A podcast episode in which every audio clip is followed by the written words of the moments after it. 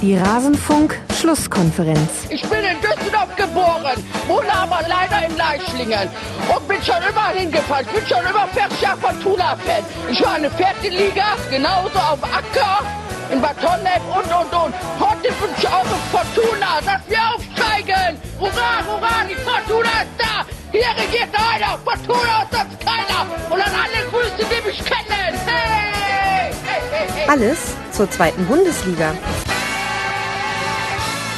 Hey, hey, hey, hey, hey. Eine Schlusskonferenz zur zweiten Fußball-Bundesliga und ihr lebt nicht in einer Parallelwelt, liebe Hörer. Es ist tatsächlich soweit. Der Rasenfunk macht was zum Fußball-Unterhaus, wie man so unschön sagt. Ich möchte zusammen mit ein paar Gästen auf die Hinrunde der zweiten Bundesliga zurückblicken, die so freundlich war, tatsächlich auch eine Hinrunde jetzt schon abgeschlossen zu haben. Das heißt, ich muss nicht ständig Wortkombinationen verwenden, wie in der Schlusskonferenz Nummer 100 die gestern aufgezeichnet wurde, von einer noch nicht abgeschlossenen Hinrunde, von einem fast Herbstmeister. Das alles gibt es in der zweiten Liga nicht. Da ist man realer, da ist man straighter. Und da hat man jetzt schon einen Herbstmeister. Über den wollen wir sprechen und über alle anderen 17 Vereine. Und ich habe dafür ein Portfolio an Gästen mir zusammengeknausert, wie es reichhaltiger und wertvoller nicht sein könnte. Und zwar zum einen Desiree Wolf, VfB Stuttgart-Fan. Ihr kennt sie von meinem Sportradio, ihr kennt sie auch aus dem Rasenfunk. Desiree, sehr, sehr schön, dass du mit dabei bist. Ich freue mich sehr, dass wir hier über die zweite Liga sprechen. Hallo an alle. Hi. Außerdem mit dabei einer der Podcast Godfather Deutschlands, Sebastian Fiebrich vom Textilvergehen, Union Berlin-Fan. Servus, Sebastian.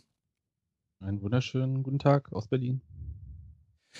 Und ebenfalls mit in der Runde. Er interessiert sich nicht nur für Stilblüten, GIFs und Schiedsrichter, sondern auch für Hannover 96, was ja ungefähr dasselbe ist, wie ähm, sich ständig GIFs anzugucken in sämtlichen Facetten.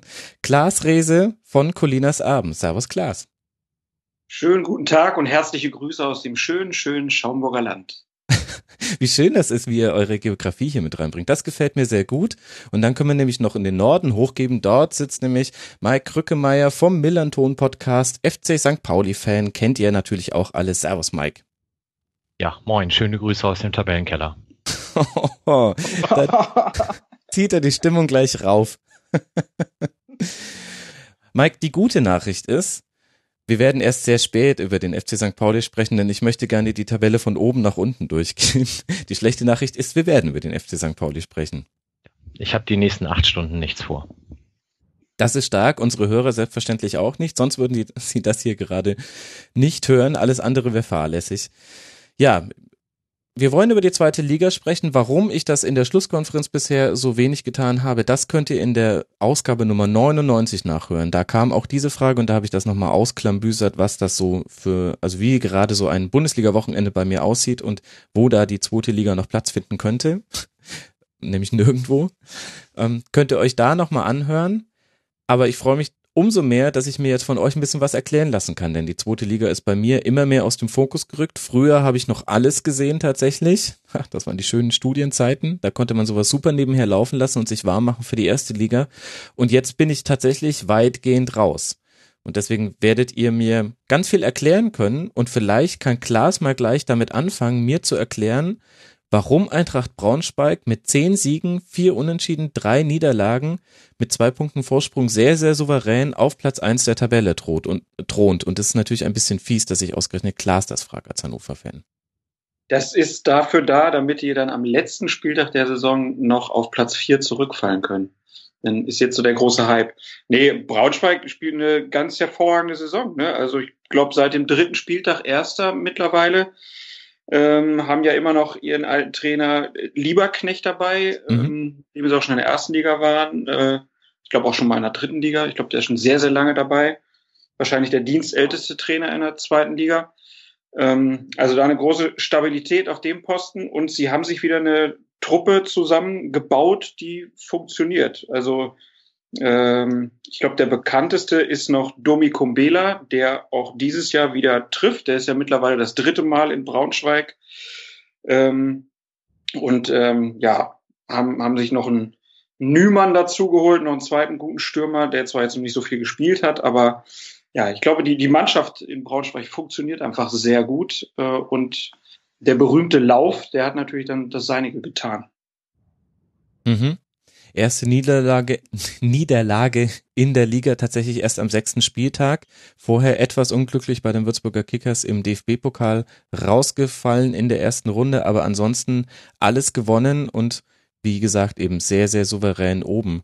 Ist doch eigentlich, Mike, ein ganz schönes Zeichen, dass man so mit Konstanz, Lieberknecht, seit 2008 bei Braunschweig, hat Vertrag noch bis 2020. Wenn er den erfüllt, dann sind das zwölf schmucke Jährchen. Also, dass man mit Konstanz auch jenseits von mal aufgestiegen, mal wieder abgestiegen, dann doch da ein sportliches Konzept umsetzen kann. Ja, klingt so ein bisschen nach Otto Rehageleske äh, Verfahrensweise. Ähm, ich glaube tatsächlich, dass die Mannschaft der wichtigste Punkt ist dabei, weil Klaas sagt, Domenico Vela, elf Tore, ähm, da haben die beiden anderen Stürmer Hernandez und Niemann auch nochmal viermal getroffen und ansonsten verteilt sich das super. Also sowohl in der Verteidigung als auch im Mittelfeld hast du torgefährliche Spieler, du hast das Gefühl, dass es da einfach passt.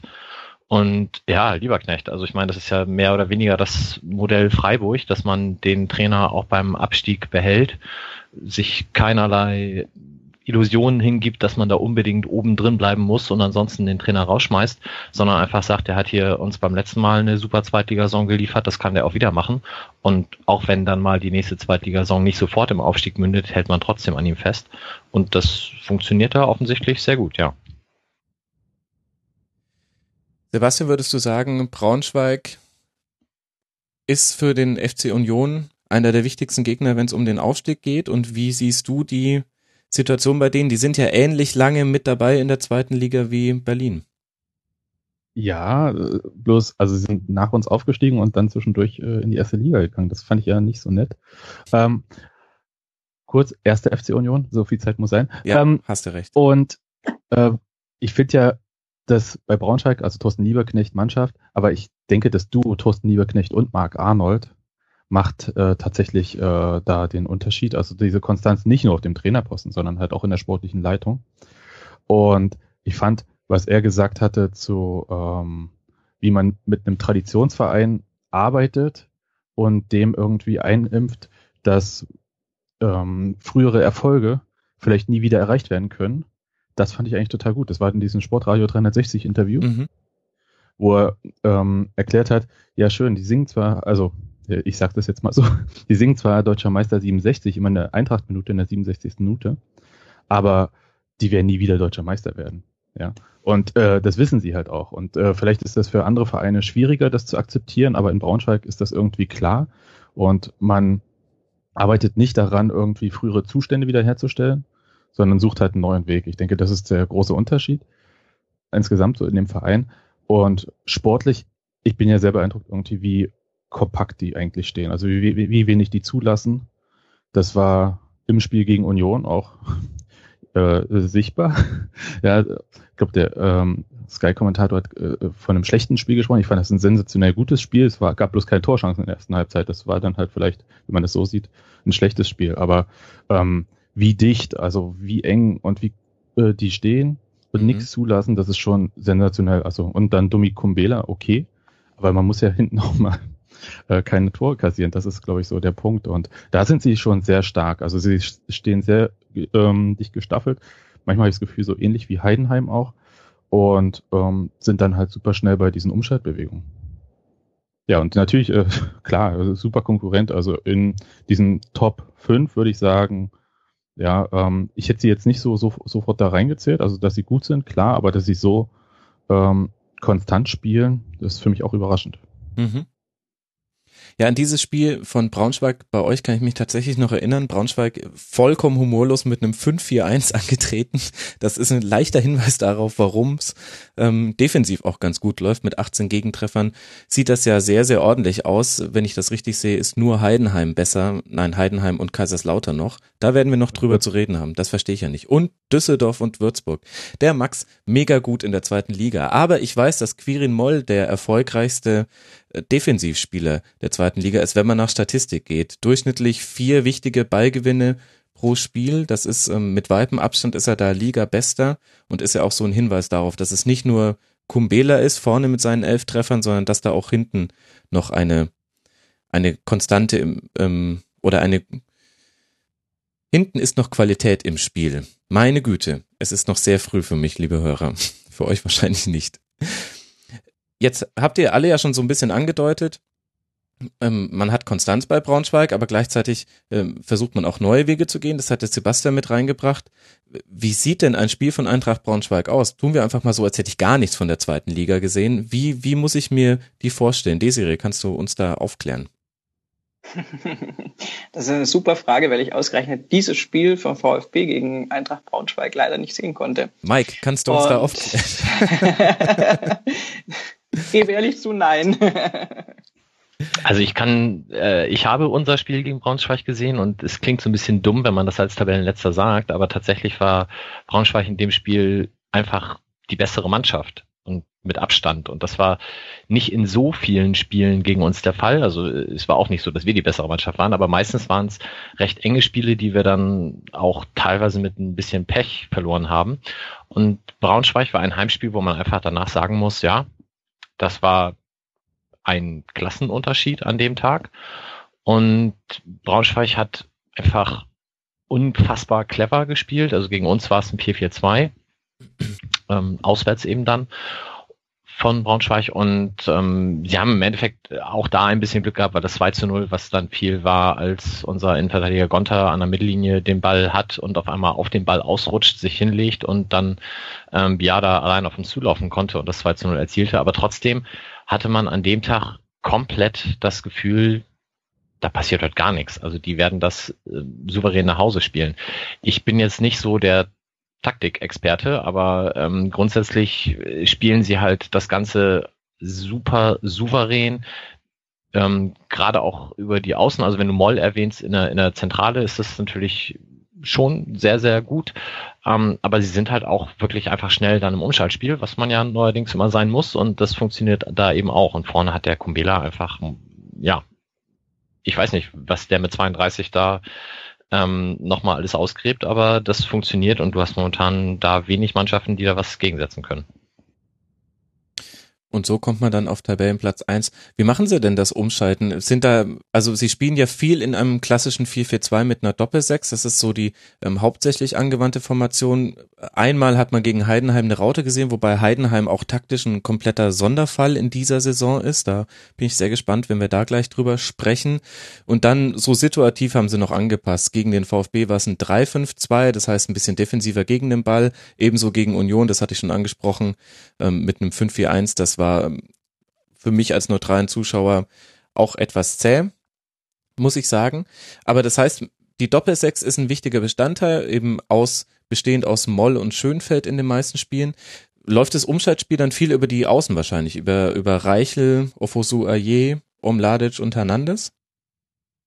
Also ich kann sagen, Ofosu Aye war Wahnsinn gegen Union. Also er hat dann halt nur die letzten ähm, Wege wieder nicht richtig gemacht, aber so diese ganze Umschaltbewegung über ihn, also das war super, das sah sehr gut aus. Und vielleicht war das Spiel gegen Union dann auch so ein bisschen äh, eine Ausnahme im Vergleich zur restlichen Saison, aber äh, da ging es halt tatsächlich darum, irgendwie äh, langer Ball raus und dann auf den zweiten Ball, also es waren unglaublich viele Zweikämpfe um die tollen zweiten Bälle, ja, das mhm. ist ja auch so, so ein Ding im Moment. Ähm, und das hat es vielleicht ein bisschen unansehnlich auch gemacht, das Spiel, weil man halt versucht hat, dieses enge Mittelfeld auf beiden Seiten zu überbrücken. Und mehr kann ich dazu eigentlich gar nicht sagen. Also wenn es dann geklappt hat, irgendwie, dann ist, brennt dann auch der Baum. Also wenn Braunschweig einmal da durch ist, dann ist es auch super gefährlich.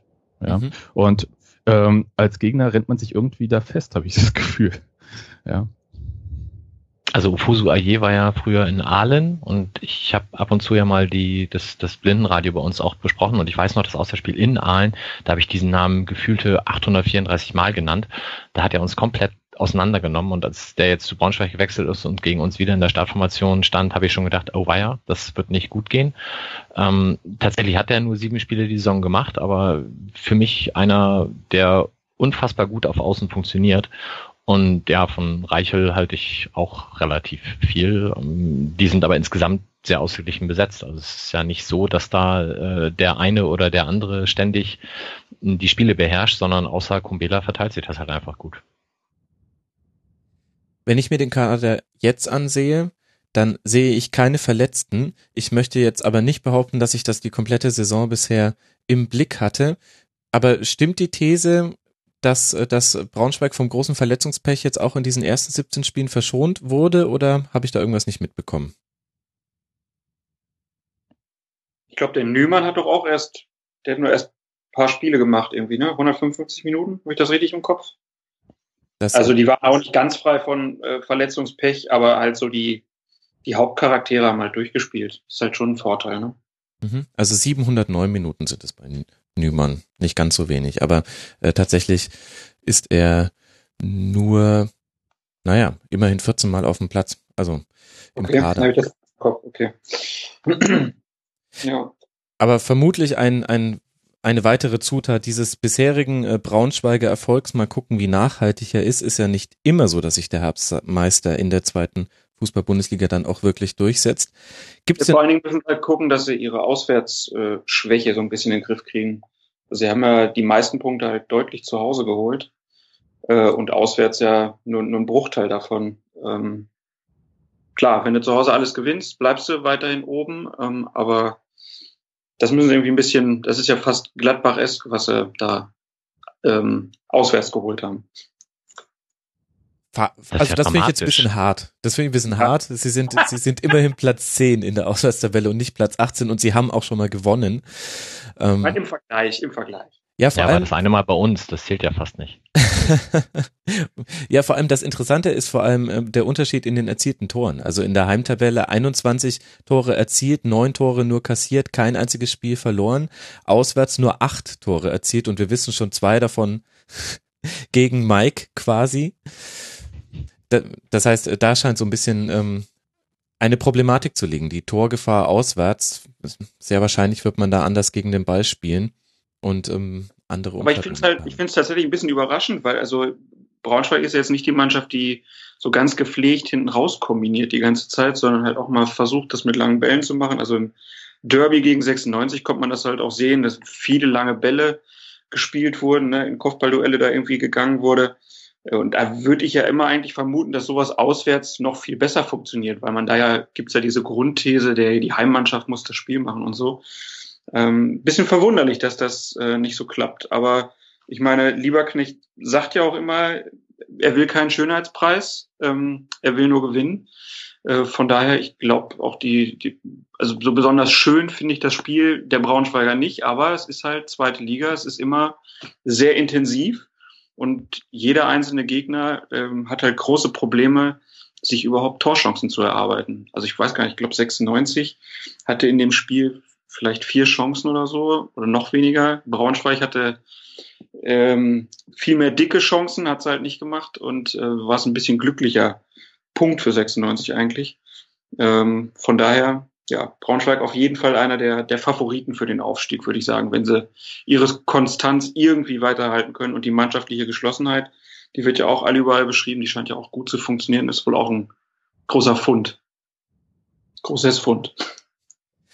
Also ich finde, nach wenigen Minuten Rasenfunk, äh, zweite Bundesliga, können wir schon zwei Dinge festhalten. Erstens, es ist vom analytischen her ein absoluter Gewinn, dass Hannover 96 abgestiegen ist und Klaas sich jetzt noch mehr mit der zweiten Fußball-Bundesliga auseinandersetzen muss. Und zweitens finde ich ganz stark, wie du als Zweitliga-Neuling den anderen einfach mal erklärst, ja, so ist es ja in der zweiten Liga oft. Das, aber das hat was, das äh, hat Haltung. Ja, ich, ich glaube, die Serie wird das ja wahrscheinlich auch ähnlich sehen. Ähm, irgendwie hatte man eigentlich, wenn man in der ersten Liga Fußball guckt, hast du mal so ein bisschen das Gefühl, dass der, der Fußball so ein bisschen stärker ist. Ich habe auch irgendwo in meinem Textilvergehen gesessen, da haben sie mich gefragt, wie ist das denn in der ersten Liga?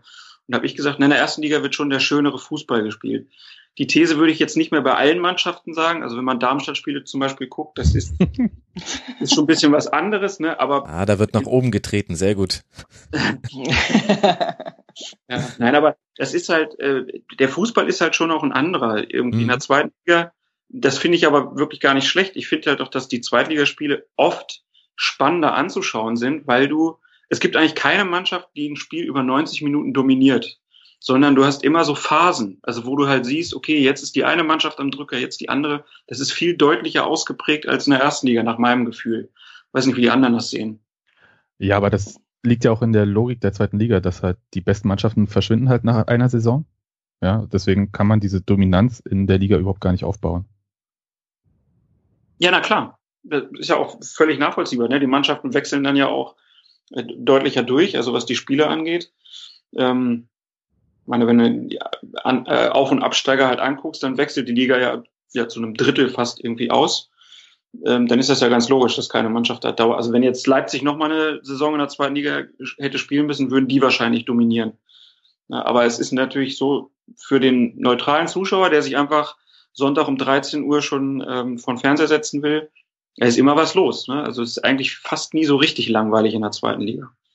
Ja, ich glaube, ein Vorteil ist noch, dass man diese ähm, zusätzliche finanzielle Ungleichheit, die man in der ersten Liga durch äh, Europapokalteilnehmer hat, mhm. auch nicht hat. Ja, also das heißt, also diese ähm, finanziellen Voraussetzungen, nehmen wir mal Leipzig in der letzten und vorletzten Saison aus, ähm, die sind ja ähm, ähnlich für fast alle.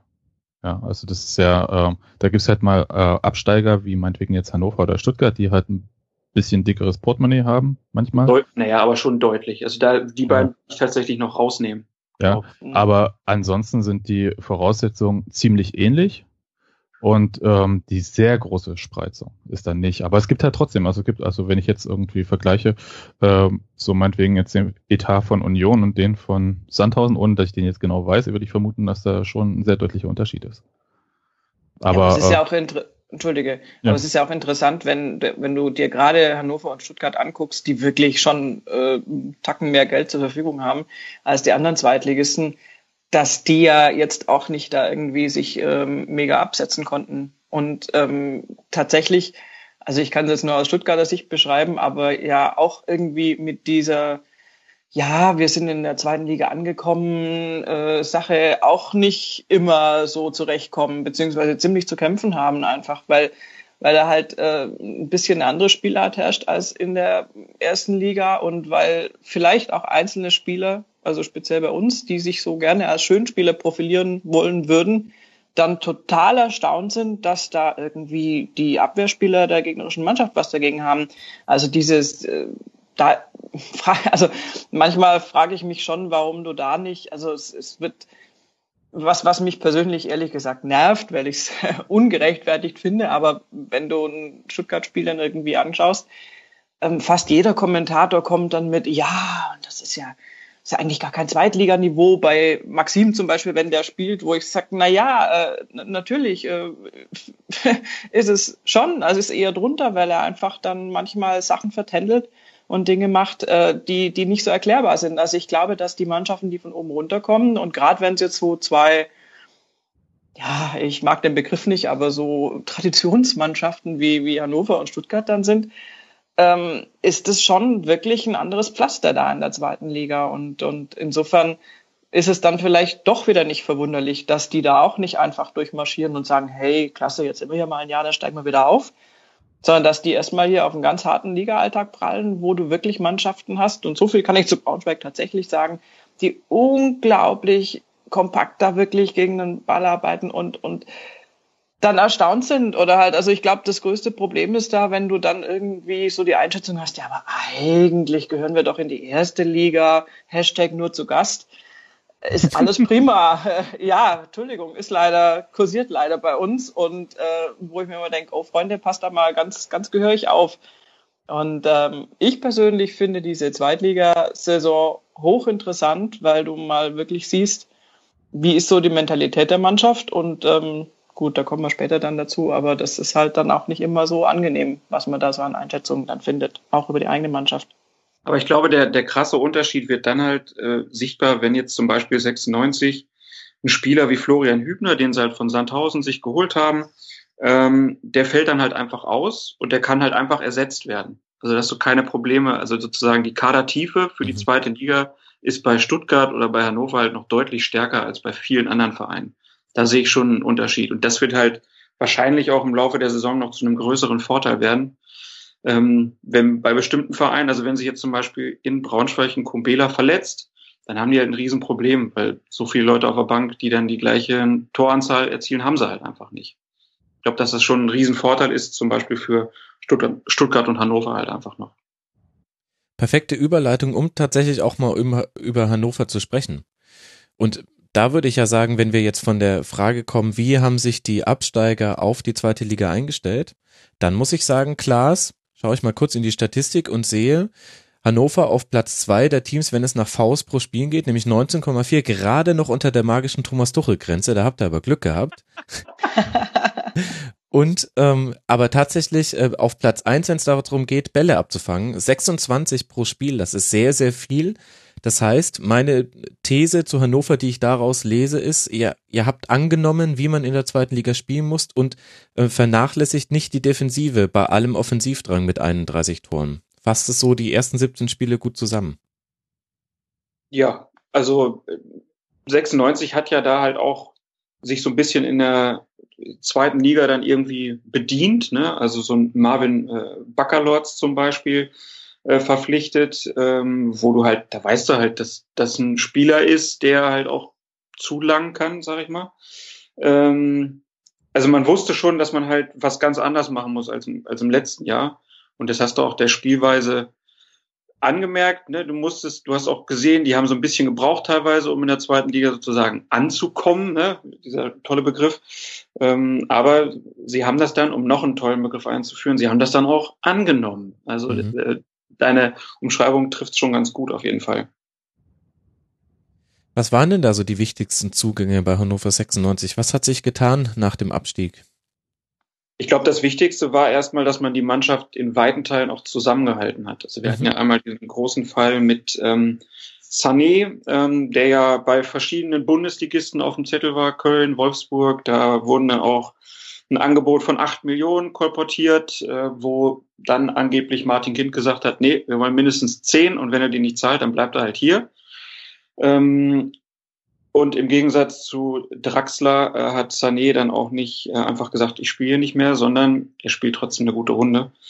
Äh, weitestgehend, äh, man sieht auch einfach, dass er vom Niveau ja ein starker Spieler ist, der eigentlich nicht in der zweiten Liga spielen müsste. Also äh, das war eigentlich schon ganz gut. Ja, und du hast halt so einen, einen Kader äh, schon gehabt, der in der ersten Liga nicht so richtig funktioniert hat. Dann hast du noch einen Harnik dazu geholt der jetzt auch noch nicht in der zweiten Liga so gespielt hat, großartig, aber ähm, der natürlich eine, eine große Qualität mitbringt und auch in Hannover meistens ganz gut funktioniert. Niklas Füllkrug wurde noch geholt, äh, wo man sich jetzt wahrscheinlich ein bisschen mehr erwartet hätte. Der hat jetzt noch nicht so ähm, die Supersaison gespielt, aber das kann ja noch kommen. Und natürlich vom FC St. Pauli Sebastian Mayer, der ja dann nach drei Jahren bei St. Pauli dann endlich mal gezeigt hat, dass er guten Fußball spielen kann. In Hannover zeigt er das noch nicht immer, aber ich glaube, man sieht daran, dass die Kaderzusammensetzung bei 96 für die zweite Liga eigentlich ganz gut ist.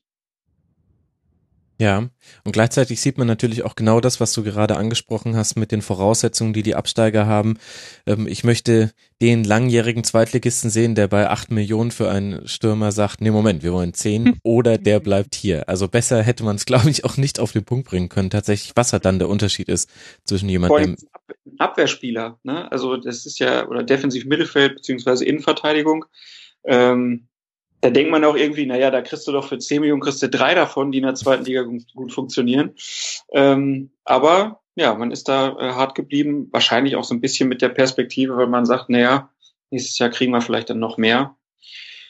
Da muss man mal gucken. Und ich glaube, das Wichtigste in Hannover ist halt einfach, dass man unbedingt wieder aufsteigen muss, weil diesen ähm, Etat, den man dieses Jahr hat, den kann man wahrscheinlich nur ein Jahr halten.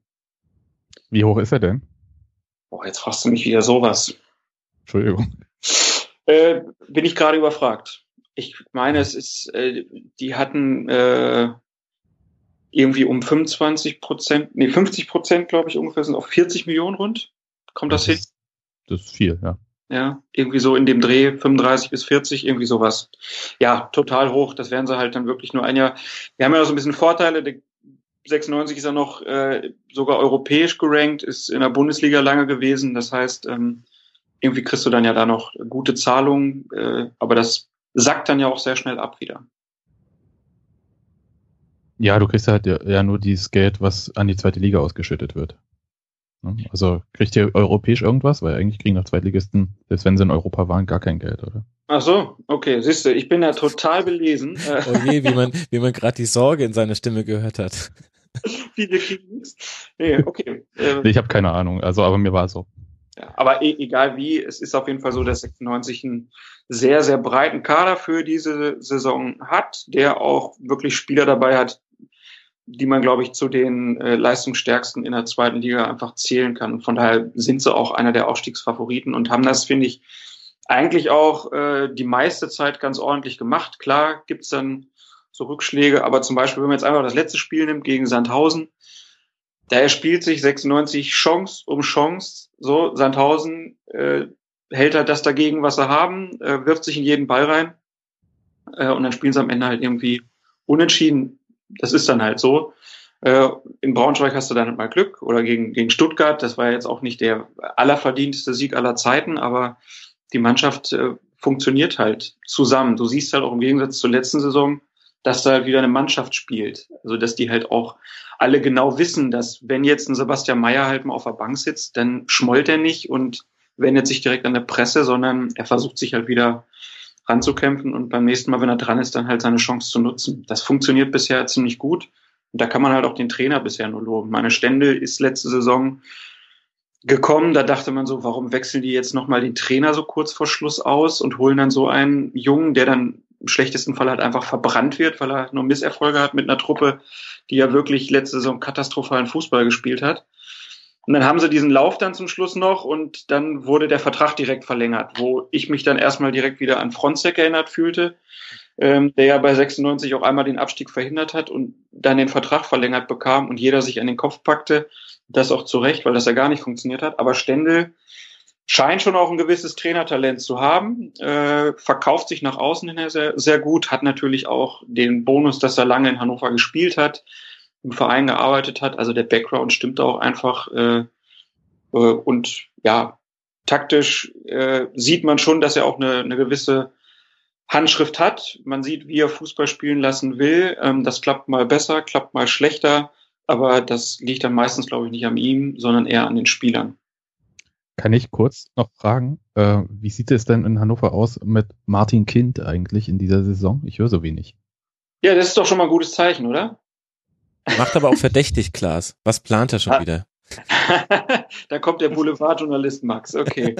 Äh, also ich denke mal einfach, dass äh, man muss ja auch sagen, dass der, der, du hast das im letzten, in der Schlusskonferenz ja auch gesagt, Max, man hört von der zweiten Liga einfach weniger äh, deutschlandweit. Ne? Mhm. Also wenn Martin Kind das, was er jetzt in der zweiten Liga erzählt, in der ersten Liga erzählt hätte, wären das größere Schlagzeilen. Dann würde man auch öfter den Namen hören, aber so verpufft das halt einfach ein bisschen.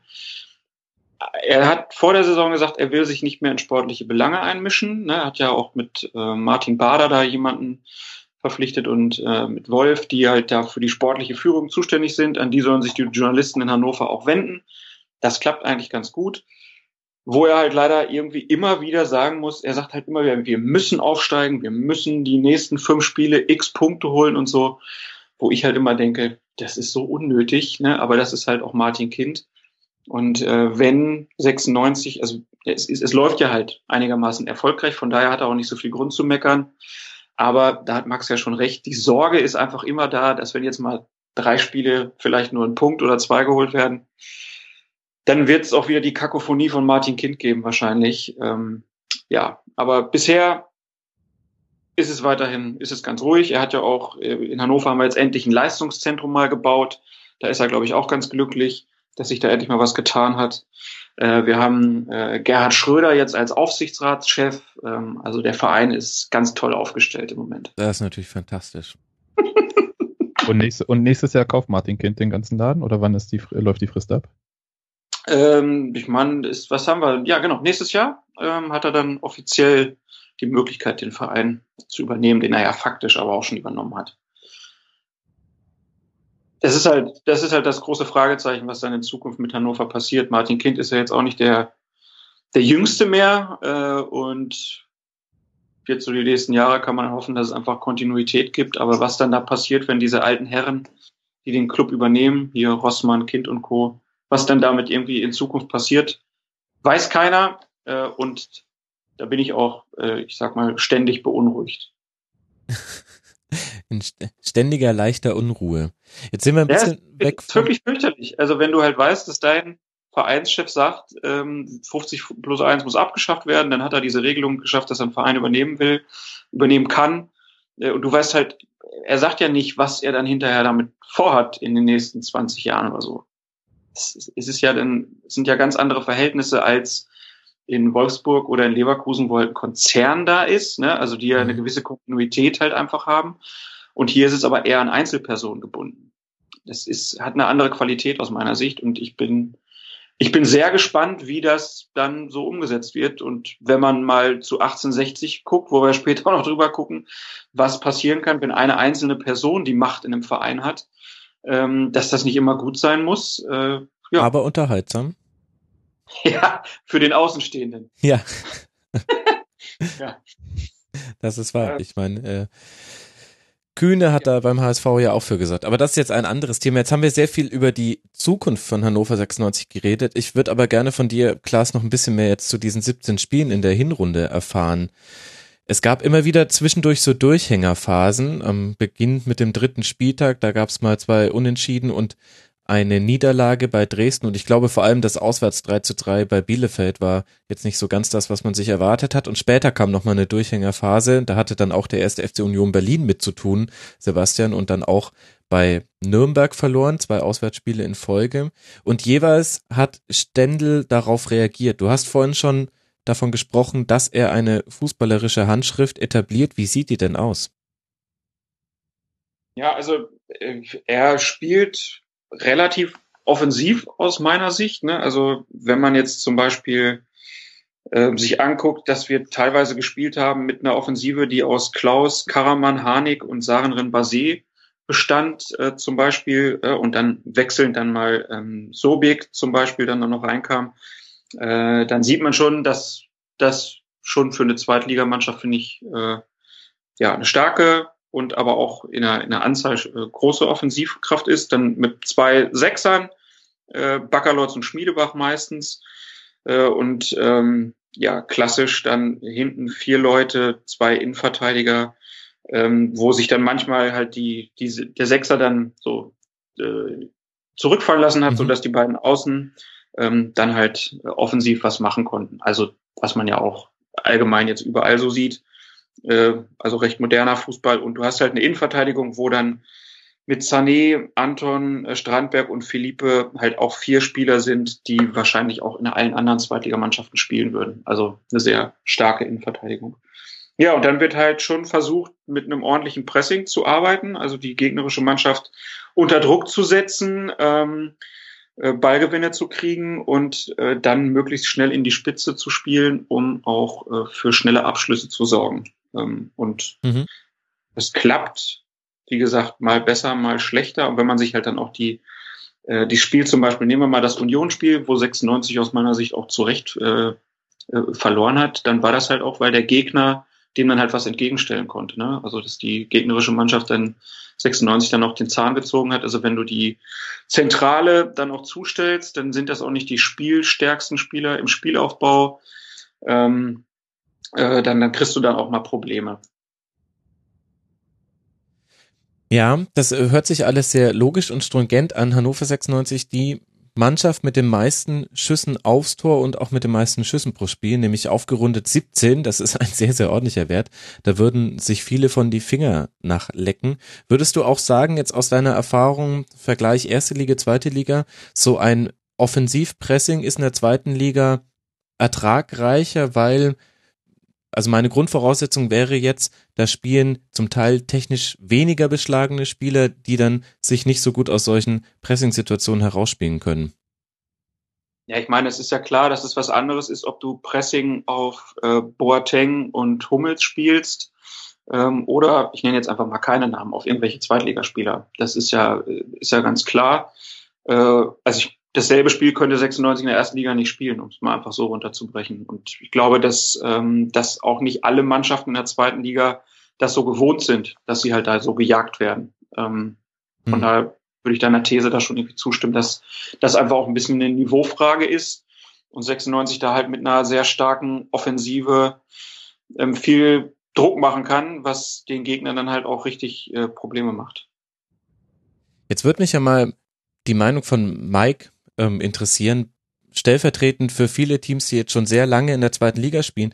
Wie ist denn das, wenn ständig aus der ersten Liga Teams nach unten kommen, die ganz andere finanzielle Möglichkeiten haben, auch ähm, mit einem mit einem besseren Kader absteigen? Geht einem das nicht manchmal tierisch auf den Zeiger, dass man sich immer gegen diese Großkopferten, würde man hier unten sagen, ähm, äh, be behaupten muss und so man hat ja immer den Eindruck, wenn, wenn Hannover 96, wenn Stuttgart jetzt in, in dem aktuellen Szenario, wenn die 100 Prozent erreichen, dann steigen die wieder auf und alle anderen, die aufsteigen wollen, müssen aber irgendwie 150 Prozent erreichen ihrer Möglichkeiten. Ja, aber gut, da fehlt mir jetzt ein bisschen, wie sollte es sonst sein, weil das ist ja nun mal so. Und um es mal ganz hart auszudrücken, das wird ja die nächsten Jahre eher schlimmer, weil mhm. sich der TV-Vertrag ja jetzt genau in die Richtung entwickelt, wie man es ähm, aus England ja kennt, dass man noch so eine Art Rettungsschirm für die Erstligisten zusätzlich einbaut. Also ich glaube, da werden wir nicht drum rumkommen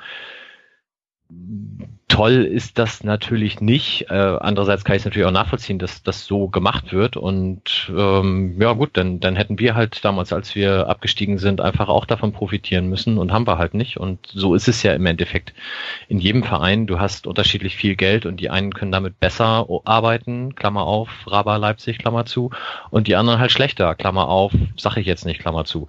Und äh, um das vielleicht nochmal so ein bisschen, weil ihr die Diskussion eben auch hattet mit den TV-Geldern, jetzt in dieser Saison ist es in der zweiten Liga kein so signifikanter Unterschied. Du hast für Hannover Pi mal Daumen 10,3 Millionen, Stuttgart hat 10 Millionen bekommen und wenn ich dann ans untere Ende gehe, Würzburg, Dresden, die haben irgendwas mit 4,6, 4,9 Millionen. Also da kann man noch sagen, okay, das ist das Doppelte, aber es bewegt sich in einem Bereich, ähm, dass auch Hannover und Stuttgart sich davon Lionel Messi nicht leisten können. Okay, Harnik halt, aber nun gut.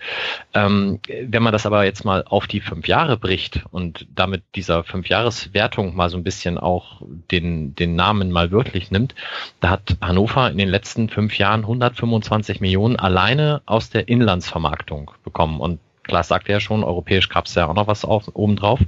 Ähm, Stuttgart 108 und ein Verein wie zum Beispiel Bochum, der auch in allen fünf Jahren an dieser Inlandsvermarktung partizipiert hat, aber eben immer nur in der zweiten Liga, 30. Das heißt, Hannover hat viermal mehr Geld und 125 zu 30 ist dann natürlich schon eine Hausnummer, die nochmal deutlich anders aussieht als 10 zu knapp fünf Millionen. Und natürlich ist da in den letzten vier Jahren auch dann entsprechend viel Geld investiert worden an Spielergehältern etc., die dann Bochum gar nicht hatte. Von daher ist jetzt auch Quatsch zu sagen, ähm, Hannover hat ja in dieser Saison von diesen 125 Millionen nicht mehr viel. Aber es ist natürlich etwas, was du einfach auf Dauer ganz anders anwenden kannst, als es der Zweitligist kann. Und Kadertiefe wurde eben genannt. Genau das ist natürlich einer der Punkte, der über diese Jahre dann auch wächst und von dem die beiden Vereine dann in dieser Saison ganz klar profitieren. Ja, aber was soll ich jetzt sagen? Also es ist natürlich trotzdem so, dass das so ist und dass das ja auch seine Gründe hat. Es wird aber sicherlich in den nächsten Jahren spannend zu beobachten sein, ob diese Änderung im TV-Vertrag, die man da jetzt andenkt, dass eben dieser Rettungsschirm für die Erstligisten zusätzlich kommt, ob der das sogar noch verschlimmert und mhm. es noch unwahrscheinlicher wird, dass dann jemand, der nicht in den letzten drei, vier Jahren erste Liga gespielt hat und einen privaten Gönner wie Mateschitz, und da ist Gönner ja schon untertrieben, äh, im Hintergrund hat, ob der überhaupt noch die Chance hat, da oben mal reinzubrechen. Und stellt sich dann ja irgendwie auch die Frage, wie man die ganze Liga bewertet. Ähm, es ist mit dem elitären Blick, den ja jemand wie ich hat, der sich viel mit der ersten Liga beschäftigt und die zweite Liga notgedrungen immer nur so am Rand mitverfolgt, ähm, da ist es ja alles kein Problem, aber ich stelle mir tatsächlich die Frage, wie ist das, wenn man seit 2011, 2012 jetzt in eurem Fall in der zweiten Liga spielt, mit einem kurzen Ausflug nach oben ja schon seit 2007, was das mit der ganzen Liga macht, mit dem, mit dem sportlichen Wert. Und man hat jetzt zwar auch Gegenbeispiele, also wir haben über Braunschweig schon gesprochen, wir werden relativ bald schon über Heidenheim sprechen, was ich vor der Saison nie gedacht hätte. Und dennoch ist es natürlich so über eine längere Sicht hin schon relativ ermüdend. Wir sehen ja auch in der ersten Liga, wie das einfach alles abstumpft, wenn, wenn gewisse sportliche Entscheidungen schon quasi vorweggenommen sind mit dem Antritt. Ja, aber du hast ja auch die Gegenbeispiele. Also ich denke, Heidenheim ist ein sehr gutes Gegenbeispiel. Ich finde auch Sandhausen, was die seit Jahren machen mit äh, einem doch sehr überschaubaren Budget und, und ja auch einer überschaubaren Struktur außenrum, ist aller Ehren wert. Auch Aue würde ich da noch mit reinzählen. Und dann hast du halt andere Vereine, 60, Düsseldorf, St. Pauli, äh, die von außen betrachtet da viel mehr draus erreichen müssten, es aber halt nicht tun. Und die Gegenbeispiele gibt es ja in der ersten Liga genauso. Und ich persönlich äh, betrachte das ja inzwischen dann doch sehr entspannt. Also mir ist die Liga relativ egal. Also dritte Liga pff, muss es jetzt nicht zwingend sein, aber wenn es denn so ist, dann ist das so. Und dass ich nochmal Erstliga-Fußball erlebe, ja, mag passieren, ähm, aber mehr als ein, zwei Jahre dann da mal versehentlich reinzurutschen, das der Illusion gebe ich mir auch nicht hin. Und ehrlich gesagt, ähm, meinetwegen dürfen, habe ich ja schon mal erzählt, wenn Heidenheim und Sandhausen jetzt noch aufsteigen, dann will ich ja auch gar nicht mehr hoch, weil jetzt die zweite Liga eh spannender. Also von daher, äh, da habe ich mich inzwischen eigentlich mit abgefunden ähm, und betrachte das mit einer relativen Gelassenheit, was natürlich nicht heißen muss, dass ein 18. Platz in der zweiten Liga momentan sonderlich sexy ist. Ja, das, das ist, glaube ich, sehr leicht zu verstehen. Sebastian, du als äh, Fan vom ersten FC Union Berlin, wie siehst du die ganze Situation in der zweiten Liga auf so eine Sicht von den letzten fünf Jahren und in die nächsten fünf Jahre hinein? Also sie ist wettbewerbsfähiger so insgesamt als äh, die erste Liga so in der Breite. Ja, also das heißt, äh, ein Verein mit vielleicht weniger Mitteln wie Sandhausen oder äh, Heidenheim kann auf Dauer sich trotzdem etablieren äh, in dieser Liga. Ähm, und Vereine, die meinetwegen im vergangenen Jahr um den Aufstieg gespielt haben, St. Pauli, ähm, kann halt auch in Abstiegskampf äh, mhm. reinrutschen komplett. Also diese Sachen sind halt da. Also es, ich finde es eigentlich interessant, dass man sich halt ständig neu erfinden muss als Zweitligaverein, wenn man nicht gerade aufsteigt. Ähm, weil mit, wenn man nah dran ist am Aufstieg, wären halt Spieler aus dem eigenen Kader immer so dermaßen interessant. Und man kann sich halt gegen ähm, Angebote aus der ersten Liga überhaupt nicht wehren. Ja, also das, da gibt's keine Mittel, also denn man hat externe Geldmittel, siehe Rasenballsport Leipzig. Ähm, aber da ist dann halt auch ein Angebot von, also Gehalt schon allein. Reden wir mal allein über das Gehalt. Das ist ja, äh, das sind ja wahnsinnige Unterschiede. Ja, ich lache mich ja kaputt, wenn irgendwie Rasenballsport Leipzig irgendwie mit Salary Cap kommt. Dann sage ich halt, ja, ähm, das, die sind, das wäre dann halt bei uns bei vielleicht 300.000 oder so, ja, und nicht bei drei Millionen. Mhm. Und äh, das sind ganz andere Summen, von denen wir da reden. Und äh, das ist halt, also da verstehe ich jeden Spieler, der irgendwie dann so ein Angebot bekommt und sei es dann halt im Zweifelsfall von einem Verein wie Ingolstadt oder Darmstadt aus der ersten Liga, die vielleicht auch nur erst kurz dabei sind, aber ähm, selbst dagegen kann man sich nicht wehren. Bei Union war es in der letzten Saison so, dass ähm, Bobby Wood das Angebot vom HSV hatte und ähm, glücklicherweise hat der Union da irgendwie schon ein paar Sachen im Vertrag festgeschrieben, weil das halt schon so der Plan war, den im Zweifelsfall dann auch zu verkaufen, so dass da vier Millionen gekommen sind. Ja, das ist richtig viel als Ablöse für einen Zweitligaspieler. Und also da sind die Voraussetzungen nicht gleich, aber die Innovationskraft für Zweitligisten ist, glaube ich, äh, die ist da viel höher vielleicht als in der Bundesliga, weil man halt ähm, ganz andere Möglichkeiten finden muss, um überhaupt Geld heranzuschaffen. Also weil aus den Fernsehverträgen ist klar, das kann man prognostizieren.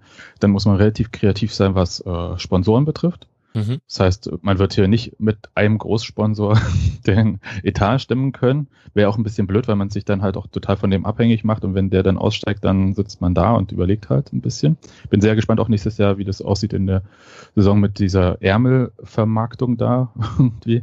Ähm, ob da überhaupt Zweitligisten äh, vernünftige Sponsoren finden. Und da muss man viel mehr ja, in die Breite gehen. Eine Chance für den Rasenfunk mal ins äh, Sponsoring ja. einzusteigen. Ich habe mir nur das Gleiche gedacht, finde ich total gut, das machen wir. Wir machen auf jeden Zweitliga-Ärmel, kommt so irgendein so Podcast drauf. ja, äh, vielleicht geben die uns bei Union den so schon. Nein, keine Ahnung, aber glaube ich nicht. Nein, also Union hat irgendwie, glaube ich, äh, ja, fast 400 äh, Sponsoren, ja, so. Und, ähm, und davon aber keinen einzigen, den man so als riesig großen Sponsor äh, bis auf meinetwegen. Ist die Zahl jetzt übertrieben symbolisch oder tatsächlich? Ist wirklich so. Krass. Ja, das sind alles so mittel und klein und so weiter. Und wenn dann halt mal einer ausfällt, dann kann man den halt auch ersetzen. Ja, mhm. ich erinnere mich, wie, wie Hertha äh, ähm, gekämpft hat, nachdem die Deutsche Bahn als Hauptsponsor ausgestiegen ist. Ja. Und das ist halt, da, da muss man als Zweitligist halt ein bisschen kreativ sein. Und dann gibt es halt eine Sache, man kann sich schon extern Geld beschaffen und da weiß ich aber nicht viel drüber. Vielleicht kann mir da jemand zum Thema VfB Stuttgart weiterhelfen. Äh, da gibt es diese Quatrex Sports AG, die halt so Vereine in der zweiten Liga mit Geld versorgt. Zum Beispiel Heidenheim oder Union. Und zufällig ist der ehemalige Chef davon ja jetzt Präsident bei Stuttgart. Yay, super Thema. ähm, ich habe mich mit der Quadrex-Angelegenheit äh, nicht beschäftigt. Äh, das war ein ganz, ganz großes Bohai im Vorfeld äh, der Wahl eben von Wolfgang Dietrich. Und ähm, es ist ja dann quasi offiziell dann das, das Go gegeben worden, dass das ja nicht irgendwie illegal verknüpft sei und so weiter. Er hat da ja auch, also der Geschäftsführer von dieser Quadrex AG ist, glaube ich, sein Sohn natürlich inzwischen und nicht er. Und ähm, also so, naja.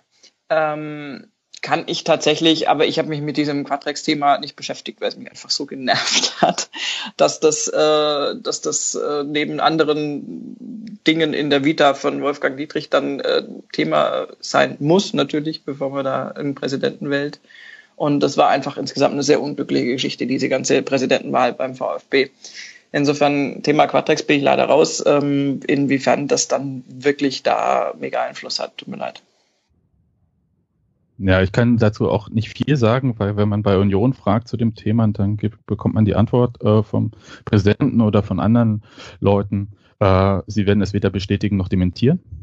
Mhm. Und das war's. Ähm, okay. Und ähm, das ist halt, man weiß es nicht genau, wie das läuft. Ja, also ob das jetzt irgendwie äh, über das äh, Geld leihe und ähm, man gibt dann halt meinetwegen irgendwelche Fernsehgelder als Garantie, dass das Geld auch wieder zurückkommt und so einen bestimmten Prozentsatz, äh, was man von der Bank halt nicht bekommen würde.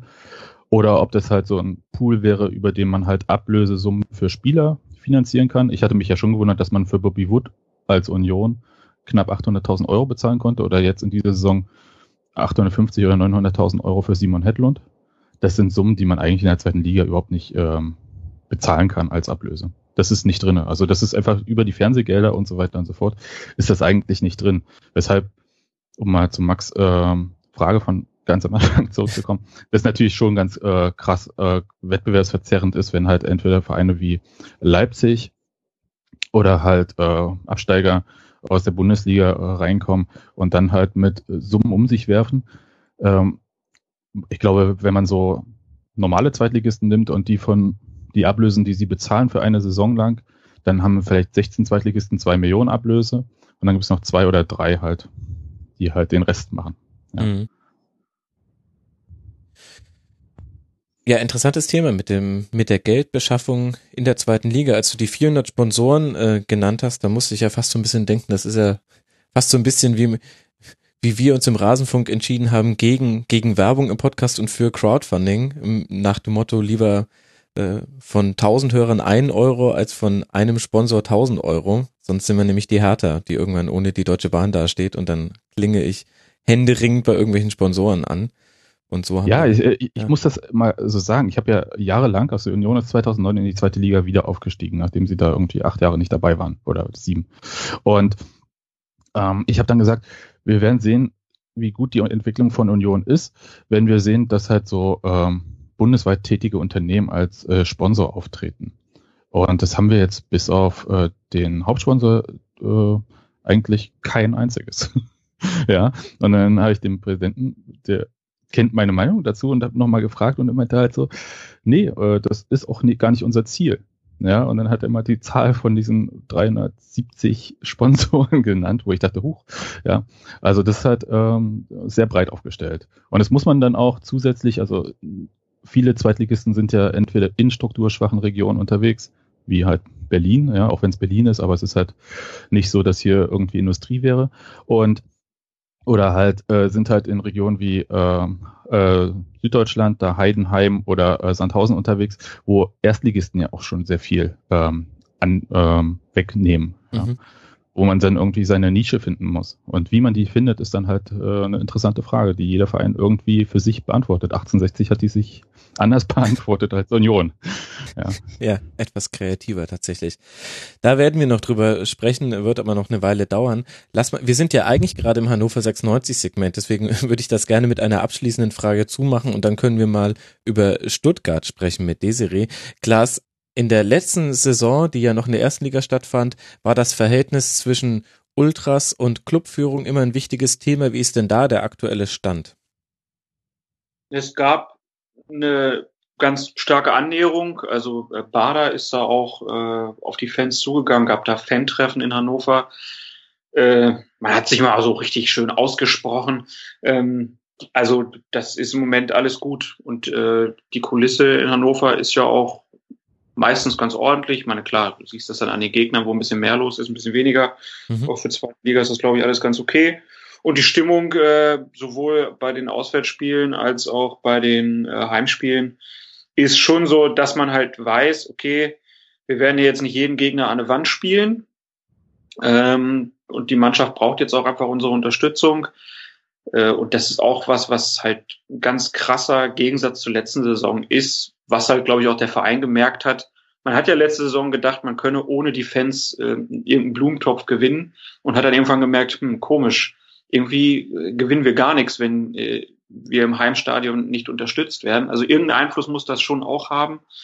Ähm, ja, aber so generell, ich meine, es gibt weiterhin in weiten Teilen eine große Ablehnung von Martin Kind und dem, was er da macht, aber ähm, man hat sich dann auch irgendwie damit äh, scheinbar so ein bisschen abgefunden, dass das in Hannover alles ein bisschen anders läuft als an anderen Orten. Da gibt's immer noch so einen Protest, aber der ist halt auch nicht mehr so ähm, ja, mit Fäkalsprache und so weiter, wie der zwischendurch mal war. Okay, dann schauen wir mal, wie sich das Ganze gestaltet, wenn Martin Kind dann sein Spielzeug endlich auch offiziell mit Schleifchen unter dem Präsentkorb hat. Wir halten fest, Hannover 96 sehr offensiv stark mit 31 geschossenen Toren, aber auch defensiv stark mit 19 Gefangenen, 32 Punkte, sich am letzten Hinrundenspieltag noch schön am VfB Stuttgart vorbeigeschoben auf den zweiten Tabellenplatz mit zwei Punkten Rückstand auf Braunschweig. Das lässt sich alles ganz gut an und wir haben ja jetzt auch die Rahmenbedingungen, die das Ganze unterstützen und was das alles bedeutet, haben wir jetzt ja auch schon ganz gut abgefangen dadurch. Und da vielleicht noch ein, ein Wort, zu, man muss einfach mal den krassen Unterschied zur letzten Saison sehen. Man fährt jetzt irgendwo hin oder, oder guckt sich ein Spiel an und weiß, man kriegt nicht unbedingt auf die Mütze. Es ist schon eigentlich ganz cool in der zweiten Liga im Gegensatz zur ersten im Moment. oh, diese Zweitliga-Romantik kam bei uns auch schon durch zum Teil, ja. Halte ich vertrügerisch auf Dauer. ja, auf jeden Fall, aber irgendwie, wenn man sich überlegt, so, weiß ich nicht, man hat ja dann diese Momente, du kommst nach Hause und wir haben sie gespielt, ja, wieder verloren, wieder verloren, so, ne, also man irgendwann trauen sich die Leute ja gar nicht mehr zu fragen. Äh, und äh, das ist diese Saison, also ist schon auch ein Stimmungsaufheller fürs Wochenende. Das geht in der zweiten Liga aber auch. Ja gut, äh, ich kann mir das vorstellen. Also ich bin auch froh, dass es im Moment, dass ich 96-Fan bin und nicht 60-Fan. Also ja, die 36. Gut, das sollte man immer sein, unabhängig vom Sportlichen. Ach, die armen, die armen 60er. Naja, zu denen, zu denen kommen wir noch, aber ich habe irgendwie, ich habe irgendwie so das Gefühl, wir werden trotzdem in jedem Segment mindestens eine 60-Anspielung fallen lassen, denn auch das gehört zu dieser zweiten Liga dazu. Ist halt wie der HSV in der ersten Liga. Ja, ja, ja, Wahnsinn. Ähm, jetzt haben wir ja das quasi schon die perfekte Brücke zu dir gebaut, Desiree. Ähm, Klaas sagt, ich verkürze, die zweite Liga ist das Antidepressivum nach einem sehr, sehr bitteren Abstieg. Wie ist denn die Stimmung jetzt gerade beim VfB auf Tabellenplatz 3, punktgleich mit Hannover, auch 32 Punkte und damit steht man ja sehr gut da nach 17 Spielen. Naja, das sieht jetzt so, wenn man das so liest, erstmal ganz nett aus. Ähm, es ist halt, finde ich schon extrem frustrierend, wenn du siehst, wie viele Chancen da vertan wurden, sich einfach doch ein bisschen besseres Polster noch auch für die Rückrunde zu schaffen. Ähm, klar, Platz drei ist alles drin, nicht viel Abstand, alles super, aber die letzten Spiele haben halt auch nochmal einen ganz klaren Dämpfer da gegeben. Ähm, das äh, 1 zu 2 gegen Hannover äh, würde ich da mal noch gar nicht als äh, irgendwie so äh, zurückwerfend sehen, aber dann letztendlich das Spiel gegen die Würzburger Kickers, also unser letztes Spiel jetzt mhm. der Runde, Ähm, das hätte halt so auch nicht passieren dürfen. Und wir hatten jetzt damit ähm, tatsächlich gegen die beiden Aufsteiger aus der dritten Liga ähm, mit 0 zu 8 Toren verloren. Und das ist halt auch mal äh, gut. Klar, du kannst sagen, hey, wir haben gegen Braunschweig 2-0 gespielt, da waren ein paar tolle Siege drin, auch in der Hinrunde. Aber beim VfB ist es eigentlich schon, schon lange auch unter den Fans immer Thema, dass die Mannschaft letztes Jahr in der ersten Liga noch ein Mentalitätsproblem hatte, weil es ja wirklich immer so unerklärliche Diskrepanzen gab und eben jetzt auch manchmal immer noch gibt ähm, zwischen dem Potenzial, was die Mannschaft unbestritten sowohl letztes Jahr hatte als auch dieses Jahr hat, ähm, und dem, was letztendlich bei rauskommt. Und, und für mich ist es zum Beispiel so, dass diese beiden verlorenen Spiele gegen die Aufsteiger ganz klar ähm, widerspiegeln, ach ja komm, Würzburger Kickers kriegen wir schon. Also mhm. da kommst du in das Stadion und die haben halt irgendwie da äh, da kann ich hier in Trudering irgendwie zum Fußball gehen, da sieht es ungefähr genauso aus und dann denken die, naja, das kriegen wir schon. Und, und das ist halt so ein wirklich ein, ein Problem, also so eine Geisteshaltung der Mannschaft, die ja immer nur so hoch äh, springt, also das Pferd springt immer nur so hoch, wie es muss. Ähm, das hat dann im letztes Jahr in der ersten Liga auch schon dann nicht mehr geklappt. Da hat es mal irgendwie ein paar Hindernisse gerissen auf dem Parcours und jetzt sind wir abgestiegen. Und jetzt ist es, obwohl sehr viele Spieler ausgetauscht wurden, irgendwie immer noch da. Es ist irgendwie immer noch da, dass solche Dinge passieren. Also das, das, das 05 in Dresden äh, ist vielleicht sogar bis, also das dürfte so skandalös schlecht gewesen sein, dass das auch bis in die normale Berichterstattung gedrungen ist und dass man das auch als Erstliga-Fan mitkriegt, dass Stuttgart da Mords auf die Mütze bekommen hat und also da, da verzweifelst du dann schon vor dich hin. Ich meine, Dresden, um Gottes Willen, die haben ein gutes Spiel gemacht und die Würzburger Kickers, ich meine, man guckt sich mal an, wo die Mannschaften mhm. stehen. Die stehen jetzt nicht auf Platz 17 und 18, aber ähm, es ist aus meiner Sicht tatsächlich so, dass der VfB Stuttgart äh, ja in der zweiten Liga angekommen ist, aber ein paar Mal auch echt aufs Hinterteil gefallen ist beim Ankommen. Ja, der VfB gehört ja zum, ist der einzige Verein der zweiten Liga, dem die Ehre zuteil wurde, in dieser Hinrunde schon mal Teil einer Rasenfunksendung zu sein. Ich habe einen Kurzpass aufgenommen, damals nach diesem Heimspiel gegen Heidenheim, 1 zu 2 verloren und Jos Luhukai ward Geschichte beim VfB. Am vierten Spieltag war das Ganze und das wollte ich mir dann doch irgendwie erklären lassen, was da so schiefgelaufen ist. Und es war ehrlich gesagt für den ganz Neutralen vielleicht erheiternd, aber auch einigermaßen erschütternd zu sehen, wie wie wenig gesteuert alles sich anließ, was schon quasi direkt nach dem Abstieg passierte. Also dass dann eben ein, ein Vorstandsmitglied Sport, also Jan Schindelmeiser, installiert wird, der offenbar mit den Vorstellungen des aktuell verpflichteten Trainers Jos Luhokai nicht so wirklich übereinkommt.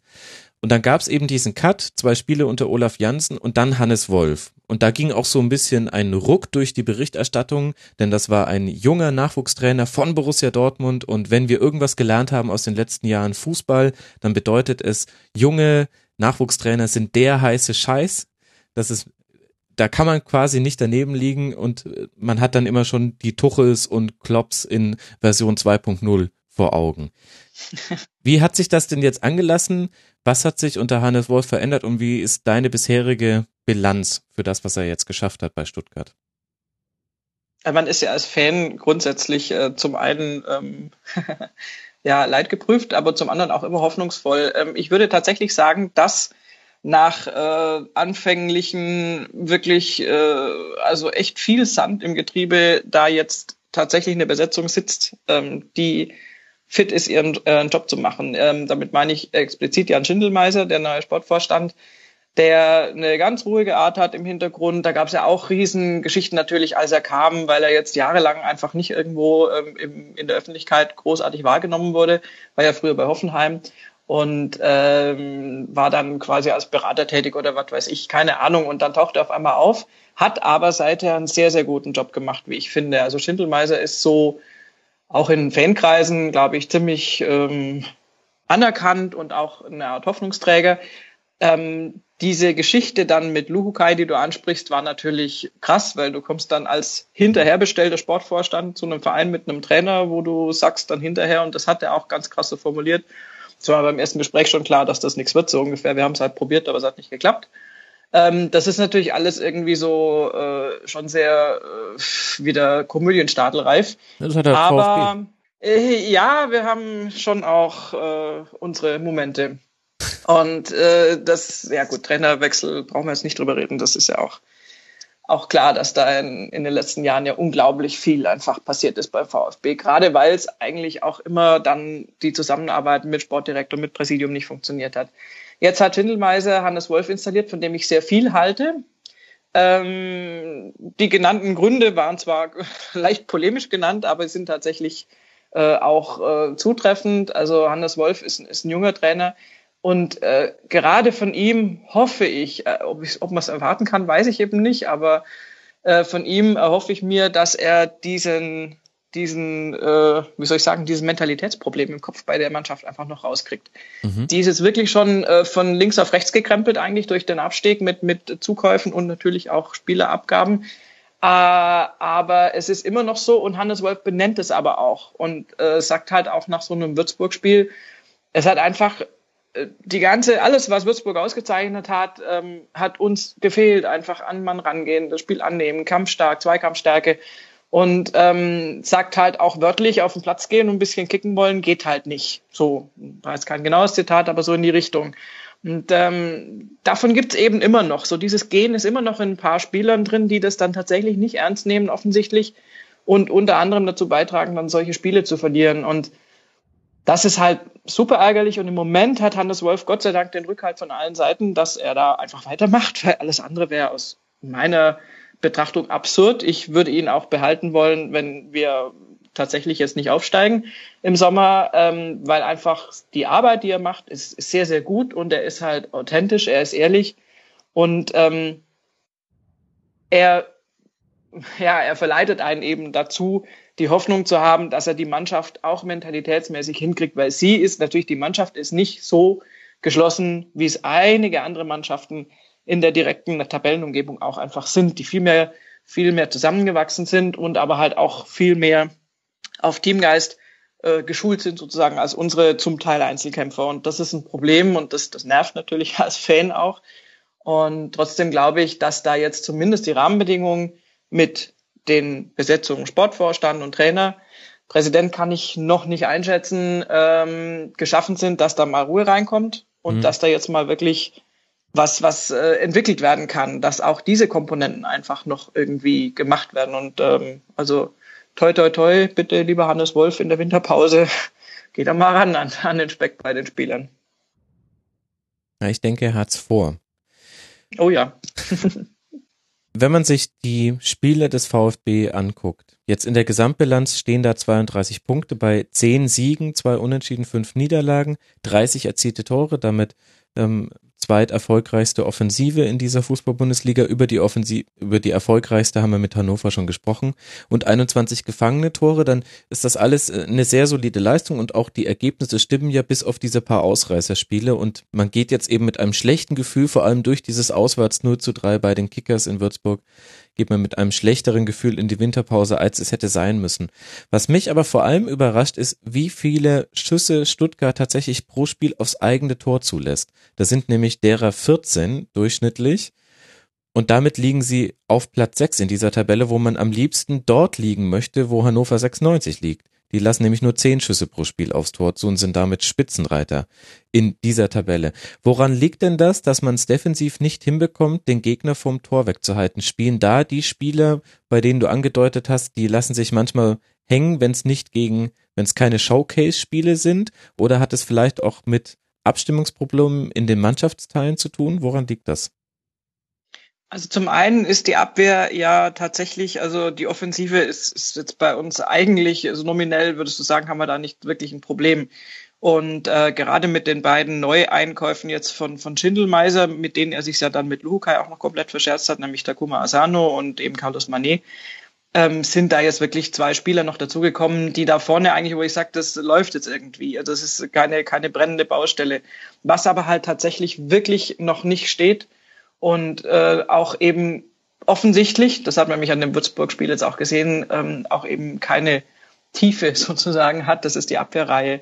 Ähm, Problem ist ganz klar, wir haben Timo Baumgartel, der ja im, im Gegensatz zum anderen Timo, äh, nicht den Verein verlassen hat, obwohl er nun unbestritten ein vielversprechender Nachwuchsabwehrspieler ist, sehr, sehr guter Innenverteidiger ist, aber eben auch noch jung ist. Ähm, Timo Baumgartel, wenn der gespielt hat, äh, lief das alles irgendwie klar. Wenn der nicht gespielt hat, ob nun verletzungsbedingt oder eben wie bei dem Würzburg-Spiel, wo er eben gesperrt war durch die rote Karte aus der quasi Nachspielzeit vom Spiel zuvor, ähm, dann äh, läuft da hinten halt alles, also wirklich schief, also wie Kraut und Rüben. Und die mhm. Abwehrreihe ist eben, du hast da Spieler, die eigentlich, also da ist ein Florian Klein, äh, der eigentlich wissen müsste, wie es geht, der aber kaum noch spielt, der auch meiner Ansicht nach echt so ein bisschen, der hat, glaube ich, also würde ich ihm jetzt unterstellen, er möge mir verzeihen, wenn es nicht so ist, aber der hat, glaube ich, auch echt so ein bisschen ein Problem, sich da mit abzufinden, dass er jetzt bei einer Zweitligisten äh, spielt und äh, irgendwie er als österreichischer Nationalspieler, also der weiß ich nicht. Also der ist, glaube ich, im Kopf nicht so ganz da, spielt dafür auch tatsächlich nicht oft genug dafür, dass er jetzt nicht massiv verletzt war. Und auf der anderen Seite hast du äh, Emiliano Insua, der wirklich alle Spiele gemacht hat. Der ist der einzige, glaube ich, neben, neben dem Torwart, der wirklich alle Minuten der Hinrunde auf dem Platz stand.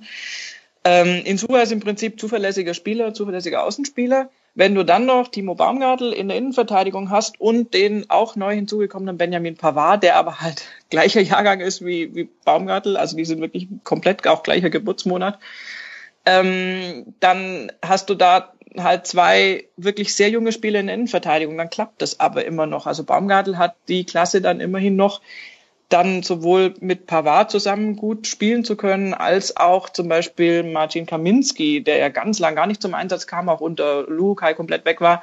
Auch einer der Sommereinkäufe, die so ein bisschen Rätsel aufgeworfen hatten. Warum hat man den jetzt geholt? Der wirkt so ein bisschen starksig und so. Also ist jetzt nicht irgendwie der eleganteste Fußballspieler aller Zeiten, aber wenn Baumgartel da ist, dann kann er den auch irgendwie führen und dann funktioniert das auch wenn Baumgartel nicht da ist, gehen die Spiele auch meistens verloren. Mhm. Und das ist natürlich eine Abhängigkeit von einem Abwehrspieler, noch dazu von einem sehr jungen Abwehrspieler, die, die unsäglich ist. Und ähm, auch Großkreuz hat da eben noch nicht wirklich Fuß fassen können, ähm, der ja theoretisch auch rechts hinten spielen könnte, wenn er nicht äh, natürlich an anderer Position eingesetzt wird.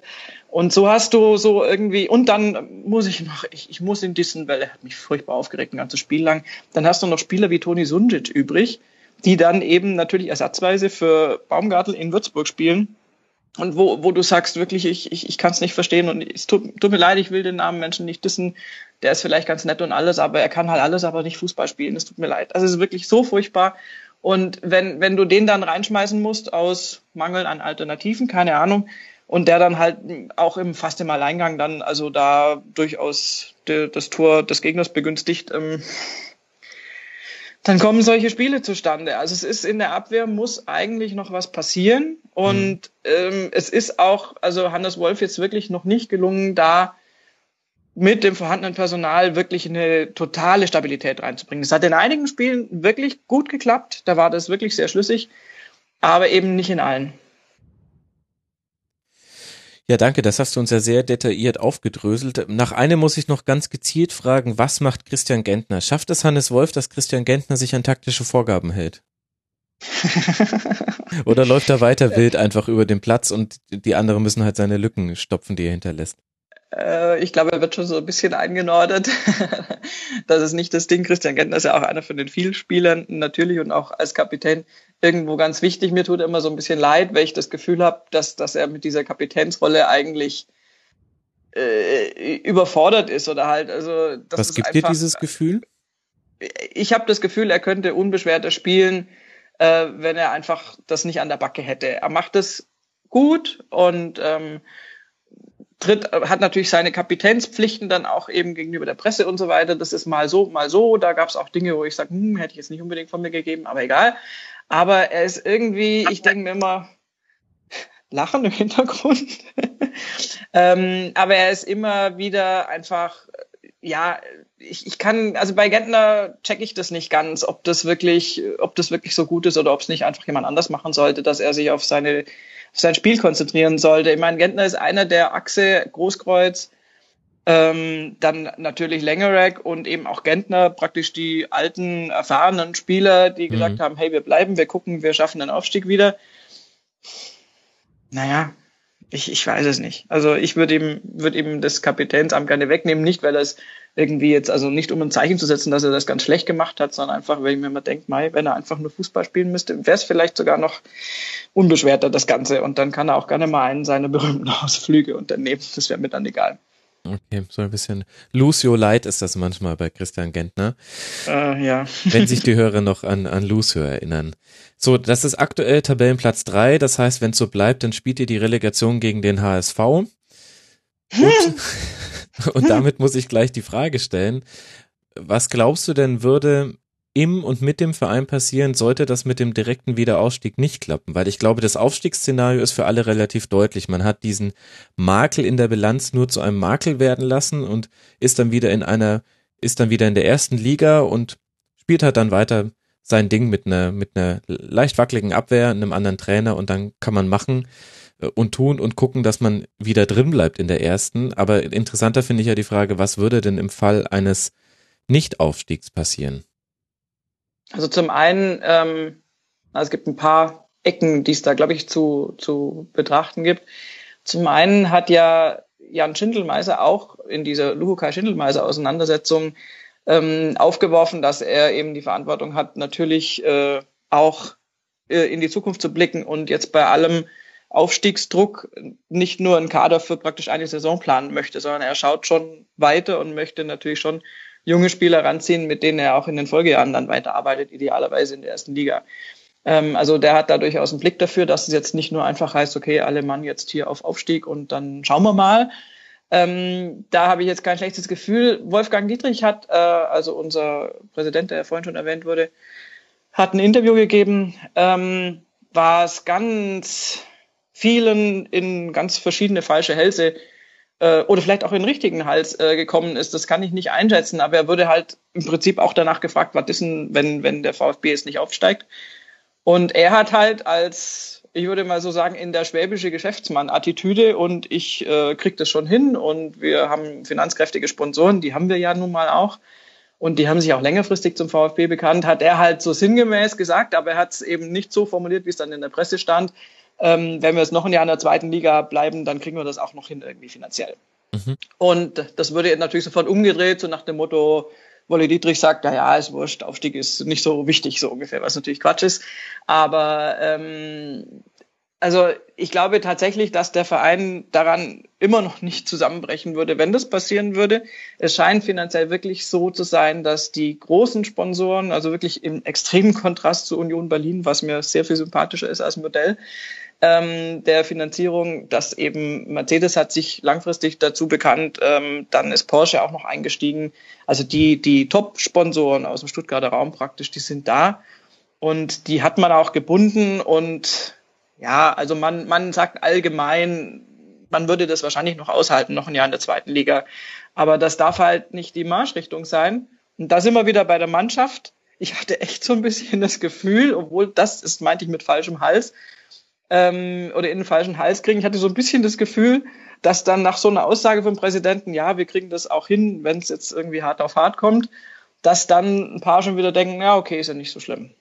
Also, weißt du, also, mhm. aus meiner Sicht muss dieser Aufstieg unbedingt sein. Ich glaube es nicht, dass die Spieler das bewusst so denken, aber es ist halt immer noch zu viel Schlendrian da drin und zu viel, oh ja, Würzburg, das kriegen wir schon hin. Und ich hatte wirklich große Bedenken vor diesem Würzburg-Spiel, weil ich genau, genau sowas befürchtet habe. Dass sie dann so schlecht gespielt haben, wie sie gespielt haben, das konnte ich mir in meinen kühnsten Träumen leider nicht vorstellen. Das war echt eine Strafe, dieses Spiel.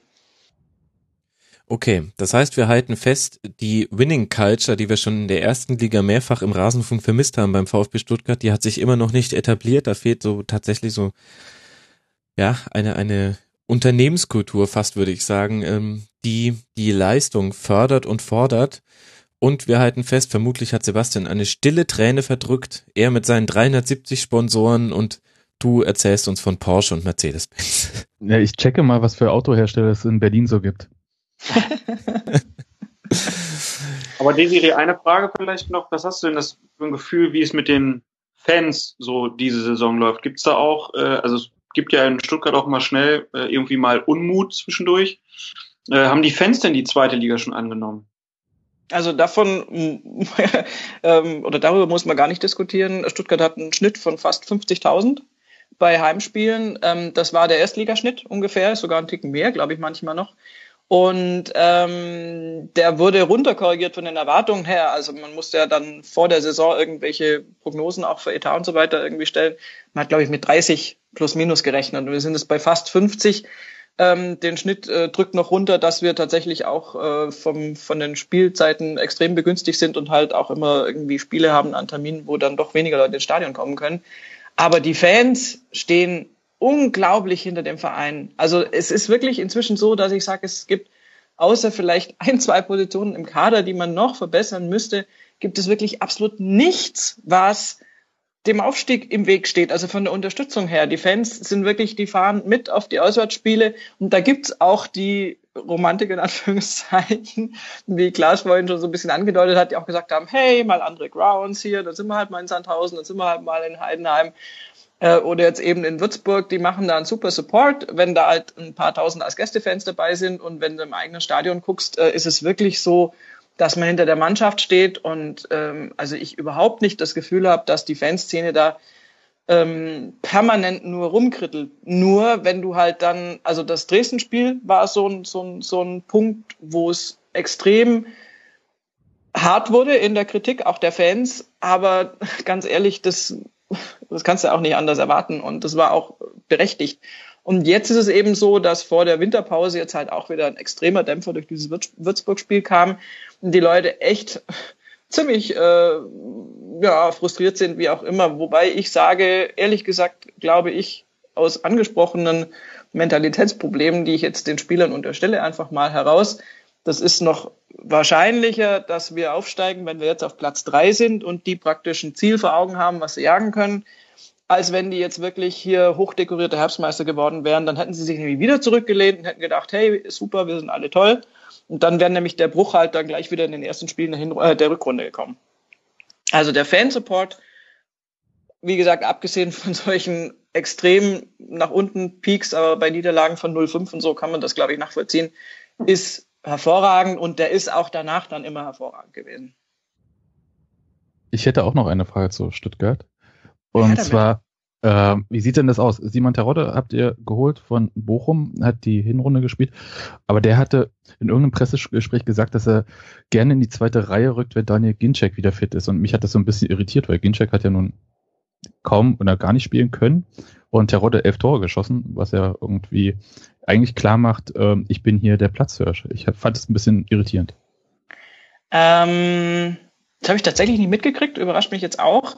Ähm, ist aber dadurch erklärbar, dass Ginczek äh, ist einer der Spieler, das ist so, also so leid es mir tut und mir tut jeder einzelne von den Spielern leid, aber es ist so ein bisschen Bartstuber-Kategorie. Wenn die spielen, sind das Top-Bundesligaspiele aber sie sind halt verletzt und zwar andauernd. Also das ist, äh, da gehört übrigens auch in Ansätzen Daniel Didavi noch dazu, den wir an Wolfsburg verkauft haben, wo er jetzt halt auch auf der Bank sitzt, weil er verletzt ist, beziehungsweise er treibt sich bei uns im Reha-Zentrum rum. Ähm, es, Ginzek ist so ein Spieler, der einfach ja unglaubliche Verletzungen hatte, immer wieder.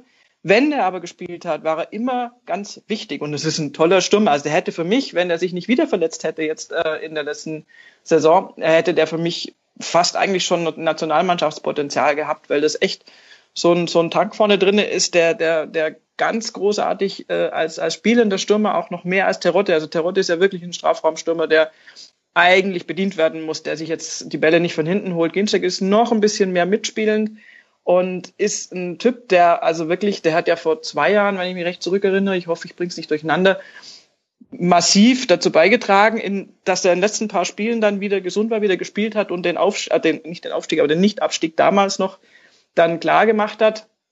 Und äh, immer wenn er spielt, ist er praktisch ein, ein Wahnsinnspfund für das Stuttgarter Spiel gewesen. Und jetzt hat er ja bisher wirklich nur ganz, ganz wenig gespielt und hat da dann auch tatsächlich eine Torchance auf dem Fuß, die er nicht verwerten konnte. Das war dann alles ganz tragisch, wo ich sage, ja, meine Güte, ist doch klar. Aber ich denke, das ist, Terodde ist so ein Typ, der leidet sicher nicht unter diesem Mentalitätsding, was ich angesprochen habe. Das war natürlich ein Top-Einkauf, auch als Torschützenkönig äh, von Bochum kommend, der zweiten Bundesliga. Und Terodde ist einfach so ein Teamspieler, der sich total einbringt. Der ist von Anfang an tatsächlich nur positiv aufgefallen mit irgendwelchen Bemerkungen von wegen, ich finde es jetzt cool beim VfB Stuttgart, ich habe total Bock drauf, weil und so weiter. Also er ist ein unglaublich mannschaftsdienlicher Spieler und ich denke, dass das so ein bisschen fast schon äh, mannschaftsintern motivierend an Daniel Ginczek gerichtet ist, so nach dem Motto, hey, jetzt komm mal hier, du wirst dann nicht auf der Bank sitzen nur und äh, ich werde die ganze Zeit spielen. Anders kann ich es mir nicht erklären. Ähm, ich habe es leider nicht, nicht, nicht, nicht gehört jetzt, also mir fehlt da ein bisschen der Tonfall jetzt dazu, aber das würde ich sagen, also Terodde ist einfach ein mega sympathischer und mannschaftsdienlicher Typ und würde, glaube ich, anerkennen, wenn Ginczek zurückkäme, lauter Konjunktive, und seine alte Klasse wieder erreichen würde, dass die dann zumindest abwechselnd spielen. Habe ich da jetzt irgendwas beantwortet?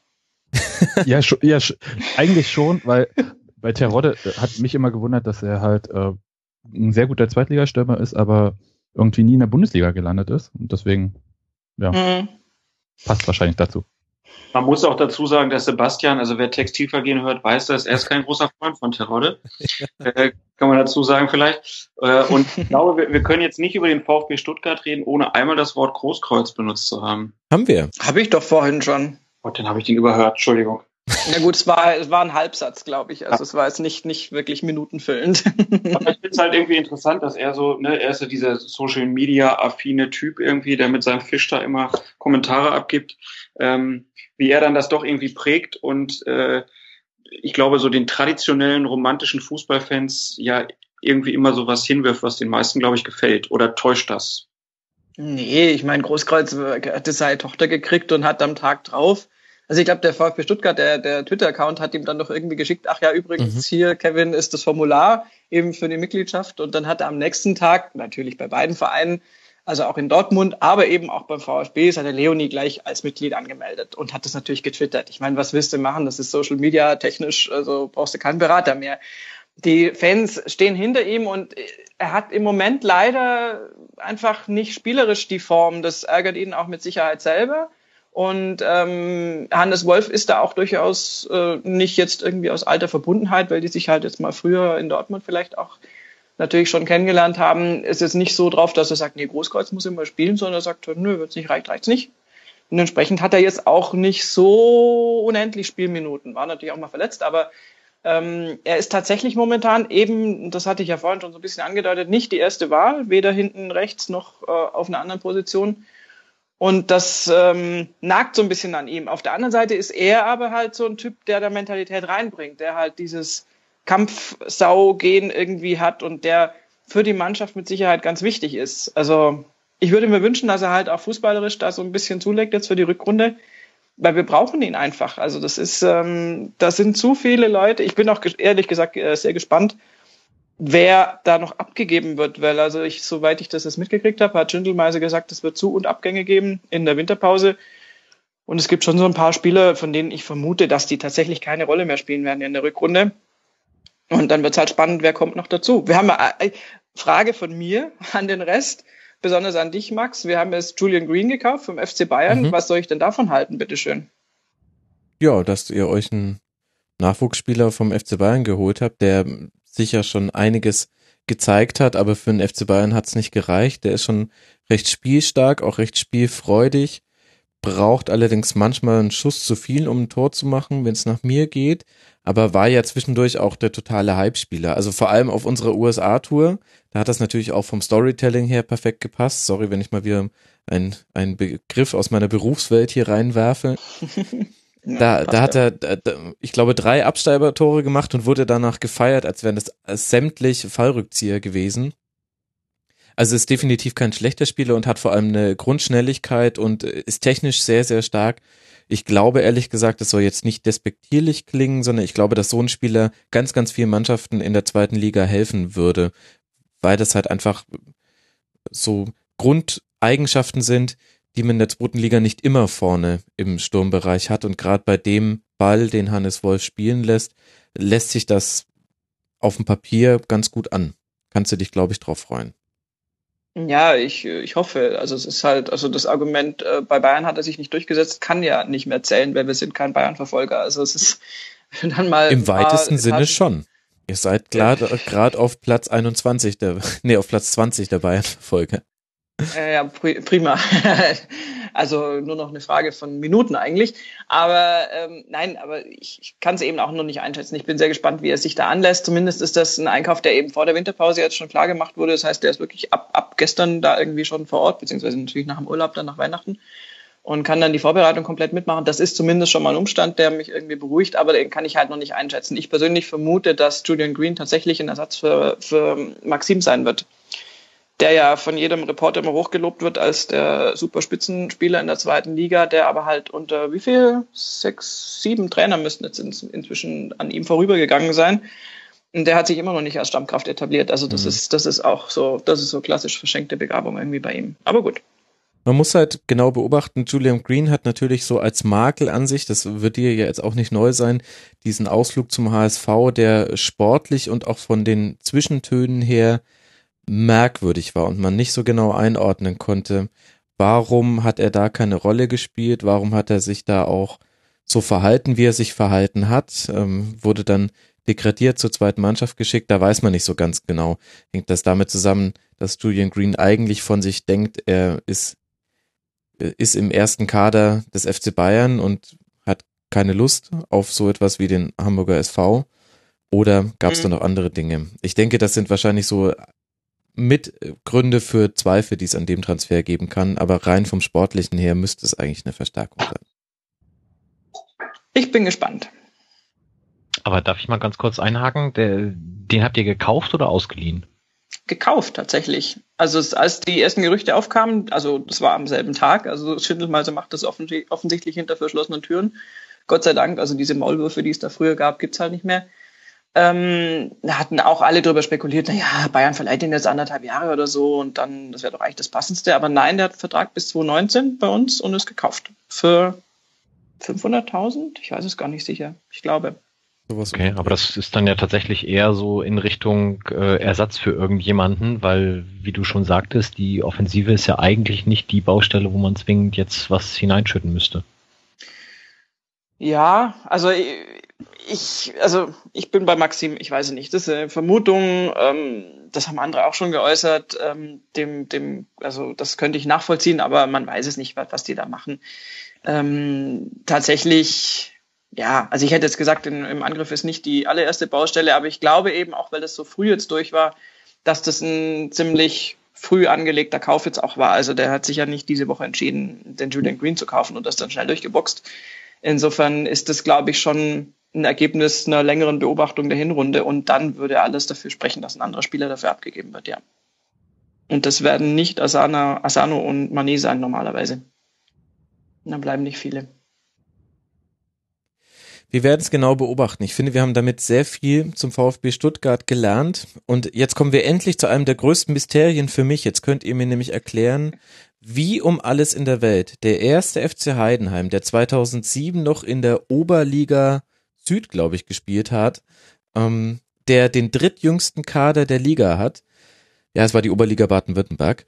Ähm, wie dieser Verein auf einen, so wie ich es mitverfolgt habe, vollkommen verdienten vierten Tabellenplatz nach 17 Spielen kommen konnte. 25 zu 14 Tore, 29 Punkte, das heißt drei Punkte Rückstand auf Hannover und auf Stuttgart, über die wir gerade schon gesprochen haben. Das ist nicht allzu viel. Eine sensationelle Heimbilanz. Platz zwei in der Heimtabelle mit 15 zu 4 Toren. Das heißt, es ist nicht ganz so einfach in Heidenheim zu treffen. Das mussten schon viele Mannschaften erfahren. Und und ich habe mehrfach Tolles über Heidenheim gehört und was ich gesehen habe, hat mir auch gefallen. Unter anderem ähm, habe ich äh, von jemandem, auf dessen Meinung ich sehr viel gebe, ähm, gehört, der ist Bielefeld-Fan und hat gesagt, das war die bestorganisierte Mannschaft, die er jemals in Bielefeld gesehen hätte. Ausgerechnet dieses Spiel hat Heidenheim allerdings verloren. Also, okay. äh, vielleicht, vielleicht kann mal Mike anfangen, der, äh, dessen Stimme mir einfach jetzt gefehlt hat, auch in den letzten Minuten. Was macht denn Heidenheim so stark? Wie kommt das zustande?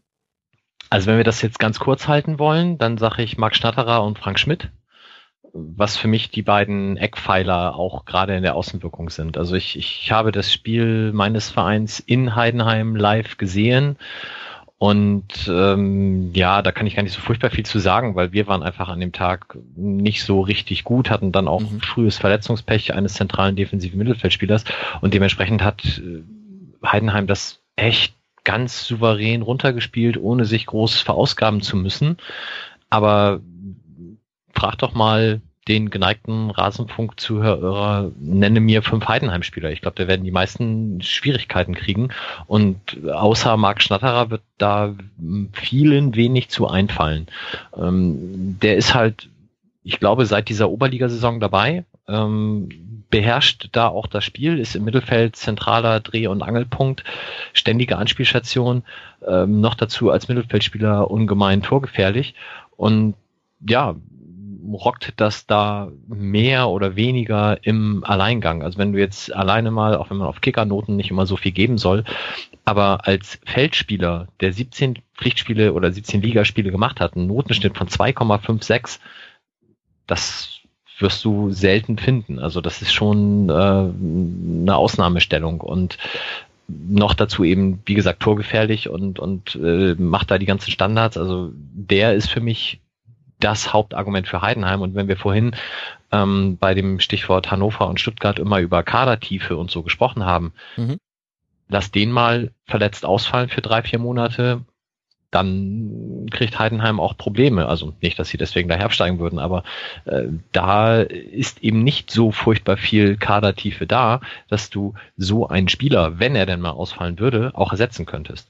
Und um den zweiten Namen jetzt noch eben zu ergänzen, Frank Schmidt als Trainer, ähm, ich weiß nicht, wer diesen Trainerfilm gesehen hat, da gab es ja einige Personen, die nicht so ganz gut wegkamen er ist da in meiner Sicht äh, ganz hervorragend weggekommen und glaube ich einer der Punkte, warum das in Heidenheim so wunderbar funktioniert. Und äh, ja, da warte ich eigentlich jedes Mal drauf, wenn bei irgendeinem namhafteren Erstligisten der Trainerwechsel mal wieder erfolgt, dass dann zumindest der Name Frank Schmidt äh, in die Rotation mal reinfließt.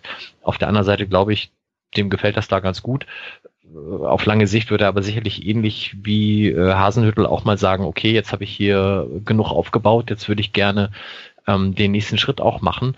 Ob der mit Heidenheim dann möglich ist oder ob er den dann doch bei einem anderen Verein gehen muss, das wird man dann sehen. Also ich glaube schon, dass der Schmidt aber jetzt erstmal noch auf jeden Fall da ein bisschen bleiben wird. Der glaube ich, nicht umsonst einen Vertrag bis 2020 unterschrieben. Und der weiß ja halt, der hat ja auch seine komplette Trainerkarriere bisher da verbracht. Ne? Ich glaube, der mhm. ist auf Heidenheim oder in einem Nachbarort irgendwie geboren. Äh, hat dann ja bis 2007 da in Heidenheim auch äh, gespielt, Karriere mhm. beendet.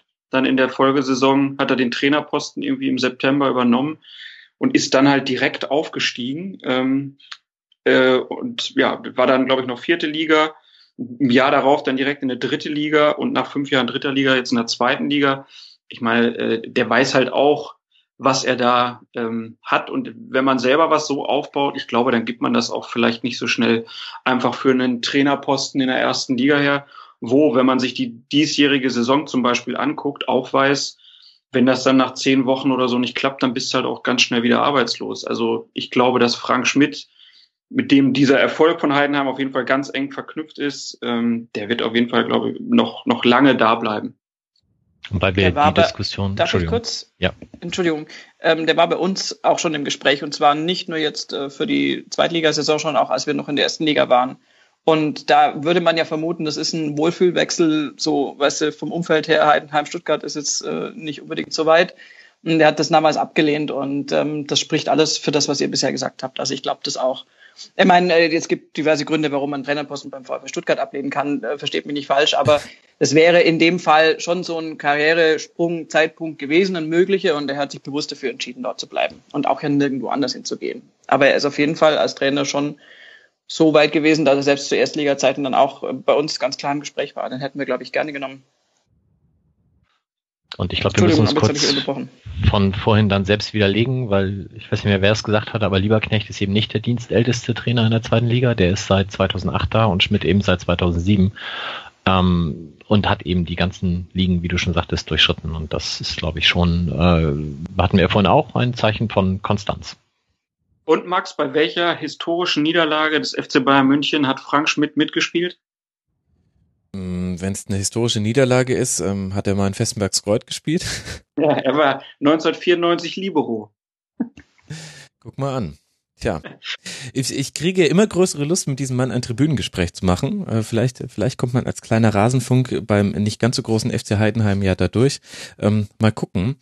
Also, Aber weißt du, woher ich das weiß, dass er da gespielt hat? Es, es gibt in, in Festenbergskreuz, da war ich mal, ein, Gedenk, ein Gedenkstein an dieses Spiel. Meine Güte. Und den kann wenigstens keine Putzfrau wegwischen, so wie diese ja. Unterschriften da, ne? Also. Genau. Und dann war halt da irgendwie, äh, stand da Frank Schmidt drauf und ähm, dann habe ich gedacht, hm, ist er das wohl? Und er ist es tatsächlich. Also diesem Mann klebt der Erfolg quasi am, am, am Stiefel. Naja, und man muss halt auch einfach sagen, man vergisst ja bei Heidenheim auch so ein bisschen, was da so dahinter steckt. Ne? Also ähm, die spielen ja, ich glaube, die haben 2008 oder so dann ihr Stadion mal auf 15.000 Leute hochgebaut. Das Stadion heißt jetzt Voigt Arena und Voigt ist ein Technikkonzern, der irgendwie einen Umsatz von 4,3 Milliarden Euro hat und aus Heidenheim kommt. Der Hauptsponsor ähm, ist dann das äh, Medienunternehmen Paul Hartmann, was einen Umsatz von knapp zwei Milliarden Euro hat. Ähm, das heißt, da ist halt auch eine Menge äh, Potenzial auch äh, finanziell in diesem Verein noch drin da ist, glaube ich, das Ende der Fahnenstange dann auch wirklich noch nicht erreicht.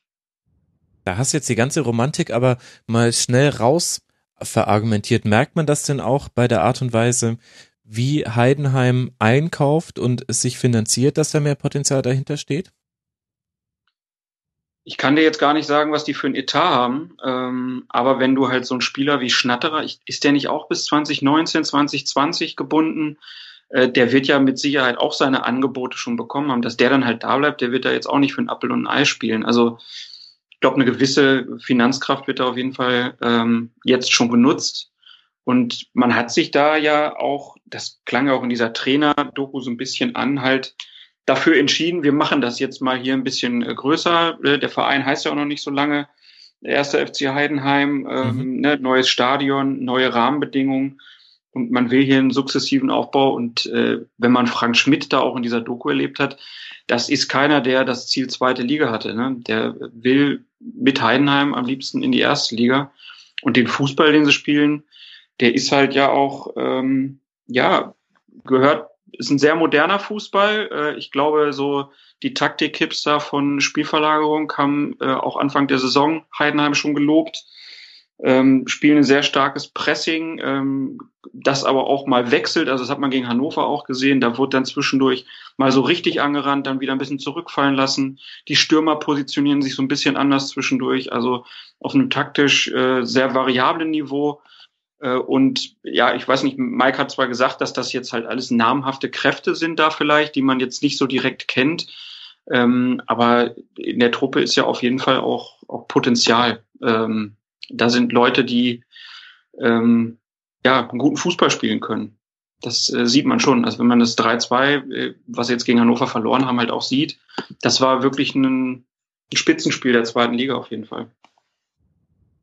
Beste Und Defensive der Liga. Die, die Transferpolitik ja nicht, ähm, weil es jetzt eben die Frage war, von viel Geld gekennzeichnet. Also die haben sich vor der Saison fast nur mit jungen Leuten verstärkt, größtenteils ablösefrei und äh, der einzige, der da ein bisschen rausreißt, ist John Verhook, der von uns kam mit 27, aber auch der ablösefrei. Ansonsten sind die alle äh, quasi ja wie RB Leipzig oder Hoffenheimer Schule sehr jung, äh, teilweise von äh, Hoffenheimer U19 und so. Also da ist ja schon auf Sicht geplant ich habe das Gefühl, die müssen ein ziemlich gutes Scouting ja haben, ne, irgendwie, wenn man halt guckt, äh, wo die Leute da so herkamen, irgendwie von Leverkusen, äh, keine Ahnung, Salzburg, Hoffenheim, hat man immer so ein bisschen das Gefühl, dass das Leute sind, die es dann in deren Vereinen nicht so schaffen, wo man aber ein großes Potenzial sieht oder dem man halt sagt, komm, hier kannst du schon zweite Liga spielen.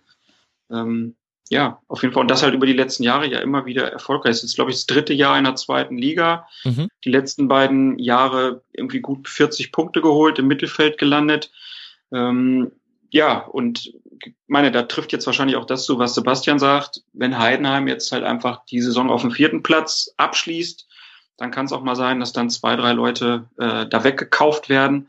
Äh, aber dann hast du halt da diese Konstanz im Verein äh, mit, mit dem Trainer, mit dem Umfeld ähm, dass man da auf jeden Fall einen Verein hat, der dann auch im nächsten Jahr wieder äh, für das obere Tabellendrittel ähm, da ist.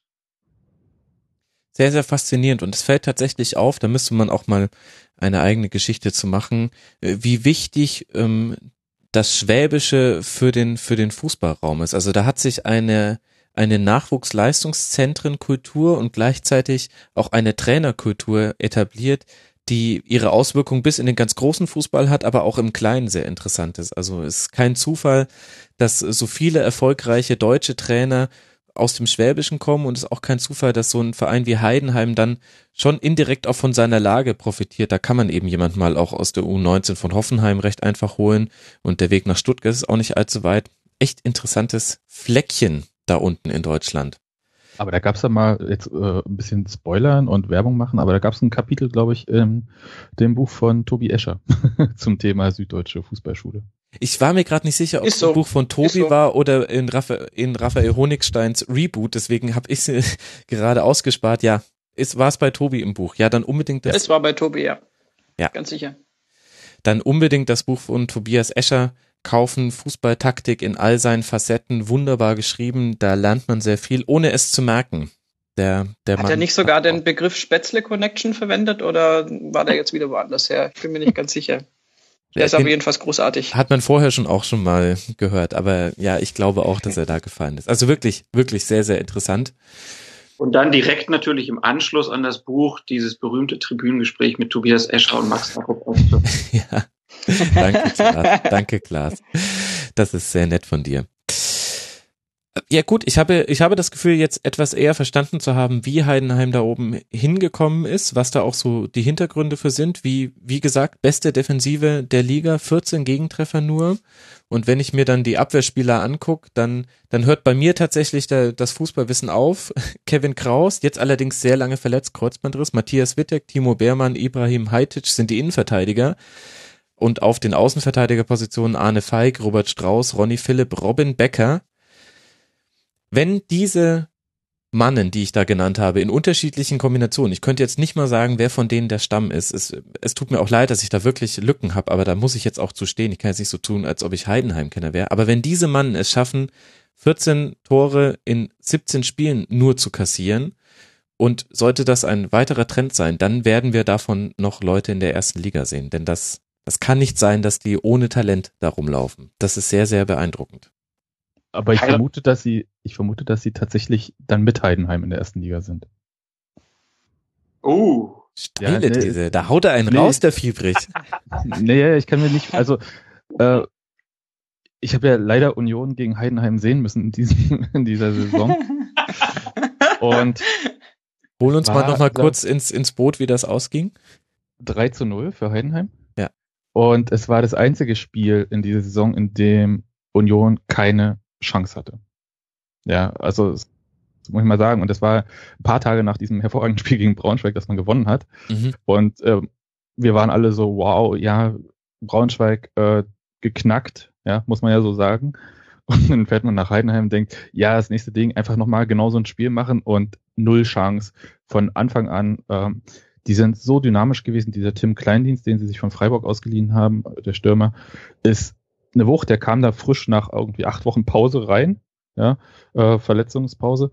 Und man hat ihm das nicht angemerkt, irgendwie Schnatterer, irgendwie Bauchmuskelzerrung oder was weiß ich, vielleicht war es eine ausgedachte Verletzung, ja, keine Ahnung, aber äh, Wahnsinn, was die über die Flügel haben sie Union einfach komplett geknackt. Also wenn man sich anschaut, ähm, das links fand ich das wahnsinnig. Ich glaube, es war Arne Falk als Verteidiger und dann äh, Schnatterer vor ihm da, da hatte Union einfach nichts dagegen zu setzen. Ich habe die noch nie so chancenlos gesehen in dieser Saison. Ja, also deswegen, ähm, wenn die, glaube ich, von Verletzungen verschont bleiben, dann sind die ganz oben dabei. Das ist so ein bisschen ähnlich wie Braunschweig irgendwie. Sehr, können ein bisschen variabler, glaube ich, spielen noch als Braunschweig und äh, sind unglaublich diszipliniert. Es ist wahnsinnig schwer, gegen die ein Tor zu schießen. Keine Ahnung, wie Hannover da drei Stücke hingekriegt hat. Gratulation, aber ähm, Hannover ich, ist aber, Klaas ist der einzige von uns, der tatsächlich gegen Heidenheim sozusagen gewonnen hat. Also ja. alle anderen drei Mannschaften haben da richtig Federn gelassen. Stuttgart ja. genauso. Hätte aber auch alles ausgehen können bei uns, muss man auch dazu sagen. Ja, also ich bin sehr beeindruckt davon und äh, wenn du irgendwie Frank Schmidt mal für längere Zeit vor ein Mikro kriegst, ich würde es mir gerne anhören. Ja, ich würde es auch gerne aufnehmen. Ähm, da bin ich jetzt echt tatsächlich angefixt. Mal gucken. Die Anfrage geht nach Beendigung dieser Folge raus. Das heißt in circa fünf bis sechs Stunden.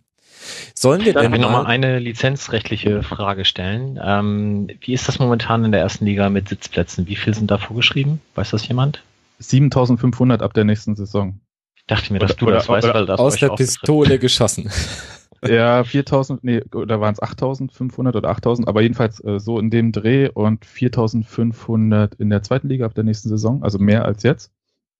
Ich kann das auch sagen, weil ich das weiß, weil Union und Aue, glaube ich, die Vereine sind, die darunter leiden unter dieser Lizenzänderung, mhm. die von Darmstadt und den Karlsruhe SC eingebracht wurde, während die meisten Vereine das überhaupt nicht juckt. Aber für die Vereine, die aktuell zweite Liga spielen, oder erste Liga gibt es Bestandsschutz und wenn man aufsteigt, kann man erstmal eine Ausnahmegenehmigung bekommen, wenn man ausbaut. Aber mhm. das kann ich ja nachher nochmal erzählen. Ja, aber das wird für Heidenheim dann nämlich auch relevant, weil die haben momentan 4500 Sitzplätze und ähm, das vielleicht noch, ich denke mal, die meisten Hörer waren da wahrscheinlich noch nicht.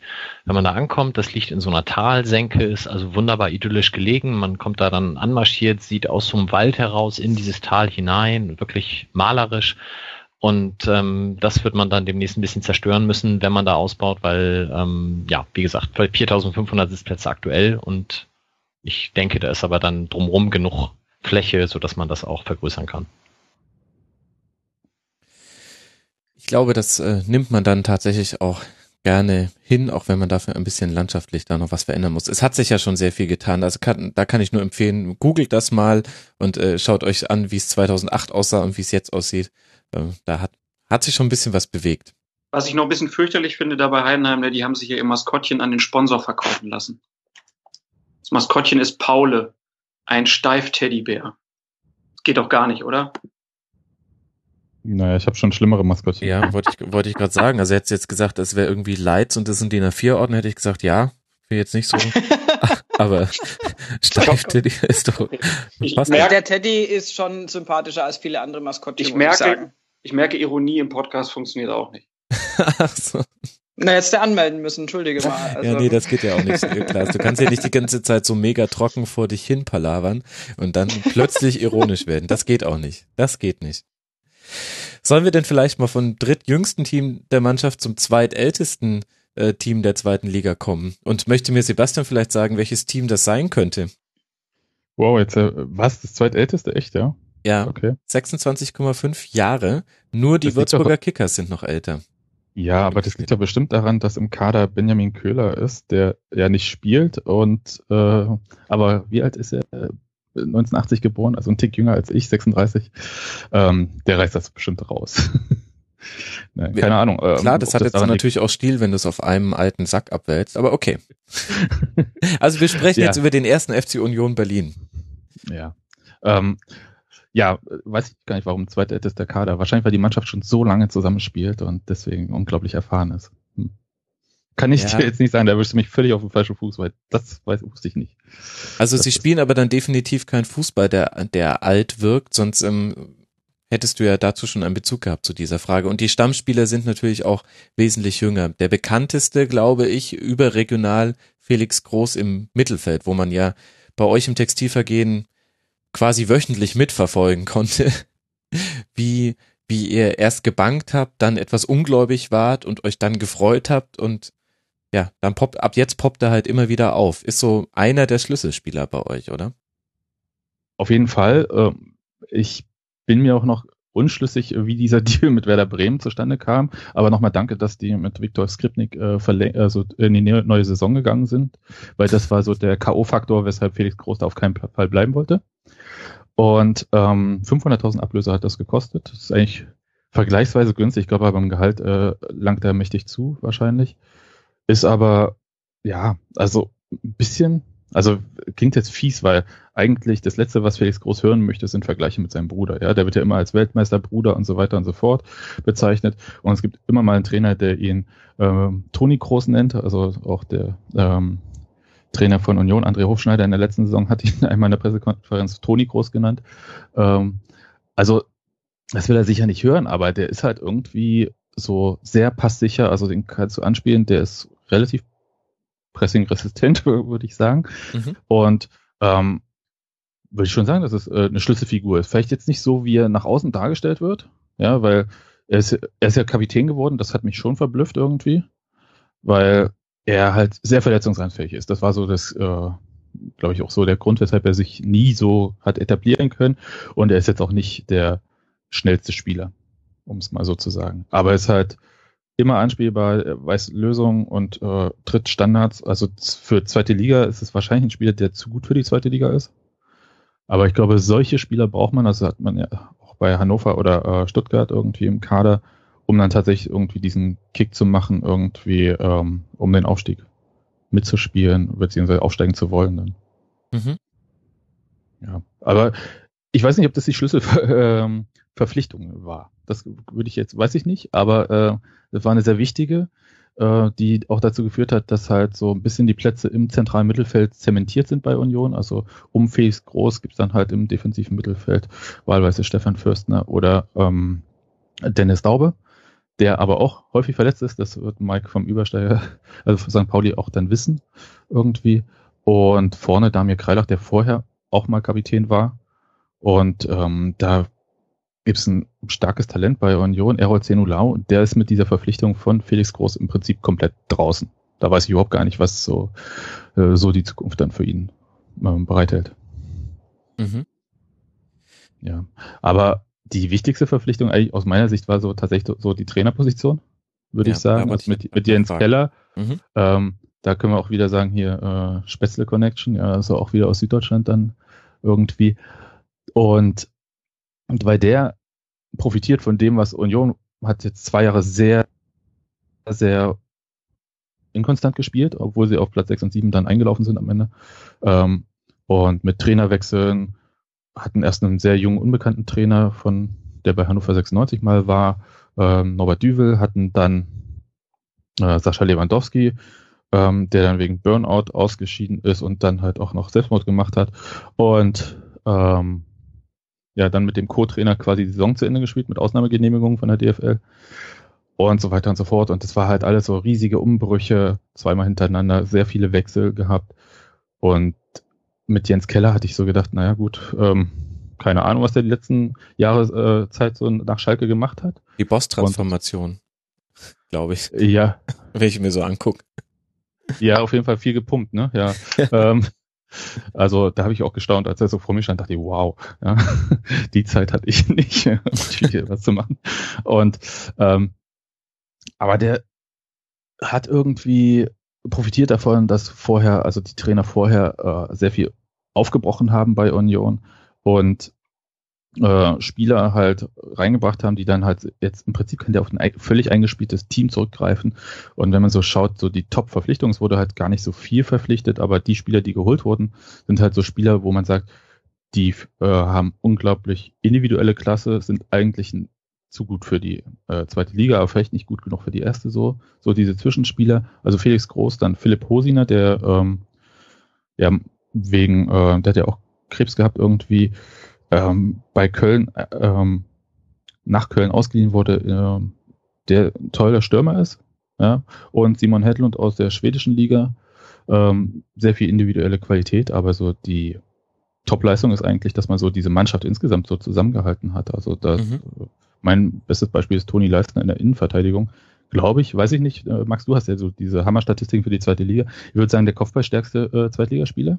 Verliert er überhaupt ein Kopfballduell? Keine Ahnung. Äh, Stuttgart war mit ihm nur im Gespräch. Keine Ahnung, warum das nicht geklappt hat. Weil er ähm, nicht wollte. Ja. Also der Kopfballstärkste ist tatsächlich äh, Tim Kleindienst. Nein, ich sehe gerade, das Plugin hat sich aufgehängt. Ich muss nochmal reloaden und dann ja. kann ich dir sagen, ja. wer der Kopfballstärkste Aber er ist halt äh, ja, Tim Kleindienst, Lasse Sobeck, äh, Tim Kister von Sandhausen, äh, Toni Leistner dann äh, ähm, auf Platz 10. Aber, aber was ja also, von allen Zweitligaspielern nicht der schlechteste Wert ist. Ja, also wahnsinnig sicher, also äh, als Spieler. Und das ist so der Unterschied zu Union in der letzten Saison. Die schießen im Prinzip ähnlich viele Tore. Also da hat sich nicht viel geändert. Mhm. Ähm, wo man denkt irgendwie, ja, Bobby Wood ist weg irgendwie, der so viel Tore geschossen hat. Aber in der Defensive hat sich einiges geändert. Also man hat sich aus der zweiten dänischen Liga Christian Pedersen geholt als Linksverteidiger.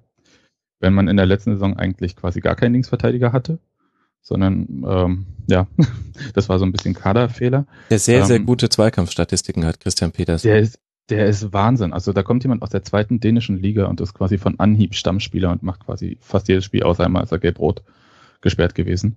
Ähm, ist für mich so die Überraschung eigentlich des äh, bisherigen Hinrunde aus Union-Sicht. Und mhm. äh, Jens Keller hat halt sich auch noch so einen Co-Trainer geholt, den ich äh, nicht kannte, Henrik Petersen, der früher mal bei äh, Salzburg war, äh, als was ist ich, was er da gemacht hat, irgendwie äh, Koordinator, Nachwuchs oder so.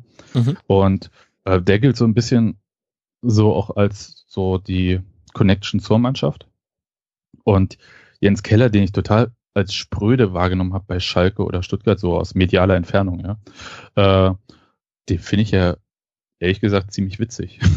unglaublich, unglaublich schlagfertig. Äh, vielleicht jetzt nicht den Medien so immer gegenüber, äh, jedenfalls nicht in Pressekonferenzen, die sind wahnsinnig öde mit ihm. Aber ähm, so, wenn halt so Kameras aus sind, äh, ist der wahnsinnig schlagfertig und ich glaube, dass äh, sowas äh, in dem Team ganz gut ankommt. Und ich hatte so ein bisschen für mich gefragt, irgendwie, was der eigentlich für den Fußball irgendwie zur Union bringt. Ja, da habe ich mal so gefragt, irgendwie dann so mal Schalke-Leute, was ist denn das für ein Fußball, dieser Kellerfußball oder was weiß ich. Und ähm, stellt sich raus, äh, Gegenpressing ist so sein Ding mhm. und ähm, das hat er irgendwie dieser Mannschaft äh, ganz gut beigebracht, wenn auch jetzt so, in, also hat man so meinetwegen jetzt ein Spiel gegen Braunschweig, glaube ich, ganz gut gesehen irgendwie. Auch am Anfang des naja, ja, so Anfang Mitte der Saison war es auch sehr gut. Und so ein bisschen ist die Luft rausgegangen, wo ich überlege, ob er vielleicht auch so ein bisschen Plan B braucht für Mannschaften, die sich aus dieser Nummer auch befreien können. Also äh, Heidenheim hat überhaupt nicht funktioniert. Ähm, andere Spiele sind halt einfach an der Chancenverwertung dann gescheitert. Also wie jetzt gegen Fürth, das war ja, ich glaube, wir haben das Kaktor des Jahres bekommen. Ähm, die hatten ja eigentlich gar keine Chance und mhm. man spielt dann trotzdem nur 1-1. Ja, also da bin ich äh, von Jens Keller bin ich positiv überrascht, ehrlich gesagt, weil ich ähm, da gar keine großen Erwartungen an ihn hatte und man denkt halt so, Bundesliga-Trainer geht in die zweite Liga. Hm. Aber ähm, ich glaube, der kann profitiert halt einfach von diesen ganzen Umbrüchen und kann das Ganze sehr gut konsolidieren. Plus halt diese ähm, Verstärkung im Kader äh, individuell, das hat schon viel ausgemacht. Da hat er generell. Ich möchte, Entschuldigung. Nein, diese bitte. Na, ich wollte nur kurz anfügen, dass ich mich sehr freue, dass Jens Keller da so gut angekommen ist, weil er einfach, äh, ich finde auch echt äh, nicht so richtig, er hatte es nicht leicht bei seinen Stationen. Ähm, der ist ja auch ein VfB Stuttgart gewächst natürlich und hat dann da nach, nach Christian Groß damals die Mannschaft übernommen, ist dann aber gleich wieder freigestellt worden, weil ähm, His Majesty Bruno Labbadia um die Ecke kam und ähm, also ist so ein bisschen auch rumgereicht worden. Also ich finde einfach, er wurde auch immer, er war eigentlich immer da und ähm, wurde immer gerade dafür ausgenutzt, was gerade irgendwie nötig war. Und bei FC Schalke war es auch so, dass man den Eindruck hatte, er hatte da nie die volle Rückendeckung und irgendwie, also er hat auf mich da immer so ein bisschen unglücklichen Eindruck gemacht. Also auch nicht unglücklich, dass er selbst unglücklich ist, sondern dass das so ein bisschen unglückliche Verpflichtung dann vielleicht auch war oder dass es nicht so gut lief. Und dann hatte ich gehört, er kommt zum, zur Union und musste nicht so richtig, hm, okay, wird das passen oder nicht. Aber wenn er da jetzt wirklich so, wie er es jetzt tut, die Saison so gut bestreitet und erfolgreich bestreitet, ist das ein, also er ist ja, du sagtest ja vorhin schon, Sebastian, dass er auf Pressekonferenzen so öde ist. Er ist jetzt keiner für das Rampenlicht und er ist auch keiner, der, der jetzt unbedingt dann äh, bei Schalke eine Pressekonferenz äh, abhalten möchte, wo ihm medial an die Gulde gegangen wird wegen was auch immer. Und insofern könnte ich mir vorstellen, dass er da echt so seinen Platz gefunden hat jetzt bei Union und äh, zumindest im Moment in der zweiten Liga. Und äh, da, ich wollte das nur mal loswerden, weil wie gesagt, der war ja bei uns auch Thema und ähm, mir hat er immer irgendwie so ein bisschen leid getan und jetzt hat er mal irgendwie einen guten Halt gefunden und das finde ich ganz schön. Das war's. Generell. Also das ist zu weihnachtlich, Entschuldigung. Nein, nein, alles gut. Und ich finde es ja auch richtig, ähm, Jens Keller da nochmal auch in Retropes Retrospektive zu bewerten. Das was ganz ähnliches habe ich übrigens im Sportradio 360 gestern erst erzählt. Nein, vorgestern war's. Äh, schön, dass ich da nicht so ganz daneben lag und mir auch die Experten quasi zustimmen. Ich finde die Entwicklung ganz interessant, äh, was Sebastian die Union Berlin genommen hat. Vom dem Verein, der vor allem dadurch überregional aufgefallen ist, ein anderer Berliner Verein zu sein mit dem selbstgebauten Stadion, ähm, hin zu einer Mannschaft, die schon sehr, sehr, also in die sehr viel investiert wurde. Und ich habe den Eindruck, der Anspruch bei beim ersten FC Union Berlin hat sich immer mehr nach oben verschoben und so langsam, auch wenn man bei euch reinhört, kriegt man das ja immer wieder mit, müsste eigentlich der Aufstieg mal her, wenn man es vergleicht mit dem, was die Konkurrenten so investiert haben in den letzten Jahren. Ja, auf jeden Fall. Also da, das ist jetzt, glaube ich, nicht ganz überraschend. Ich hatte ein Interview mit dem Präsidenten mal vor zwei oder drei Jahren, wo er damals schon gesagt hat, äh, man möchte in die äh, Top 20 des deutschen Fußballs. Ja, wir kennen das ja vom SC Freiburg, diese Bezeichnung. Und da hat das bei Union Fans, glaube ich, so für ein bisschen so Augenlupfen gesorgt. Mhm. Aber ich fand das eigentlich logisch, weil ähm, Union wahnsinnig viel investiert. Ja, also es, äh, ich glaube, diese vielen, nennen wir es schon Jahrzehnte des äh, dauernden Existenzkampfs bei Union hat so ein bisschen zu einer Verschiebung geführt, dass man halt immer sagt, ja, ja, erstmal Klassenerhalt. Aber der Kader, ähm, der Vereinsetat, ja, der war beim Aufstieg 2009 bei, glaube ich, 11 oder 12 Millionen. Und jetzt ist er bei 31 Millionen. Und das ist nur der Etat vom Verein. Ja, es gibt da noch äh, GmbHs zur Verwaltung und für Events und dann gibt's noch die Stadion AG. Und wenn man das alles zusammenzählt, ähm, merkt man, dass da schon sehr viel Geld unterwegs ist mittlerweile wie auch immer sie das machen. Also ich bin, äh, würde es gerne mal sehen, die Zahlen, aber ähm, das, da wird auch investiert und da werden halt auch Gehälter gezahlt, wo andere nicht mit können. Ja, also ich erinnere mich irgendwie, Sören Brandy äh, wurde als äh, Stürmer verpflichtet vor ein paar Jahren. Den wollte St. Pauli auch haben. Die sind dann halt ausgestiegen, weil sie einfach die Gehälter nicht zahlen konnten. Mhm. Ja, und ähm, das und deswegen muss der Anspruch natürlich sein, dass man halt dann nicht nur äh, ein bisschen mitspielt, wie man das bei Union so macht, eine ganz ähm, klassische, Un klassische Union-Saison sah bisher so aus, ähm, irgendeine Art von Fehlstart. Ja, so erster Sieg dann am fünften, sechsten Spieltag, vorher schön erste Runde Pokal ausgeschieden, dann äh, gute Hinrunde irgendwie zwischen Platz eins und sechs, dann nochmal kurz rantasten an die Top drei und dann so ab, sag mal, Spieltag 22, 24 abreißen lassen und austrudeln und dann irgendwie auf zwischen Platz 6 und 9 ankommen. Und ähm, deswegen ist ja Uwe Neuhaus äh, entlassen worden äh, 2014, nachdem er sieben Jahre bei Union war und die da auch in die zweite Liga gebracht hat. Um das halt irgendwie diesen ganz, man hat so das Gefühl gehabt bei Union, dass es so verkrustet ist irgendwie und dass alle so ein bisschen ähm, ja, so, naja, so eine Komfortzone für sich gefunden haben äh, man spielt oben mit, man kassiert ganz gut Geld, aber man muss ja nicht alles. Ja, und ja, das ist jetzt anders. Und äh, das merkt man auch. Und äh, Jens Keller trägt auch seinen Teil dazu bei, indem er halt irgendwie überhaupt nicht den Anschein macht, irgendwie, als es dann hieß, ja, Montag äh, gegen Braunschweig und am Freitag, vier Tage später, äh, in Heidenheim. Und äh, medial wurde gefragt, ist ja fast wie eine englische Woche. Und er so, ja, das äh, sind Profis, die müssen das halt aushalten. Union spielt halt die zweite Runde im DFB-Pokal vor 80.000 in Dortmund. Und der einzige, glaube ich, dem das irgendwie zwar vielleicht nicht am Arsch vorbeiging, aber der irgendwie total relaxed war, war Jens Keller, ja. Alle anderen haben halt äh, den größten Vereinsausflug der Geschichte gemacht irgendwie, die gesamte Geschäftsstelle und bei Union sind, äh, weiß nicht, so viele neu dazugekommen, so, also es waren nicht irgendwie 30 Leute aus der Geschäftsstelle, sondern irgendwie über 100 arbeiten ja mittlerweile festangestellter bei Union, ähm, dann sind die halt alle gemeinsam nach Dortmund gefahren mit 10.000 Fans noch dazu. Und ähm, ja, der ist halt da total relaxed. Der hat, glaube ich, ein, der hat einfach das bei Schalke einfach alles gesehen, glaube ich, was man so an Druck und so weiter und so fort haben kann. Genießt dieses Umfeld, das er bei Union hat. Das ist ja sehr ähm, gefestigt. Mhm. Und hat gleichzeitig halt einfach verkörpert alles, was sagt irgendwie, Bundesliga ist das Ding. Und das finde ich ganz gut. Ich finde es aber auch ganz interessant, ne, dass man so dem Keller halt so einen Stempel aufdrückt von außen, obwohl man kennt ihn ja eigentlich gar nicht. Ne? Also man hat das irgendwie immer nur so mitbekommen, was da halt über Schalke berichtet wurde.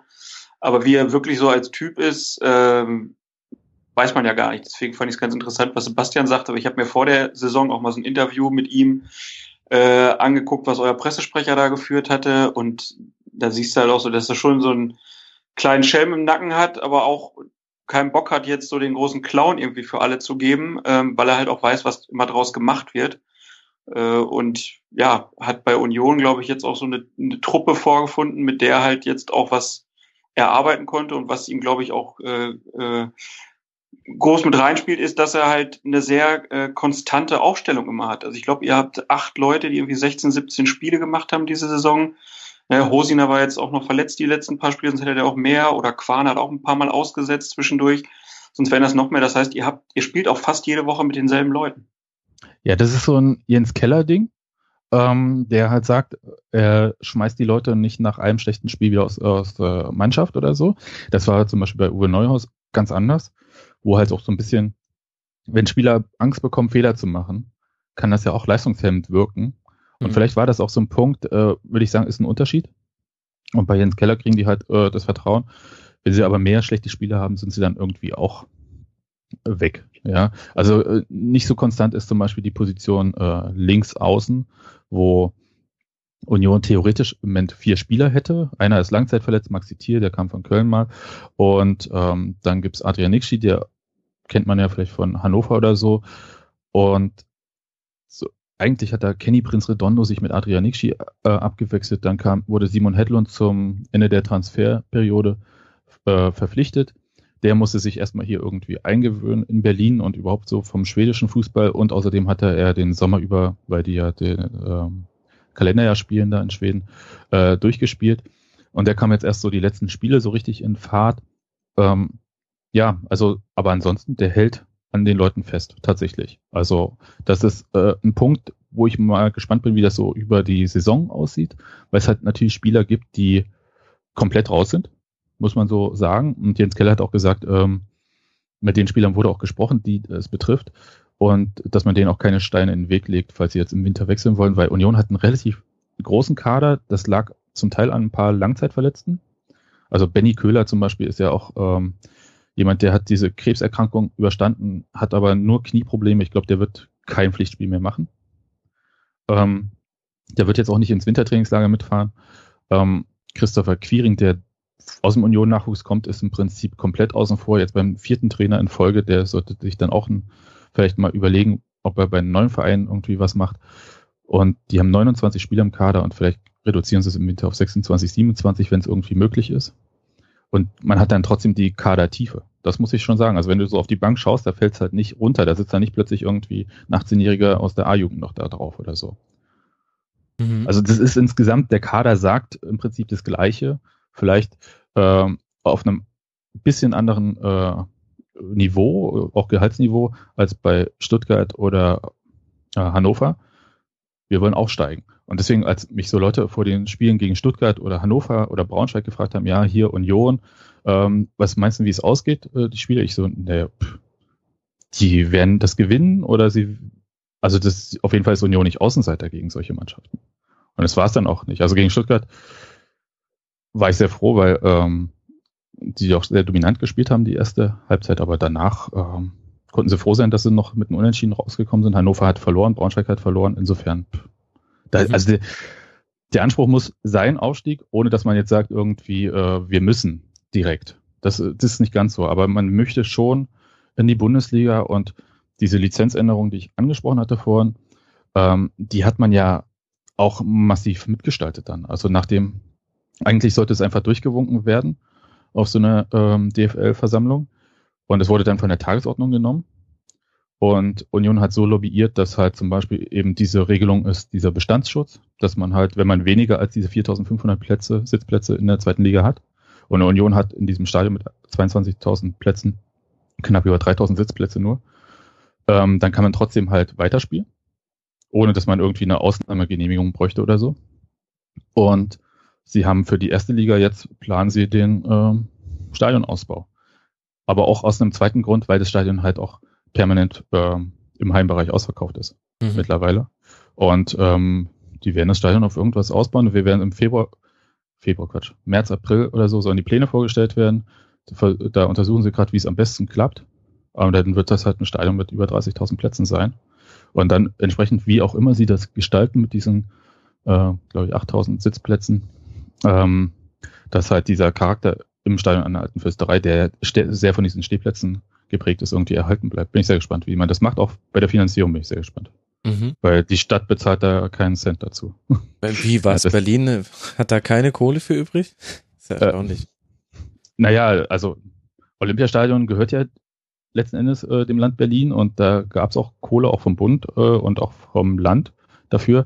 Aber es gibt so einen Deal mit der Stadt. Also Union hat dieses Grundstück, auf dem das Stadion steht, irgendwie per Erdbaupacht irgendwie übernommen. Und ähm, alles, was sie darauf bauen und alles, was für den Profifußball ist, bezahlen sie komplett selbst oder finanzieren selbst. Und ähm, das Nachwuchsleistungszentrum wird, äh, sollte ursprünglich zu 100 Prozent vom Land bezahlt werden, weil es halt äh, quasi Amateur- und äh, Frauenmannschaften und so weiter und so fort auch betrifft. Und da ist jetzt auch so, dass Union 20 Prozent bezahlt und 80 Prozent vom Land kommen. Ja, also insofern, ich finde es eigentlich eine saubere Regelung, ist aber eher äh, selten in der, im deutschen Fußball, dass äh, die Stadt sich so ja, wenig beteiligt. Mhm. Ja, also schaut mal so Stadionausbau jetzt irgendwie in Karlsruhe an. Hm. Das zahlt schon der Steuerzahler. ja. Und mit da du aber natürlich in Berlin eine andere Situation und die ist, glaube ich, auch vergleichbar mit Hamburg, weil du musst dich halt auf mehrere Vereine verteilen. Und das war in Hamburg mit dem Volksparkstadion genauso, also auch da WM-Stadion etc., Beteiligung von Stadt, Land, sonst was. Und das Millantor ist halt auch, ja, die Pacht hat man dem Verein irgendwie überlassen, aber das war es dann auch größtenteils. Jetzt, wenn wir so Zwischenbilanz ziehen, Sebastian, dann äh, liegt er jetzt auf Tabellenplatz 5 mit 28 Punkten. Das sind vier Punkte Rückstand auf die Aufstiegsränge. Was muss sich denn verändern in der Rückrunde, dass das hinhaut mit dem Aufstieg? Ähm, Jens Keller hat gesagt, wir haben mehr Punkte ähm, durch äh, verloren als äh, durch ja, unglückliche Spiel, Ausgänge oder so, als durch glückliche gewonnen. Ich glaube, das wäre so ein Punkt, der sich auf jeden Fall mal ändern könnte. Ja, ich erinnere mich irgendwie, ähm, wie gesagt, das letzte Spiel gegen Heiden, äh, Quatsch, gegen Fürth war so eins und 1-1, aber wir hatten auch ein 4-4 in Bielefeld. Das Union, glaube ich, da lagen sie 3-1 zurück, haben 4-3 geführt und dann kassieren sie noch da, na egal. Und solche Sachen könnten sich ändern. Und was ein Punkt ist, über den ich die ganze Zeit nachdenke, bei dem ich auch nicht genau Bescheid weiß. Ursprünglich war ja Philipp Hosiner als äh, Nachfolger für Bobby Wood äh, verpflichtet worden im Angriff, hatte sich dann quasi vor dem ersten Saisonspiel verletzt.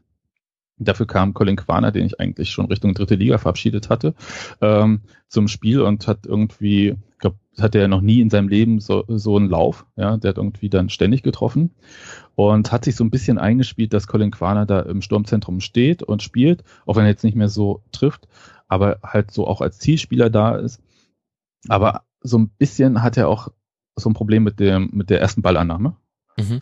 Und ich würde mir wünschen, dass man doch wieder so von diesen Richtung hohe Bälle auf Quaner geht immer irgendwie, ja, wenn man äh, gepresst wird, dass man dann halt äh, die Richtung spielt, dass man so ein bisschen sich mehr durchkombiniert ähm, und halt äh, die Stärken der anderen Spieler mehr mit einbringt, also wie die von Steven Skripski, der auch, eigentlich auch Stürmer ist, auf rechts außen spielt, Simon Hedlund auf links außen und meinetwegen dann Philipp Hosiner oder wer auch immer da im Zentrum steht, äh, dass das so ein bisschen naja, runtergeht irgendwie. Also dass äh, einfach man da sicherer im Spielaufbau ist mhm. und nicht darauf angewiesen ist, irgendwie da den Zielspieler Colin Quaner mal zu suchen. Ich glaube, so diese Zielspielernummer ist immer so eine süße Versuchung, weil man, den sieht man halt. Der ist ja auch schnell, der Colin Quaner, ja, und ist auch ein, irgendwie auch ein cooler Typ und äh, toller Spieler. Aber ähm, es ist so die Versuchung, man sieht da diesen Typen und man spielt einfach lang, anstatt irgendwie vielleicht andere Wege zu finden.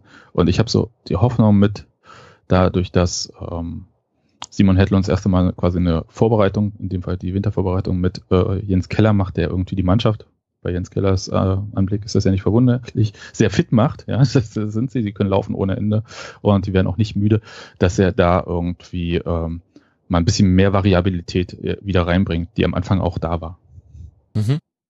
Das wäre so mein Ding irgendwie. Ansonsten ist es ähm, die beste Hinrunde, die Union je in der zweiten Liga gespielt hat. Ja, die hatten einmal äh, genauso viele Punkte, aber nicht so ein gutes Torverhältnis. Ähm, also insofern, ja, das kann ruhig nochmal so gehen. Aber andererseits muss man, darf man vielleicht in der Rückrunde nicht so viele Punkte am Anfang liegen lassen, wie man das jetzt in der Hinrunde gemacht hat. Weil hinten raus äh, ist das Programm mit äh, Stuttgart, Heidenheim, Braunschweig äh, doch einigermaßen fett, würde ich sagen, so auf die letzten fünf Spieltage diese drei Gegner zu haben. Mhm. Ja, das äh, war knackig jetzt. Ja, das wird ein spannender April und Anfang Mai dann in der zweiten Fußball-Bundesliga. Ich glaube, da können sich Fall. auch die neutralen Fans äh, drauf freuen. Und dann schauen wir mal, ob bei euch dann auswärts in Fürth am 21. Mai gefeiert werden kann. Sebastian, äh, wo du dich dann befindest zu diesem Zeitpunkt oder ob es dann vielleicht auch gar um nichts mehr geht. Wir werden es ja, dann. Ich habe noch eine Sache. Ja. ja. Ich habe noch eine, äh, als du die wichtigen Neuverpflichtungen äh, erwähnt hast, habe ich eigentlich auf einen anderen Namen gewartet, habe jetzt aber nachgeguckt und es stimmt gar nicht, weil der kam schon im Winter, nämlich Jakob Busk. Ich habe von außen ja. immer so das Gefühl gehabt, Torwartposition bei Union ist immer was ganz Spezielles und war halt auch nie so ganz fehlerfrei. Und mit ihm habe ich jetzt das Gefühl, das ist eine Bank. Äh, ja, das stimmt auch. Also das war tatsächlich ein also einerseits die Verpflichtung von Jakob Busk und andererseits haben sie auch einen Torwarttrainer verpflichtet und den alten einfach entlassen. Ähm, sie haben Dennis Rudel geholt, der auch früher, glaube ich, Stuttgart irgendwie unterwegs war, also nochmal äh, süddeutsche Trainer-Connection. Ähm, von den Kaiser Chiefs aus Südafrika haben sie den geholt. Und äh, mit den beiden hat sich wirklich was getan. Also so mitspielender Torwart, denn Jakob Busk ist auch nicht komplett fehlerfrei oder so, ja, aber äh, er spielt mit, während halt äh, schon die Strafraumbeherrschung vorher bei Torhütern eher ein Problem war. Ich glaube, Union hat kein Gegentor nach Ecken, kein äh, Kopfballgegentor kassiert, was einerseits für die Verteidigung, andererseits auch für den Torhüter spricht. Also insofern, das haut total hin und der steht dann auch mal 30 Meter vorm Tor. Ist so ein bisschen, ja, ich, ich will jetzt nicht diesen neuen Vergleich bringen. Also, aber er spielt, er spielt sehr gut mit und ist gleichzeitig äh, ja so dieser Prototyp irgendwie eines äh, skandinavischen Spielers. Ja, sagt nicht viel, aber auf dem Platz ist er echt. Äh, ja, ich finde ihn super. Ja, sehr gut. Damit haben wir Tab Tabellenplatz 5 uns auch näher angeguckt. Und jetzt kommen wir, schon jetzt kommen wir zu den beiden Aufsteigern in diese zweite Fußball-Bundesliga und zuerst zu den Würzburger Kickers. Damit wären wir auch beim durchschnittlich ältesten Team dieser Liga. Und wer von euch kann mir denn sagen, was da in Würzburg los ist? Es ist meine alte Heimat im weitesten Sinne. Ich habe das aus der Distanz mitverfolgt und bin mehr oder weniger ungläubig bis fast überfordert damit zu erklären, was Bernd Hollerbach mit Würzburg gemacht hat. Wer kann mir das erklären? Also ich nicht. so, die anderen. Ja, okay, ich würde es mal versuchen. Es ist halt, äh, Hollerbach an sich ähm, hat da natürlich einen wahnsinnigen Job gemacht mit den mit dem Aufstiegsdurchmarsch sozusagen. Mhm. Und ähm, ich glaube einfach, dass der da in, in, in Würzburg den, den Spielraum gekriegt hat. Das ist ja auch seine Geburtsstadt, der kommt ja daher. Ähm, sich da eine Mannschaft zusammenzustellen, die ist natürlich nominell, da kennst du so gut wie gar keinen, wenn du nicht dich wirklich auskennst in der zweiten Liga aber die er gut gemixt hat. Also sie wird ähm, immer als relativ alt beschrieben, aber es ist zum Beispiel ein ganz äh, ja wirklich schnittverzerrender Mitspieler ist natürlich der Torwart, der übrigens wie ich äh, aus Protest hier nur kundtue, ähm, Wulle mit Spitznamen heißt, also Wuldikowski ist es. Und Wulle ist unser Lieblingsbier in Stuttgart, also bitte ja, passt mal auf da in Würzburg, ihr könnt euren Wein da trinken. Und ähm, der ist, der, das ist so ein Buffon-Verschnitt. Also der steht da hinten drin mit, keine Ahnung, um die 40 und äh, hält da den Laden zusammen und ist natürlich da ein ganz erfahrener Rückhalt für die Spieler, die natürlich da dann weiter vorne auch jünger sind. Und ich glaube wirklich, dass, dass Hollerbach da unglaublich viel über, über Mentalität geht und über Kampfeswillen. Und glaube aber trotzdem, dass natürlich keiner damit gerechnet hat, dass die auf diesem Tabellenplatz stehen nach dieser Hinrunde. Ist für mich, ich glaube aber auch wirklich, dass da auch ein bisschen mitspielt, dass die halt auch unterschätzt werden und mhm. auch schwer einzuschätzen sind, weil sie natürlich jetzt äh, natürlich äh, auch nicht jahrelange irgendwie Spielerfahrung in der zweiten Liga haben und Hollerbach ähm, hat da offensichtlich ein gutes Händchen, ist taktisch tatsächlich auch jetzt nicht so festgefahren, also die der, der will das flexibel handhaben und, und äh, ja, muss da seine Spieler offensichtlich gut einleiten, dass die es schaffen, wirklich immer wieder so Überraschungsmomente zu erzielen. Und ähm, ich habe ja das Spiel noch im Nacken gegen, gegen VfB.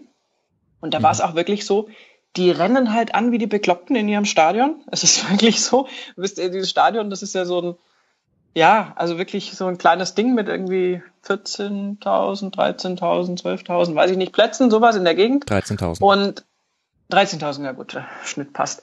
Und, ähm, und die haben da wirklich, die haben genau das gemacht, diese Welle, diesen Spielmut und Witz und so, den zum Beispiel unsere Recken da vermissen haben lassen. Mhm. Und ich könnte mir durchaus vorstellen, ohne natürlich jetzt andere Würzburg-Spiele gesehen zu haben, muss ich ehrlich sagen, dass das äh, dann bei anderen Mannschaften vielleicht auch ein bisschen auf, ja, wie soll ich sagen, dass die auch ein bisschen überrascht waren, was da einfach auf sie zurollt. Und also ich persönlich würde da schon ganz, ganz, ganz viel dem Trainer Bernd Hollerbach irgendwie zuschreiben. Meine persönliche Meinung. Ja, ist sicherlich auch nicht ganz falsch, wenn man einfach mal so ein bisschen die Entwicklung anguckt. Ich glaube, der ist seit 2014 da.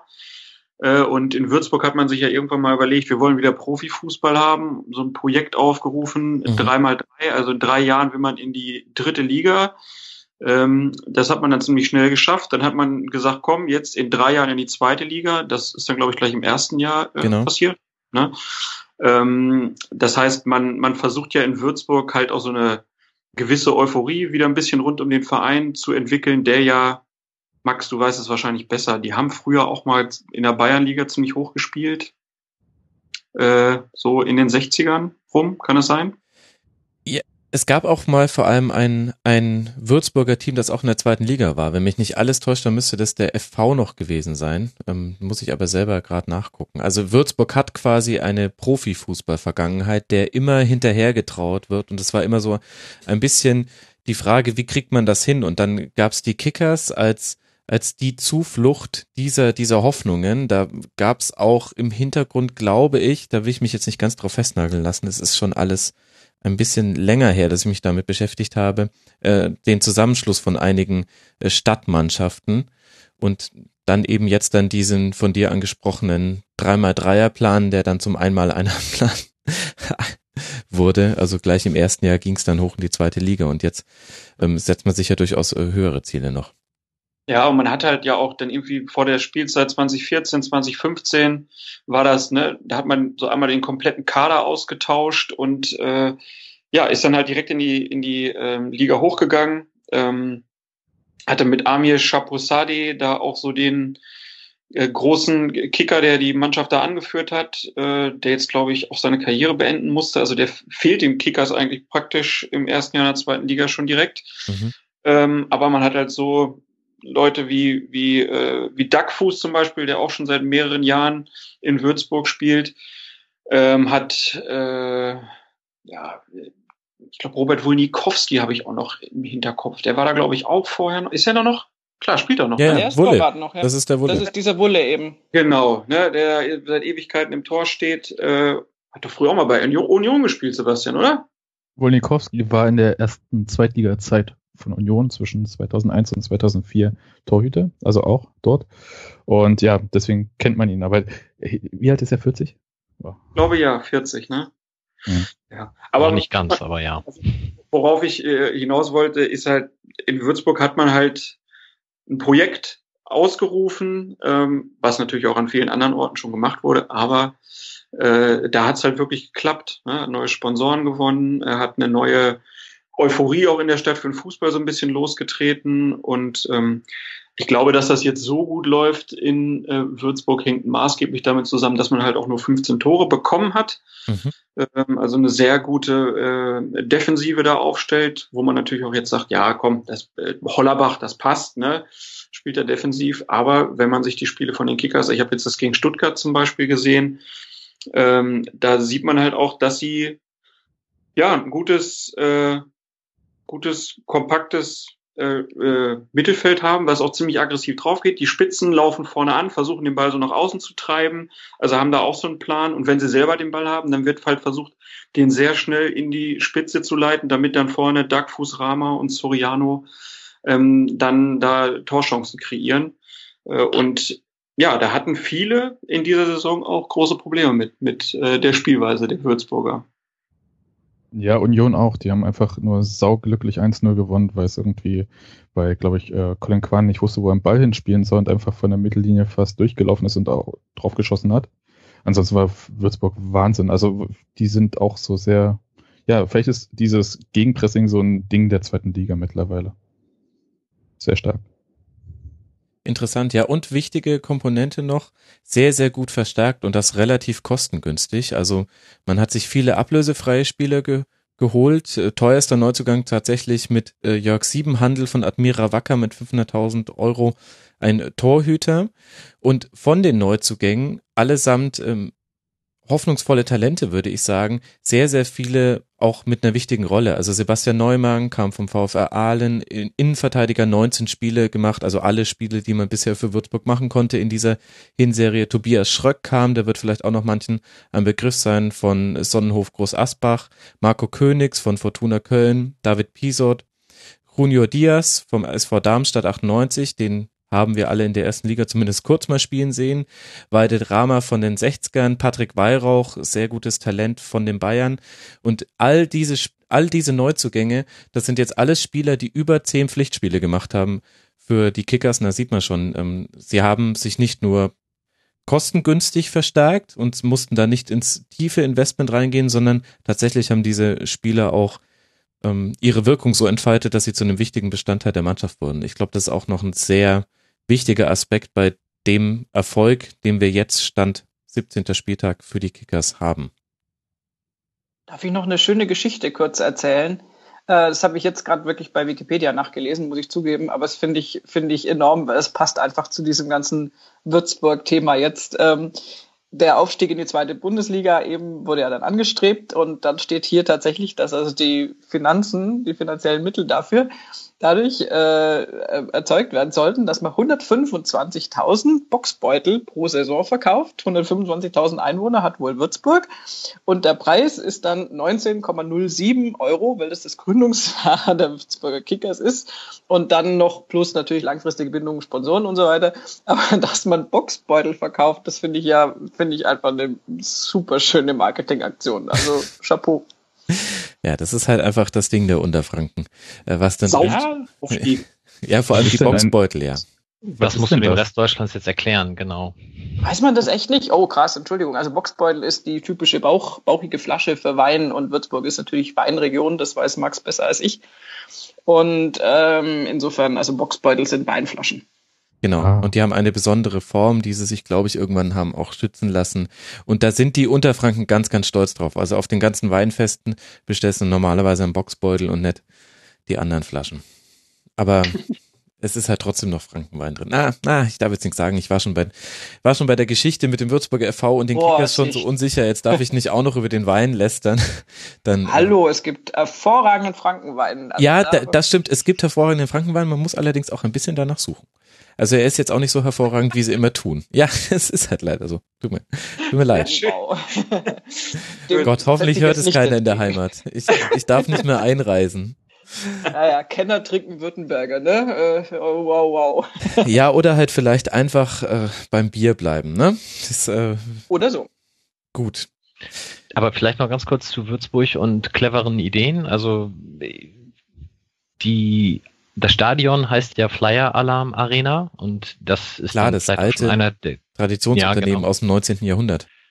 Genau, vielleicht einer der Gründe, warum der Verein dann auch so erfolgreich ist, wo wir wieder bei erfolgreicher Wirtschaft im Süden Deutschlands dann sind, auch wenn es in dem Fall nicht Baden-Württemberg ist. Ähm, und da, ich, ich hoffe, ich verwechsel das jetzt nicht mit Heidenheim, aber ich bin mir relativ sicher, dass es bei Würzburg so war, dass da momentan gesammelt wird, um den Namen des Stadions vom Sponsoren wieder zurückzukaufen. Also fast ein bisschen das Gegenmodell zum Volksparkstadion. Also da sollen die Fans dann Geld sammeln, um das Ding dann wieder seinem ursprünglichen Namen zuzuführen. Der Sponsor zeigt sich dafür aber wohl recht aufgeschlossen. Also er unterstützt das auch, ähm, würde sich freuen, wenn sein Name dann da wieder verschwindet und man dann als Verein sagen kann, hier, das haben wir uns selber zurückerkauft. Das kann ich mir jetzt ja gar nicht vorstellen aus der Sicht von Flyer Alarm, aber gut, wenn du das sagst.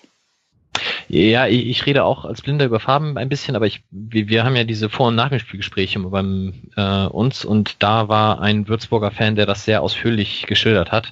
Und der muss deswegen, wissen, Gottes Willen. Also. Genau, und deswegen wusste ich das auch mit dem Boxbeutel, weil ich glaube, beim Spiel gegen uns war das dann irgendwie mit einem guten Zweck verbunden. Also da waren wahrscheinlich die 125.000 oder was auch schon erreicht und die war zu überzähligen sollten dann aus anderen Gründen einem guten Zweck zugeführt werden, wenn ich das nicht verwechsel. Aber wie gesagt, also ich glaube, da äh, haben wir wir auch wieder das Beispiel, da ist jemand mit Geld im Hintergrund und im Gegensatz zu anderen Vereinen wird das halt sehr sinnvoll eingesetzt, offensichtlich mit guten Ideen und einigermaßen kreativ. Mhm. Ja, und tatsächlich ist die Region natürlich äh, rein aus dem Sportaspekt her interessant. Also Würzburg hat nicht allzu viel Konkurrenz im Spitzensport. Der Weg nach Nürnberg ist relativ weit und die Nürnberger sind halt die Nürnberger, ehrlich gesagt.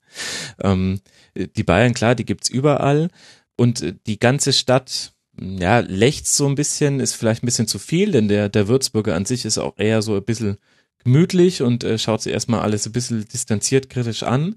Aber du hast mit den äh, Sir Oliver Baskets ein sehr erfolgreiches, zwischenzeitlich sehr erfolgreiches Basketballteam gehabt, aber auch mit allem, was im regionalen Spitzensport dazugehört, das heißt drohende Insolvenz und so weiter. Ähm, aber als bekanntestes äh, als bekanntester Sohn der Stadt eben mit Dirk Nowitzki auch einen absoluten Spitzensportler, auf den keiner in Würzburg auch nur irgendetwas kommen lassen würde. Den lieben sie ohne Ende.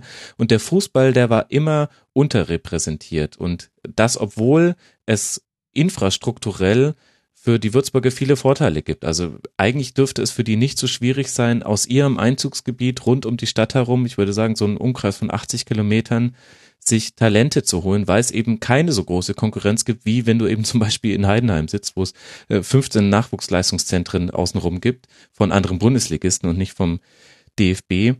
Das ist in Würzburg eben anders. Das heißt, ähm, neben dem, was du richtigerweise, glaube ich, ansprichst, dass es da auch ähm, einen industriellen oder ein, einen Sponsorenhintergrund gibt, ähm, sind sie auch von ihrer Lage eigentlich relativ, relativ begünstigt. Deswegen ist es schon, Würzburg in der zweiten Bundesliga kann man sich aus verschiedenen Aspekten schon ganz gut vorstellen. Und jetzt aktuell natürlich sieht es ja auch sehr, sehr hervorragend aus.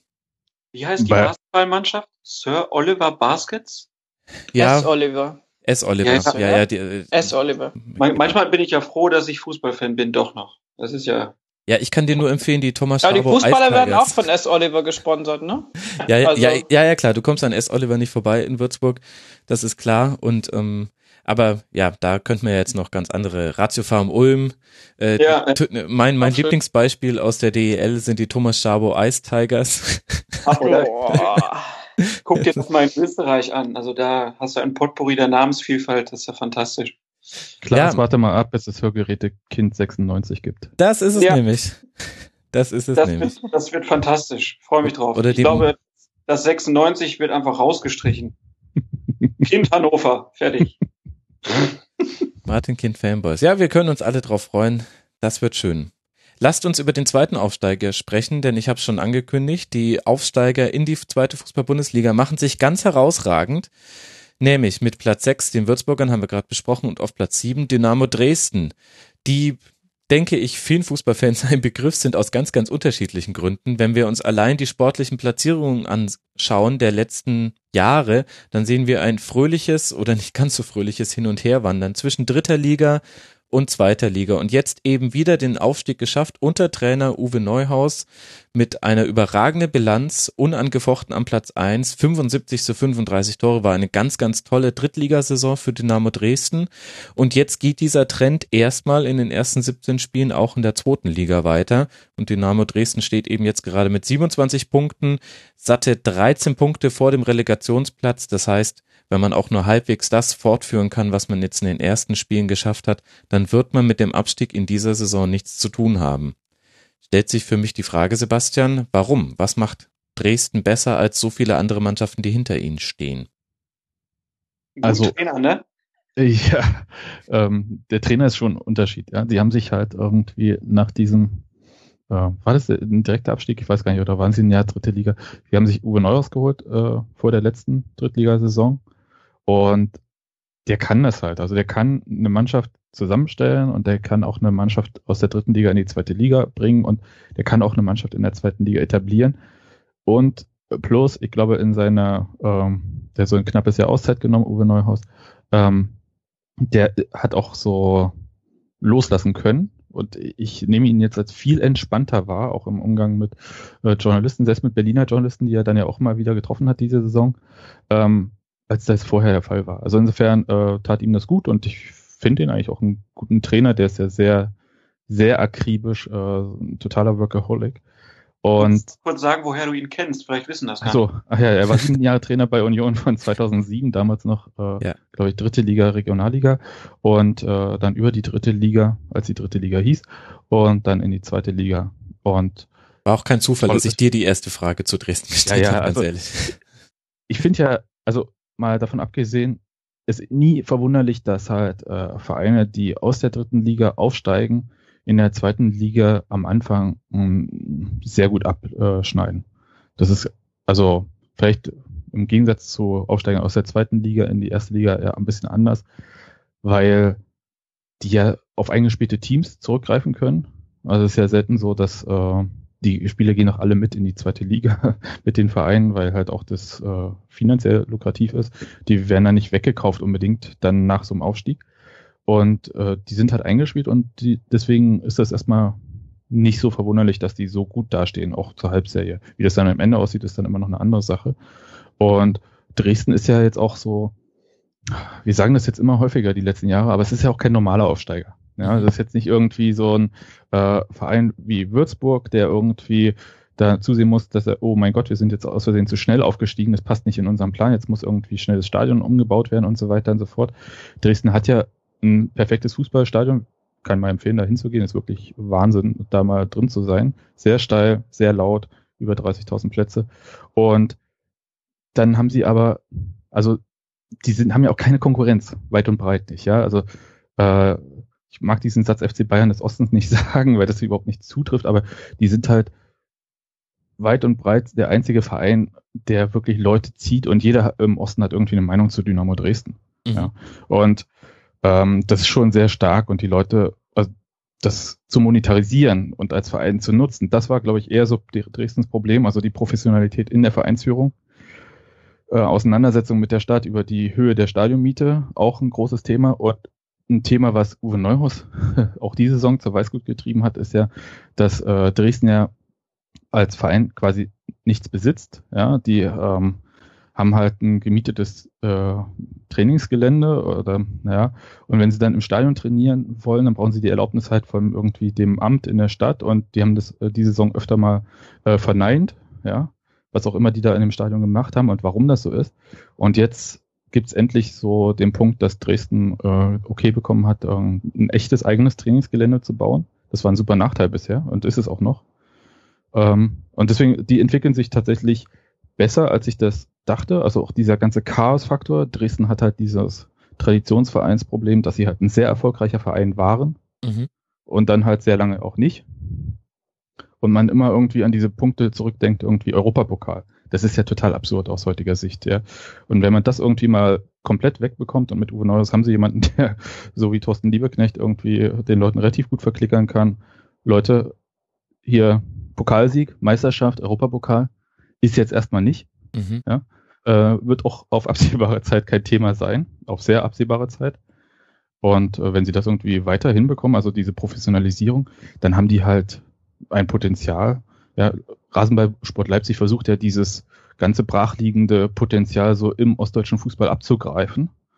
Und Dresden hat aber halt diese Connections schon immer. Also die können das halt einfach äh, eher nutzen, theoretisch. Insofern, ja, äh, vielleicht bessere Voraussetzungen eigentlich als äh, meinetwegen Würzburg oder Heidenheim, weil mhm. sie halt einfach ein riesiges Fanpotenzial haben. Aber halt auch eine totale Freak-Hinrunde irgendwie gespielt. Ne? Also haben im Pokal äh, haben sie erstmal RWS Leipzig geschlagen, dann haben sie auswärts auch Hannover geschlagen, die haben Stuttgart 5-0 weggehauen, die haben Braunschweig geschlagen, ähm, gegen Heidenheim Würzburg unentschieden gespielt, ne, aber verlieren dann auch zu Hause gegen Aue 3-0 äh, das ist irgendwie schon ganz lustig irgendwie anzugucken. Aber wenn man sich auch die Kickernoten anguckt, die Top-Mannschaft der zweiten Liga in den Durchschnittswerten, ähm, ja, auf jeden Fall für einen Aufsteiger auch eine sehr, sehr starke Hinrunde. Also was mich ein bisschen wundert, bei, äh, die haben halt so als Linksaußen Marvin Stefaniak ähm, und da hieß es die ganze Zeit irgendwie, äh, der wechselt noch ähm, woanders hin. Und ist tatsächlich passiert, aber der spielt diese Saison bei Dresden zu Ende und hat dann einen Fünfjahresvertrag bei Wolfsburg unterschrieben. Was ich irgendwie total schräg finde, dass äh, man jemanden verpflichtet, aber äh, für nicht sofort und dann aber gleich fünf Jahre. Also Wahnsinn. Das heißt aber, er hat aber das Beste aus beiden Welten. Er muss jetzt noch nicht bei Wolfsburg spielen. Und Wahrscheinlich aber, ist es sogar sehr clever jetzt im Nachhinein, ja. ja, alles richtig gemacht, dieser Stefaniak. Was, was für eine Art Fußball spielt denn Dresden? Kann man das auf so ein paar Stichpunkte runterbrechen? Ja, sehr aggressiv auch, ne? Also ähm, auch großer Kampffaktor dabei ähm, mit einer großen Spielfreude. Auch, meine, du hast auch so Leute dabei, halt wie, wie ein Andreas Lamberts zum Beispiel, ne, den man ja aus Düsseldorf halt noch mhm. kennt, ähm, der ja, ich sag mal so im Herbst seiner Karriere ist äh, und aber immer noch das alte Kampfschwein von früher ist, der halt nie aufgibt und ich finde, das ist so ein Merkmal auch für die ganze Truppe. Also die die funktionieren auch als Mannschaft, ne, spielen ja auch viele noch aus der letzten Saison, also große mannschaftliche Geschlossenheit ähm, und spielen einen Fußball, der, wie sagt man das jetzt, ohne dass es abwertend klingt, aber es ist halt schon so ein eher so ein typischerer Zweitliga-Fußball aus meiner Sicht. Mhm. Kampfbetonter halt sind auch ganz gut in Kontern, wenn ich so richtig mitbekommen habe, haben da jetzt zwar gar nicht so viele Tore draus erzielt, aber das, also das berühmte Umschaltspiel, bei Dresden sieht man das immer wieder in den Partien und da hat ihn, glaube ich, auch gerade am Anfang der Saison, was ich so mitbekommen habe, da hat ihn manches Mal auch die Einstellung, mit der Gegner gegen Dresden gespielt haben, ganz gut in die Karten gespielt. Das heißt, da hatte sich die Kontergefahr noch nicht so weit rumgesprochen und dann spielst du gleich mal gegen Nürnberg 1 zu 1, dann auswärts bei Union 2 zu 2, dann dieses berühmte Pokalspiel gegen Leipzig und dann kam schon der dritte Spieltag, wo man dann auch den FC St. Pauli schlägt. Mike wird sich schmerzlich erinnern. Und dann, dann kommst du genau in denselben Lauf, den, oder in einen ähnlichen Lauf, den die Würzburger Kickers auch hatten. Und dann kommt man auch mit 27 Punkten punktgleich mit denen auf Platz 7 raus. Das ist nicht so schlecht. Ich muss da nochmal ausholen, auf die letzte Saison zurückgreifend, weil ähm, Abgänge nach der letzten Saison waren ja unter anderem Michael Hefele und Justin Eilers, also Hefele nach England und Eilers zu Werder. Und da habe ich gedacht, die sind so souverän durch die dritte Liga marschiert und jetzt wird es ihnen wieder so gehen wie bei den letzten Aufstiegen. Sie sind dann einfach mit der zweiten Liga überfordert. Und für mich tatsächlich noch fast die größere Überraschung als Würzburg, dass Dresden das dieses Jahr so gut hinbekommt und sich da so ähm, einen starken Kader zusammengezimmert hat, der eben das nicht macht, sondern eben tatsächlich so souverän dann durch die Liga marschiert. Und mhm. wenn man sich die Namen der, der Zugänge anguckt, ähm, pff, da hätte ich eigentlich nicht wirklich jemanden gekannt, außer Akaki Gogia, weil der vor kurzem halt noch bei uns war, ähm, der aus Brentford dann kam. Aber gut, ich, ich war jetzt auch bei dem Spiel in Dresden vor Ort. Ähm, ja, was Sebastian schon gesagt hat, du hast natürlich eine unfassbare Atmosphäre da in dem Stadion. Also da laufen sicherlich auch manche Dinge falsch, aber von der Lautstärke her, von der von der Hingabe des Publikums ist das nach wie vor, finde ich, ähm, ich hoffe, ich trete jetzt niemandem zu nahe, in Deutschland einzigartig. Also ich finde, da kann auch Dortmund locker einpacken. Und ähm, das kann so eine Mannschaft dann natürlich auch tragen und pushen und äh, durch, durch so eine Saison dann auch äh, ein paar Plätze höher spielen, als du eigentlich von der Leistung her tatsächlich sein müsstest. Und Klaas hat es auch gesagt, die, die Kickernoten, demnach wäre Dresden sogar der beste Kader. Also ich glaube, die sind weit davon entfernt, in der Rückrunde einzubrechen. Also ich glaube, die werden eine sehr entspannte Rückrunde auch spielen. Mhm. Und wichtiger Abgang noch Quirin Moll, den wir vorhin so gelobt haben bei Eintracht Braunschweig, ist schon eine Weile her, liebe Hörer. Ihr könnt ja nochmal zurückskippen. Ähm, auch eben an direkten Konkurrenten verloren. Ähm, den auch sehr, sehr gut ersetzt. Also da kommt einiges zusammen bei Dresden. Auch einiges zusammenkommt bei Fortuna Düsseldorf. Und das ist eins weiteres der Teams, bei denen ich nicht damit gerecht hätte, gerechnet hätte, die auf Platz 8 wiederzufinden nach 17 Spieltagen in der zweiten Liga. Die Fortuna hat einen hat einen bemerkenswerten Platzierungsverlauf in den letzten Jahren hingelegt. Wir alle erinnern uns noch an die Erstligasaison unter Norbert Meyer damals noch 2012, 2013. Dann den direkten Wiederausstieg unter dann letztlich war der Trainer Oliver Reck äh, nicht geschafft. Äh, Platz 6, Platz 10, Platz 14 unter Trainer Friedhelm Funkel.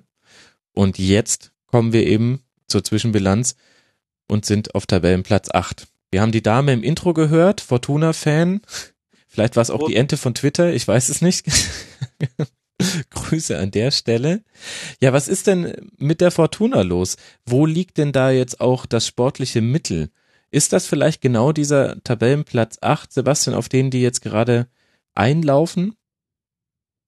Ich verstehe es nicht, ganz ehrlich. Äh, erklärt mir das, weil ich habe Fortuna äh, gesehen, die haben unsere Heimserie beendet von einem Jahr ungeschlagen alte Fürsterei mit einem 1-0 und habe die da nicht besser gesehen. Und mir ist unklar. Also ehrlich gesagt, äh, so weit oben hätte ich sie nicht erwartet. Erklärt's mir. Kein Schimmer. Lars, ihr Schließ habt den Pokal an. 6 zu 1 gewonnen gegen, gegen Fortuna. Und dann später nochmal in der Liga 2 zu 2. Du musst es uns doch sagen können. Also das war wirklich ja, da war Düsseldorf so schlecht. Äh, das, da haben sie auch, da haben sie die 96er vorne nicht angelaufen und hinten Böcke geschossen.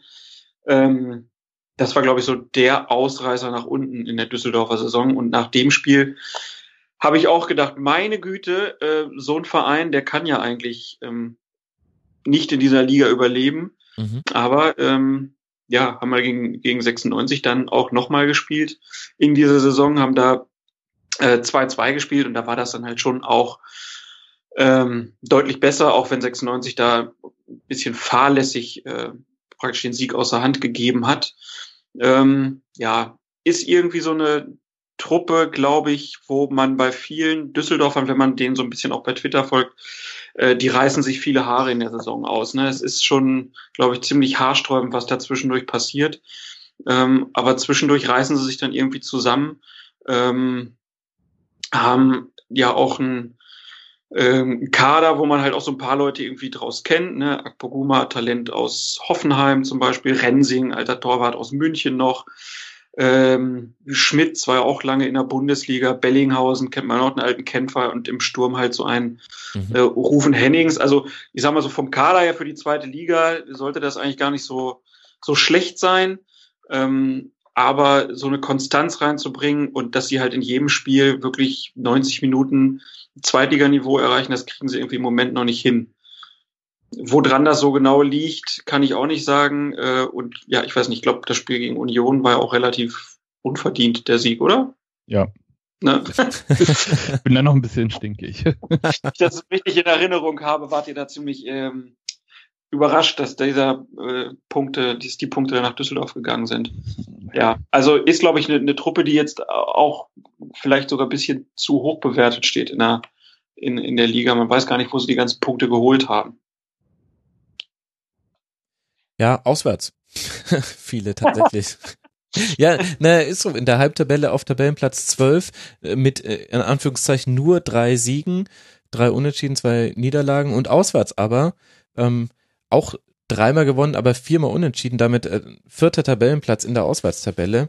Ähm, Vielleicht ist es mit einer Tordifferenz von 8 zu 7 Toren übrigens. Also ehrlich gesagt, uh, it smells like Friedhelm Funkel a little bit. Ja, ja ich wollte es gerade sagen, es klingt nach Funkelfußball, ne? Ja, Aber schon. also ich habe mir jetzt gerade nochmal den Kader angeschaut. Der ist ja wirklich äh, mit Spielern gespickt, die man ja kennt. Mhm. Ja, äh, und auch die teilweise Erstliga-Erfahrungen haben. Ähm, ja, keine Ahnung. Ich, hab, ich hatte mich ursprünglich, das hätte mir jetzt mein Düsseldorf erklären müssen, ich hatte mich ja gewundert, dass Friedhelm Funkel überhaupt noch verpflichtet wird, weil äh, man ja wusste, was man mit Funkel bekommt. Man bekommt halt jemanden, der einen Verein durchaus in der Liga halten kann, aber irgendwie spielerisch weiterentwickeln und so, das äh, dafür war Friedhelm Funkel in der Vergangenheit ja nicht mehr bekannt. Ja, ja und, in der äh, vergangenen Saison brauchte Düsseldorf genau das. Ja, aber kommt halt aus Neuss, direkt um die Ecke, passt doch. Schön ist mhm. es nicht, aber die wollten dann in der Liga bleiben. Ja. Es klingt also, äh, Perspektive, wenn man Friedhelm Funkel verpflichtet, das sehe ich ja auch ein. Aber ich meine, die Düsseldorfer waren ja letzte Saison wirklich halt auch auf einem Weg, wo man halt dachte, naja, das wird ganz bitter, ne? Ja, stimmt. Aber ähm, ja, äh, bin gespannt, wohin das führt und wie lange Friedhelm Funkel dann halt so bei Düsseldorf bleibt. Also weil ich glaube, Düsseldorf ist so eine Mischung aus ähm, der Anspruch im Verein und dann halt, äh, wie der Verein geführt wird, dass das halt manchmal ein bisschen auseinandergeht. Und vielleicht kriegen sie es wieder hin. Mal sehen. Da ist vielleicht Friedhelm Funke der, genau der Richtige, der so einen Verein so ein bisschen sediert. Ja, so, äh, so ruhig stellt. Ja. Ich, bin, ich bin kein großer Freund. Äh, da, ja, das merkt man echt? Das ist jetzt kaum zu tragen gekommen. Nein, nein. Das ist schon auf jeden Fall das Zitat des Tages. Ja. sehr schön, sehr schön. Ja, also wir können es uns alle nicht so ganz erklären und wir werden ja jetzt auch nicht bei jedem Verein hier sagen können, so, daran liegt und ein Tabellenplatz 8 ist ja jetzt auch erstmal nur ein Tabellenplatz 8, aber durchaus eben erstaunlich. Ich denke, das haben wir alle auch herausgearbeitet und dahinter auf Tabellenplatz 9 nach 17 Spieltagen landet der Club aus meiner fränkischen Heimat, bei dem die Divergenz zwischen Heimspiel und Auswärtsspiel noch viel krasser ist. In der Heimtabelle nur Tabellenplatz 14 dreimal zu Hause gewonnen, auswärts die stärkste Mannschaft der Liga. Viermal gewonnen, 18 zu 18 Tore und es, der Club wäre nicht der Club, wenn er nicht auch schon wieder seinen Trainer gewechselt hätte. René Weiler wurde durch Alois Schwarz ersetzt. Er ist jetzt 175 Tage im Amt und damit schon länger als damals Valerien Ismael. Herzlichen Glückwunsch dazu. Und macht sich ja auch nicht so schlecht. Und trotzdem ist es so eine komische Zwischendrin-Saison wieder für den, für den Club. Und es es schlägt immer von einem in das andere Extrem hinein. Wer kann mir denn von euch sagen, warum dem so ist? Warum kriegen die das denn nicht irgendwie mal kontrolliert? Warum kriegen die keine Konstanz rein? Ich hätte jetzt Weiß geantwortet, weil sie keine Konstanz haben. Aber äh, wenn du mir sagst, warum kriegen sie keine Konstanz rein? Äh, sie haben ja ihren Trainer nach Anderlecht verloren, ne? Äh, sehe ich das richtig? Mhm. Ähm, das hat mich ja schon so ein bisschen gewundert irgendwie. Und aber Alois Schwarz finde ich einen sehr starken Trainer, äh, der ja vorher in Sandhausen sehr gute Arbeit geleistet hat. Und fand, glaube ich, dass der sich erstmal an den Club gewöhnen musste und umgekehrt wahrscheinlich auch. Mhm. Und es ist wahrscheinlich dann, also wenn man jetzt festhält, bitte haltet auch an Luis Schwarz fest, ja, egal, trotz, äh, sie haben gegen Fürth, glaube ich, verloren. Ja, äh, trotz solcher Sachen, ja, das ist dann halt auch nur ein Spiel in der, äh, in der Hinrunde gewesen. Ähm, ja, das war damals dann, die vierte Niederlage in Folge. Da hat schon ganz schön der Baum gebrannt. Da stand man dann ja, bei Platz 18. Aber man kann ja nicht dann irgendwie anfangen, ähm, alles wegzuwerfen, was man an Vorbereitung hatte, bloß mhm. wegen ein paar Spielen. Ja, das muss man dann halt auch mal aushalten. Und ich glaube, wenn der Verein diesen Punkt dann auch erreicht hat und den hat er offensichtlich erreicht, dass sie halt sagen, nee, ist jetzt der richtige Trainer, ähm, dann einfach mal Konstanz reinzubringen. Und vielleicht hat man dann halt wenn man nicht so oft den Trainer wechselt, dann irgendwann auch mal so ein Team, was irgendwie so eine Spielidee verkörpert. Ja. Ähm, ich kenne Nürnberg nur aus, also für mich ist jedes Spiel, das Union gegen Nürnberg macht, ein Freakspiel. Also es gibt, da ist nichts Normales. In der letzten Saison hat Union 2-0 in Nürnberg geführt zur Halbzeit und 6-2 verloren. In der Hinrunde führen sie 3-1 und spielen 3-3 und so weiter. Diesmal haben sie ganz lässig 2-0 verloren. Also das ist irgendwie so, sowieso nicht berechenbar für mich. Und vielleicht ist das aber auch so ein bisschen das Grundproblem von Nürnberg. Sie sind halt an sich überhaupt nicht konstant in allem, was sie machen. Und wenn man jetzt mal beim Trainer anfängt, von dem kann man ja überzeugt sein und dann hält man durch und dann baut man da die Mannschaft auf, dann wird das vielleicht mal was auf Dauer. Ich denke, ein Punkt ist, ist Sicherheit die Offensive, oder? Entschuldigung, ich wollte nicht reinquatschen. Du wolltest über die Offensive sprechen, kurz? Richtig? Äh, ja, und dann darfst du sehr gern deins sagen, weil sie haben mit Guido Burgstaller nicht nur den erfolgreichsten Torjäger, sondern auch nach Hannover die meisten Schüsse pro Spiel. Ja, und Burgstaller ist halt auch wirklich ein Tier, ne? Also wirklich äh, ganz starker äh, Stürmer, der glaube ich auch schon kundgetan hat, dass er gleich äh, am liebsten weg will, äh, erste Liga spielen und so. Das kommt ja auch mal ziemlich gut an. Aber ich habe die da, äh, als ich mit Hannover war ich in Nürnberg und dann auch nur gedacht, Wahnsinn, also ein Riesentyp, unglaublich beweglich, ne, große Körperkraft, äh, äh, guten Zug zum Tor, also wirklich ein, so ein Stürmer, wie man ihn sich wünscht, ne, äh, hat funktioniert. Ähm, was ich eben noch kurz sagen wollte, die Nürnberger kamen jetzt halt auch wirklich von ganz unten. Ich meine, die waren Tabellenletzter noch am sechsten Spieltag, mhm. äh, haben sich jetzt so langsam hochgekämpft. Ich finde, man kann ja auch nochmal an diese fantastischen Spiele ähm, da erinnern. Die, die verlieren 6-1 gegen Braunsch Braunschweig, die verlieren 5 zu 4 gegen Bochum. Also da sind ja auch schon wirklich Mannschaften dran gescheitert, wenn sowas innerhalb von zwei Wochen passiert. Und dass sie sich dann so gefangen haben und ne, als 96 da in Nürnberg gespielt hat, die Niederlage, die war komplett verdient. Nürnberg hat äh, eine Mannschaft da aufs Feld gestellt, die gut zusammengearbeitet hat, die kaum eine Möglichkeit zugelassen hat äh, und dann, wie du halt sagst, haben sie vorne eine Offensive, die halt äh, gut funktioniert. Ähm, kann man diesen, ich weiß immer nicht, wie man ihn ausspricht, Mattausch? Mhm, Matausch, ja. Ja, der aus Augsburg, glaube ich, kam, der ja auch äh, aus meiner Sicht einer der, der, der Besten in der zweiten Liga ist, also ein ganz großes Potenzial hat und über kurz oder lang auch wieder in der ersten Liga landen wird. Und bei Burgstaller würde ich es äh, genauso sehen. Mhm. Mit Kevin Müllwald noch den, den stärksten Vorlagengeber jetzt nach 17 Spielen und 12 der 30 Tore tatsächlich aus Standardsituationen heraus. Das ist halt immer auch ein Pfund, wenn du so etwas hinkriegst. Ja. Ich wollte nur sagen, die Defensive ist dann aber halt genauso. Also nicht halt so toll am Ende. Ja. ja. Also, ja. Also 29 Gegentore ist halt auch zur Halbserie katastrophal. Ich kenne das von Union aus der letzten Saison. Da hat der Union, glaube ich, ähnlich äh, ausgeglichenes Torverhältnis. Also auch mit so vielen Gegentoren. Das reißt dich halt voll runter. Es wird bei Nürnberg, wenn es halt diese Anfangsspiele gewesen sein mit diesen Freak-Ergebnissen, mhm. die da halt jetzt so reinspielen und wenn man dann bloß auf die Tabelle guckt, dann sieht man das. Aber ja, also offensiv äh, sehr stark und ähm, ist ja wäre jetzt nicht das erste Mal, dass Nürnberg irgendwie von ganz unten in der Saison anfängt und dann irgendwie Relegation spielt oder so. Ja, am Ende äh, war ja auch schon mal so. Sounds familiar, ja. Könnte aber auch genauso ja. sein, dass sie wieder abstürzen. Tatsächlich, also Spiele mit dem Club sind immer ein Blick wert, wenn man neutraler Beobachter sind, denn sie haben eben sowohl die meisten Schüsse ähm, die zweitmeisten Schüsse aufs gegnerische Tor, als auch, dass sie die meisten Schüsse aufs eigene Tor zulassen pro Spiel. Das heißt, da geht's munter hin und her und das drückt ja genau dieses Torverhältnis von 30 zu 29 Toren dann auch aus. Das heißt, liebe Hörer, wenn ihr mal reinschnuppern wollt in der zweiten Liga, so ein, so ein Clubspiel, das geht unter neutralen Gesichtspunkten schon. Und die Klubberer, naja, die haben sich inzwischen schon dran gewöhnt, wenn man ehrlich ist. Das ist genau das, was ich am Anfang über die zweite Liga so meinte. Da ist Nürnberg eigentlich wirklich so das Pass pro Toto, dass man halt wirklich drauf gucken kann, es gibt kein Spiel, was dominiert wird, sondern es geht immer hoch und runter. Und äh, ja, wenn du halt sagst, die haben genauso viele Schüsse gefangen, wie sie gemacht haben, dann spricht das eigentlich für die Liga.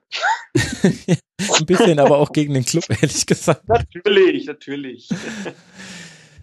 Nun ja, und dann kommen wir zur quasi der Symbolmannschaft, ähm, ohne dass sie sich jemals darum beworben hätte, der zweiten Fußball-Bundesliga, der SV Sandhausen, der immer herhalten muss für Vergleiche. Nächstes Jahr werdet ihr gegen Sandhausen spielen. Das hat man sich, glaube ich, auch in Stuttgart und in Hannover zugeraunt. Diese Wie ist es denn jetzt dann, gegen Sandhausen zu spielen? Ja, das war ja immer so der, der, wie soll ich sagen, der Running Gag. Äh, der Hansi Müller hat das ja wirklich ähm, tatsächlich selbst so formuliert. Das wollen wir doch nicht, jetzt sind wir soweit. Ähm, du hast, da bin ich wieder ein bisschen bei der Romantik von, von Klaas vorhin. Du hast äh, tatsächlich, wenn du nur eine Zweitligasaison hast, in Anführungszeichen, wenn es nicht zur Regel wird, hast du natürlich dann irgendwie diesen Charme von irgendwie Mannschaften, gegen die du nie gespielt hast. Und da gehört natürlich auch Sandhausen dazu.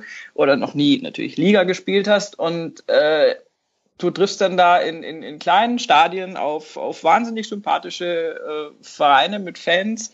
Und äh, also ja, es ist halt dann einfach äh, die Frage, hält uns das auf Dauer bei der Stange?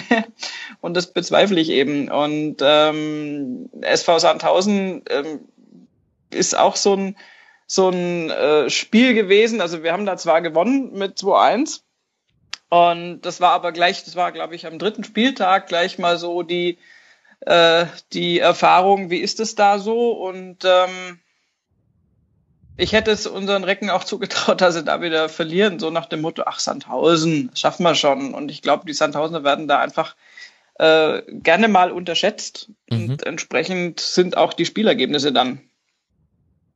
Also zum Beispiel Sandhausen Dynamo 2-0 finde ich jetzt auch schon so ein bisschen ungewöhnlich und wenn äh, Dresden noch so sehr der Aufsteiger ist, aber da hätte ich Sandhausen nicht irgendwie vorne vermutet. Ähm, das sind, also für mich sind die Spielergebnisse für Sandhausen in der Hinrunde tatsächlich zum Teil ein bisschen ungewöhnlich. Auch, ich meine, äh, ich will jetzt keine Wunden aufreißen, aber 3-0 gegen St. Pauli, das finde ich, finde ich ein krasses Ergebnis irgendwo. Da hätte ich äh, tatsächlich äh, dann St. Pauli eigentlich normalerweise vorne gesehen. Also ist so ein bisschen, Gibt es natürlich auch viele Unentschieden und viele Null-Nulls, aber keine Ahnung. Ich bin sehr gespannt. Wir haben die ja bald wieder im Februar. Ne? Das ist ein mhm. drittes Spiel, das müsste im Februar noch sein. Und da kommt dann Sandhausen in die Arena bei uns. Da müsste man das Spiel dann eigentlich gewinnen, hoffe ich. Ja, so ganz weit aus dem Fenster lehnen will sie sich da nicht, das hört man schon. ja, ja, raus. ein bisschen noch mit, einer muss noch hinten festhalten. ich glaube, viel wird ja an dem neuen Trainer Kenan Korczak äh, mhm. festgemacht, den sie verpflichtet haben, nachdem Alois Schwarz dann halt von Nürnberg abgeworben wurde. Ähm, ich glaube schon, dass das irgendwie tatsächlich, also die spielen nicht anders als unter Alois Schwarz, habe ich das Gefühl. Ja, also das ist halt äh, das übliche Rezept, irgendwie kompakt. Und äh, sie haben halt ihre Leute beisammengehalten. Also ich bin immer froh, wenn Andrew Wooten, bevor Sandhausen gegen Union spielt, schon mal getroffen hat irgendwo, weil dann trifft er vielleicht mal nicht gegen Union. ähm, ja, das ist so das Ding. Und dann haben sie äh, Tim Kister als Abwehrchef, ja, der super stark spielt. Und ja, vielleicht verlieren sie halt aber die Spiele. Das ist halt so ein bisschen das Problem. Ähm, dann zur Saison, zum Saisonende. Ja, das, äh, die sind halt, ihr habt das ja vorhin gesagt, irgendwie so der typische Zweitligist, der so immer herhalten muss. Also das, was früher Meppen war, ist jetzt Sandhausen. Mhm. Ähm, aber die leiden dann natürlich auch unter solchen Sachen. Ja? Also sie profitieren nicht so stark von diesem ganzen Süddeutschland-Bonus äh, wie andere Vereine dort unten. Ja, also stimmt. Also, da, da, also die mögen zwar dort herkommen, aber sind halt auf, äh, haben, sind überhaupt nicht auf Rosen gebettet. Und ich hatte mich sehr gewundert, dass sie äh, Markus Karl, früher ja ähm, im defensiven Mittelfeld bei Union, dann bei Kaiserslautern, dass der halt von Kaiserslautern, weil die ja äh, auch finanziell Probleme hatten, da so quasi äh, Vertragsende keinen neuen Vertrag bekommen hatte und dann bei Sandhausen gelandet ist, aber überhaupt kein Stammspieler ist. Das heißt, die haben ein sehr eingespieltes Team und äh, profitieren halt davon. Und diese, dass Kenan Korczak das halt so hinbekommen hat, also würde ich sagen, ist für mich so die Leistung schlechthin. Ja, und haben sich auch ganz gut verstärkt, muss man auch sagen. Also ähm, Sandhausen schafft es schon auch dann immer wieder von Saison zu Saison, sich auch durch gute Transfers in der Liga zu halten. Thomas Pledel jetzt im offensiven Mittelfeld, Laie von Ingolstadt, 18 Spiele gemacht, Lukas Höhler, Mittelstürmer, erst viermal getroffen, aber immerhin. Ähm, gute Ergänzung eben zum angesprochenen Andrew Wooten mit seinen neun Treffern, Markus Karl im defensiven Mittelfeld von Lautern gekommen, Daniel Gordon, Innenverteidiger ähm, vom KSC und ein Name, der vielleicht noch einigen Leuten was sagen wird, äh, Sukuta Pasu ähm, läuft auch für hm. Sandhausen inzwischen auf. Ähm, an den kann man sich ja auch noch aber der hat ja schon überall gespielt. Dem ist äh, tatsächlich so. Und man muss sich ja wirklich so ein bisschen vor Augen führen, die jüngere Historie von Sandhausen in der Saison 2012, 2013 nach dem Aufstieg in die zweite Bundesliga, 17. Platz und dennoch nicht abgestiegen, weil der MSV Duisburg seine Lizenzauflagen nicht erfüllen konnte. Und aber dann sich jedes Mal recht souverän in der Liga gehalten oder was heißt recht souverän, sehr souverän sogar. Also mit Alois Schwarz dann eben 44 Punkte in der Saison 13-14, 39 Punkte in der Saison 14-15, 40 Punkte in der Saison 15-16 und jetzt eben aktuell stehen wir schon bei 24 Punkten auf dem Tabellenplatz 10. Da kann man eigentlich alle Hüte nur ziehen, wie ich finde. Ja, definitiv, dem ist nichts hinzuzufügen.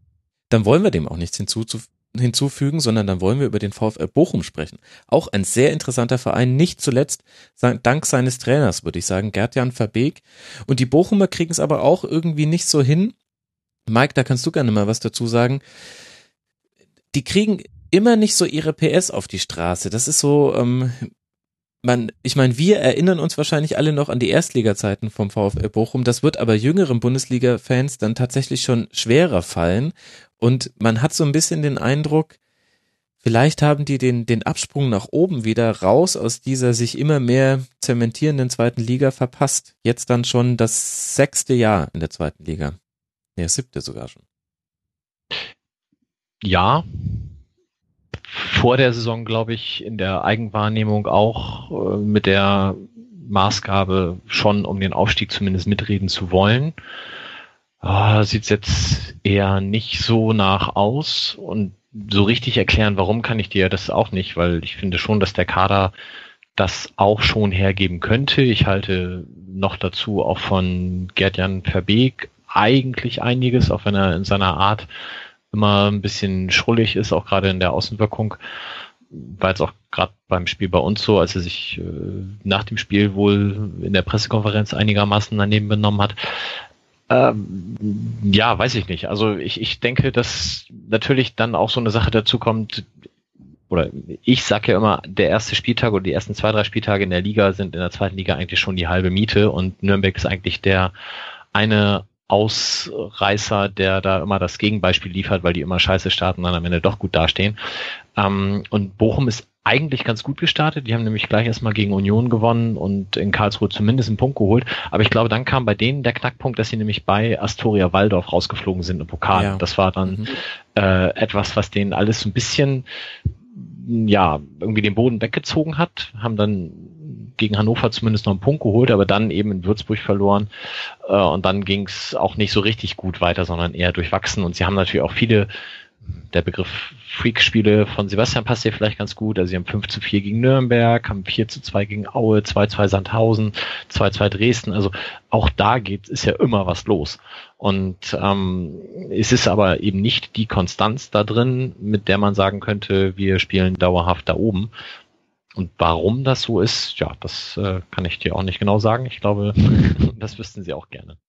Ich glaube, die hatten ein echtes Problem mit Abgängen diese Saison. Also Simon Terodde hatten wir ja schon, dass er zu Stuttgart gegangen ist. Mhm.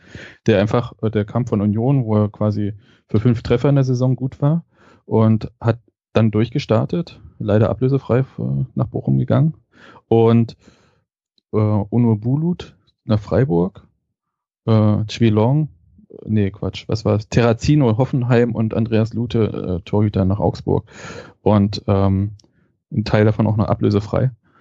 Das muss man dann irgendwie erstmal kompensieren. Und ich glaube, das haben sie nicht ganz hinbekommen. Und deswegen sieht das halt auch so, vielleicht ist das das Geheimnis irgendwie, dieses nicht konstant spielen, wenn die Neuzugänge nicht sofort funktionieren, ist ja dann halt so. Obwohl es eigentlich eine gute Mannschaft ist an sich.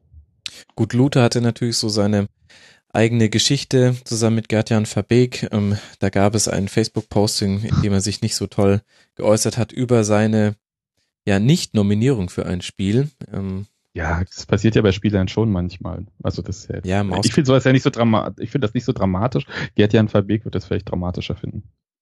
Ja, vielleicht liegt tatsächlich auch dieses Hin und Her im Spiel vom VfL Bochum am Spiel des VfL Bochums. Also Gerd-Jan Verbeek ist ja bekannt als ein Trainer, der viel Wert auf die Offensive legt. Ich glaube, einer der wenigen Trainer, der sagen würde, lieber ein 3 zu 2 denn ein 1 zu 0.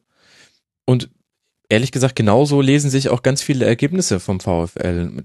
Insgesamt kommt dann nach 17 Spielen 24 erzielte Treffer und 28 gefangene Treffer bei raus, bei 22 Punkten. Das ist, das ist okay, aber das reicht halt, reicht nicht nach oben und nach unten hin muss man jetzt dann eine Rückrunde schon noch was draufpacken damit man sich da immer in sicheren Gefilden bewegen wird. Aber ich finde tatsächlich, dass unter Gerd-Jan Verbeek Bochum immer solche Saisons gespielt hat. Es gab, es hat, macht meistens Spaß, sich ähm, Spiele des VfL anzuschauen, weil in der Regel immer etwas passiert und weil es eine Mannschaft ist, die etwas machen möchte. Und das ist ja auch nicht immer gegeben in der zweiten Liga. Es gibt ja auch viele, die erstmal nur verhindern wollen und dann mal gucken, ob ihnen was in den Schoß fällt. Also der VfL ist da ein bisschen kreativer unterwegs. Aber ohne eine stabile Defensive geht halt nach oben einfach nicht mehr. Ja, das ist vielleicht dann auch der Punkt, Max. Also das äh, glaube die ähm, Defensive ist, wenn wir jetzt so mal die Mannschaften vorne weggucken, auch die, die wir uns überrascht haben, sind das ja die Mannschaften, die irgendwie es verstehen, erstmal auch nichts zuzulassen. Mhm. Ja, und ähm, Vielleicht ist das einfach nicht die Spielweise für die zweite Liga. Ja, also man läuft, also wenn man nicht die Spieler hat dafür, also äh, ich hatte es vorhin gesagt, mit dem Kader, wenn man Aufstiegskandidat sein möchte oder da oben mitspielen möchte, braucht man schon ein paar Spieler, so, die über eine höhere individuelle Klasse als ein regulärer Zweitligaspieler verfügen, um halt dann in solchen Drecksspielen, früher gab es noch den VfR Aalen für sowas, ja, ähm, aus 0-0 1-0 für die eigene Mannschaft zu machen. Mhm. Und ich glaube, das fehlt Bochum tatsächlich, also denen fehlt auch dieser Terodde einfach wirklich sehr. Irgendwie ist Bochum ja wirklich so aus meiner Sicht so der letzte äh, kleine Traditionsverein, der irgendwie so ein bisschen übrig geblieben ist, habe ich das Gefühl, dass da alles noch so äh, geblieben ist, vielleicht noch Karlsruhe so ein bisschen, aber wenn man nach Bochum fährt, so wie ich das diese Saison ge gemacht habe, dann ist das immer schön, ne, weil es ein sehr schönes Fußballstadion ist, ne, und man kommt da rein und denkt eigentlich so, jetzt laufen gleich Rein van Deunhofen und äh, Thomas Stebel wieder auf mit Edu Darius Bosch. Genau so, ne? Also irgendwie mit den Faber-Trikots, ach. das ist so ein bisschen die, die richtig schöne äh, Erinnerung, die man da so äh, dann direkt wieder wachrufen kann. Und äh, ja, ich bin, bin froh, dass der VfL Bochum so äh, gut dann immer doch noch über die Runden kommt. Weil die stehen ja jetzt im, im Mittelfeld der Tabelle. Ähm, weder nach oben noch nach unten wird wahrscheinlich viel passieren diese Saison. Äh, und äh, ja, ich glaube, damit du halt so eine Saison wie Braunschweig spielst zum Beispiel, ich glaube, da kann man die Vereine auch irgendwie vergleichen. Ähm, dann brauchst du halt auch einfach Glück, dass mhm. so ein Spieler äh, wie zum Beispiel Peniel Mlapper halt nicht nur sechs Tore macht, sondern vielleicht halt mal zwölf oder so. Ähm, also dass die halt dann mal so eine richtig gute Saison spielen. Und ich glaube, das ist einfach auch schwer planbar. Das kannst du äh, dir zwar immer vornehmen, aber spielen halt unglaublich viele Faktoren mit rein. Ich glaube, das zeigt die zweite Liga auch jedes Jahr wieder. Ja. Dass Erfolg schwerer planbar ist, als vielleicht äh, man sich das so vorher ja vornimmt irgendwie. Und gleichzeitig zeigt die zweite Liga, dass man sich aber auch mit Prognosen nicht so weit aus dem Fenster lehnen sollte. Es reicht eine eine Serie von sechs gewonnenen Spielen am Stück und dann äh, kannst du dich, wenn du dich vorher eher mit Tendenz nach unten in der Tabelle gefunden hast, auf einmal hast du dann wieder den Anschluss nach oben, also komplett abschreiben. Würde ich den VfL jetzt auch noch nicht. Und Aber es ist schwer in diesem, also dort so ein bisschen Euphorie reinzubekommen. Ja, also ich glaube, die leiden halt so, also dadurch, dass sie halt nicht mehr Bundesliga sind, stehen sie halt total im Schatten der anderen Ruhrpott-Vereine. Mhm. Und die haben jetzt, ich habe geguckt, 16.000 Zuschauerschnitt ist jetzt wirklich nicht berauschend so. Ja. Und gerade bei der Größe des Stadions. Und ich kann, kann mich erinnern, wenn ich jetzt zweite Liga schaue und dann Bochum, sieht, sieht man ja erstmal nur leere Plätze, weil ja so links vor allem so die äh, Stirnseiten des Stadions sind halt eher besetzt und die Gegengrade ist halt so mhm. relativ leer und sieht sehr, sehr trist erstmal aus. Ja. Und das, obwohl und, sie zu Hause noch umgeschlagen sind. Ja, ich, äh, wie gesagt, 16.000 Zuschauerschnitt ist jetzt äh, vielleicht okay, aber es ist jetzt auch, es spricht nicht von Euphorie. Mhm. Ja, ja. Ja, absolut richtig. Das heißt, wir können nicht davon ausgehen, dass sich Bochum aus dieser Liga verabschiedet in dieser Saison, weder in die eine noch in die andere Richtung. Aus dieser Runde verabschieden werden wir jetzt aber natürlich die beiden Absteiger. Die können jetzt nicht mehr, die wollen jetzt nicht mehr. Es war lang genug jetzt, dass sie sich mit der zweiten Liga auseinandergesetzt haben. Jetzt müssen sie gehen. ja, ja, mach dich ruhig lustig über uns. Sorry, es lag einfach so auf der Hand. Also nochmal ganz herzlichen Dank äh, an Desiree Wolf bei Twitter at Tösirö. Verfolgt sie Sie freut sich darüber und es ist auch immer sehr lesenswert. Desiree, es hat großen Spaß gemacht, dass ich dich mal wieder hier im Rasenfunk mit dabei haben durfte. Vielen Dank. Ja, ich bin ja froh, dass ich diese Zweitliga-Chance hier bekommen habe und äh, hat großen Spaß gemacht. Ich wäre gerne noch bis zum Schluss geblieben, aber geht leider nicht. Geht leider nicht. Und ähm, ebenso großen Dank an Klaas Rehse, at Sportkultur auf Twitter. Ihr hört ihn hoffentlich ganz oft bei Colinas Erben. Ihr freut euch über seine GIFs, die er zu jedem Bundesligaspieltag sammelt. Folgt ihm auf Twitter. Vielen Dank, Klaas, dass du mal wieder mit dabei warst. Ja, vielen Dank für die Einladung. Schön, dass du dir mal Zeit für die zweite Liga genommen hast. Und mich hat's gefreut, dass ich mit Vertretern der Spitzenteams und mit Mike sprechen durfte. Wir im Rausgehen einfach noch eine Blut, mit der Blutgrätsche rausgeht. Das hat echt klasse oder halt auch nicht Klaas, aber gut. Aber ich fürchte, Mike wird sich furchtbar rächen und unsere Abwesenheit äh, nutzen, um irgendwelche fiesen Parolen gegen oben auszuteilen. Und das höre ich mir dann einfach am Podcast an. ja, das liegt jetzt in seiner Hand. In diesem Sinne, vielen Dank für eure Zeit und bis bald hoffentlich mal. Sehr Ciao. gerne, bis bald. Tschüss. Ciao. Wir winken Desiree und Klaas zu und wenden uns mit leicht wehmütigen Gedanken natürlich noch an die beiden. Jetzt der Spielvereinigung Greuther Fürth zu denn die steht auf Tabellenplatz 12 mit 21 Punkten, 17 zu 27 Toren und eines das Teams, das auch schon seinen Übungsleiter gewechselt hat. Man ging in die Saison mit Stefan Rutenbeck, der ja auch schon letzte Saison im Dienst war, Nachfolger von Mike Biskens damals, wer sich noch erinnert. Aber Ende November war es dann soweit. Seine Tage bei Fürth waren gezählt. Und jetzt haben wir mit Janus Radoki, wo auch bestätigt wurde, er bleibt der neue Trainer ein Nachfolger von ihm. Was ist denn in Fürth passiert, Mike, dass man da die Reißleine in Form eines Trainerauswurfes ziehen musste? Tja, zu wenig offensichtlich. Ähm, oder zumindest zu wenig Positives. Also ich mhm. glaube, man hat vielleicht, äh, ich will nicht sagen unterschätzt, aber zumindest halt die Abgänge, die man hatte, eben nicht adäquat ersetzen können.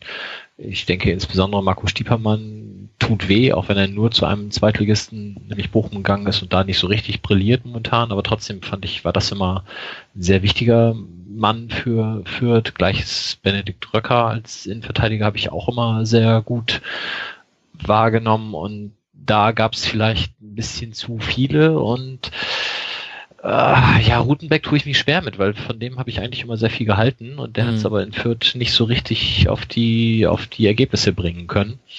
Und ja, jetzt steht man halt da, wo man steht, äh, ist tatsächlich ja einer von nur zwei Vereinen, der es geschafft hat, gegen St. Pauli zu verlieren. Und das sagt dann auch schon einiges. Und ich glaube, dass man in Fürth sehr froh ist, wenn die Saison mit einem blauen Auge irgendwie vorbei ist. Ich meine, die haben sieben Punkte Vorsprung vom Relegationsplatz, das sollte eigentlich locker reichen. Aber insgesamt hat man sich da, glaube ich, von der Saison doch einiges anderes erwartet.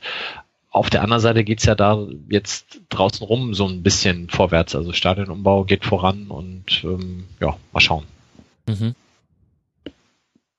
hin und her gerissen ist man äh, bei der Spielvereinigung, glaube ich, Sebastian. Ich kann es auch irgendwie schwierig fassen. Also natürlich, die Offensive ist bei 17 geschossenen Toren ähm, ein Problem, vor allem wenn du 27 fängst. Also man kann es allein an diesen Zahlen schon ein bisschen festmachen, wo da der Hase im Pfeffer begraben liegt. Aber allein der Saisonverlauf war halt schon wieder, ja, anscheinend kann man, wenn man im tiefsten Mittelfranken äh, beheimatet ist, kann man keine andere Saison spielen, weil der Club macht es äh, regelmäßig genauso. Aber auf Licht folgt Schatten, auf Licht folgt Schatten und wir sehen alles, bloß keine Konstanz. Ja, äh, also bei Fürth ist ja eigentlich so ein erfolgreiches Zweitligateam, äh, normalerweise. Mhm. Ja, sehr lange, ähm, war auch kurzzeitig in der ersten Liga, haben dann Relegation für die erste Liga nochmal gespielt, verloren ähm, gegen HSV. Und äh, haben ja, es gibt ja auch diesen Running Gag mit irgendwie Fürth immer auf dem fünften Platz landend. Mhm. Und das ist irgendwie alles weg. Ja, und ähm, ich kann mich erinnern, jetzt als äh, Fürth bei Union gespielt hatte, kam es dann so, ja, Union hat jedes Heimspiel gegen Fürth seit dem Wiederaufstieg 2009 verloren. Ja, Angstgegner. Aber ich dachte halt, diese Fürther Mannschaft überhaupt nicht. Und es war auch so. Das ist eine totale, also da stimmt überhaupt nichts in der Mannschaft, muss ich jetzt mal so sagen. Das tut mir auch leid für die dort. Aber ähm, ich habe da nichts erkennen können, was mir als Fürther Fan, wenn ich einer wäre, Hoffnung für die Rückrunde geben würde. Ja, da muss man einfach nur hoffen, dass man in der Liga jetzt bleibt. Und ähm, nee, also das ist, da passt überhaupt nichts zusammen. Also nach vorne absolut harmlos mhm. und hinten super anfällig. Ähm, mal sehen, vielleicht kriegen sie irgendwie noch jemanden hin, aber es ist jetzt nicht so, dass Fürth irgendwo Geldtöpfe hätte, die man anzapfen kann. Mhm. Also insofern schwierig. Die soll, also wahrscheinlich müssen sie froh sein, wenn sie es irgendwie schaffen, in, in normal in der Liga zu bleiben oder in Abstiegsgefahr zu geraten. Und äh, nach oben wird da überhaupt nichts gehen. Also ich fand das völlig harmlos, sehr enttäuschend irgendwie den Auftritt. Und nur weil ähm, unser defensiver Mittelfeldspieler Bibiana Steinhaus in den Rücken geschossen hat und der Ball zu Serda äh, Durjon geht, mhm. der dann einen anderen Spieler anschießt, von dem der Ball ins Tor geht, obwohl der sonst vorbeigegangen wäre. Nur deswegen haben sie einen Punkt geholt. Ja, ja? also ja, es war das Kacktor des Jahres. Also insofern, ähm, nee, ja, tatsächlich. Sorry, tut mir leid. Und Steffen Rutenbeck, ich fand ihn als Trainer irgendwie auch vielversprechend.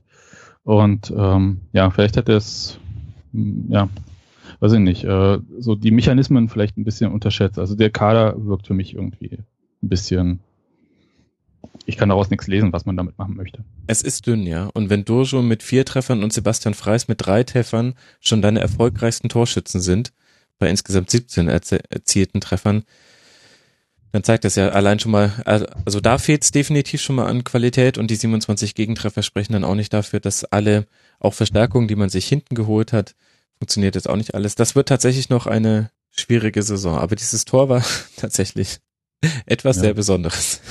Aber vielleicht äh, ist es so ein Punkt, wir hatten ja vorhin so viele Vereine, also oben genannt irgendwie Würzburg oder Heidenheim, Vereine, die irgendwie einen Plan haben und diesen Plan sehr genau verfolgen, auch mit gezielten äh, finanziellen Unterstützung natürlich.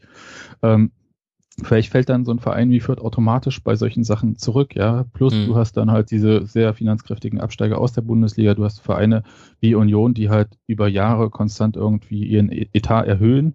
und da zulegen. Vielleicht ist das dann halt so der normale Weg. Also das heißt halt nicht, dass sie jetzt besonders viel falsch machen. Vielleicht ist halt einfach, hat sich die Umgebung in der zweiten Liga, die hat sich ja sehr massiv geändert, ja, auch finanziell.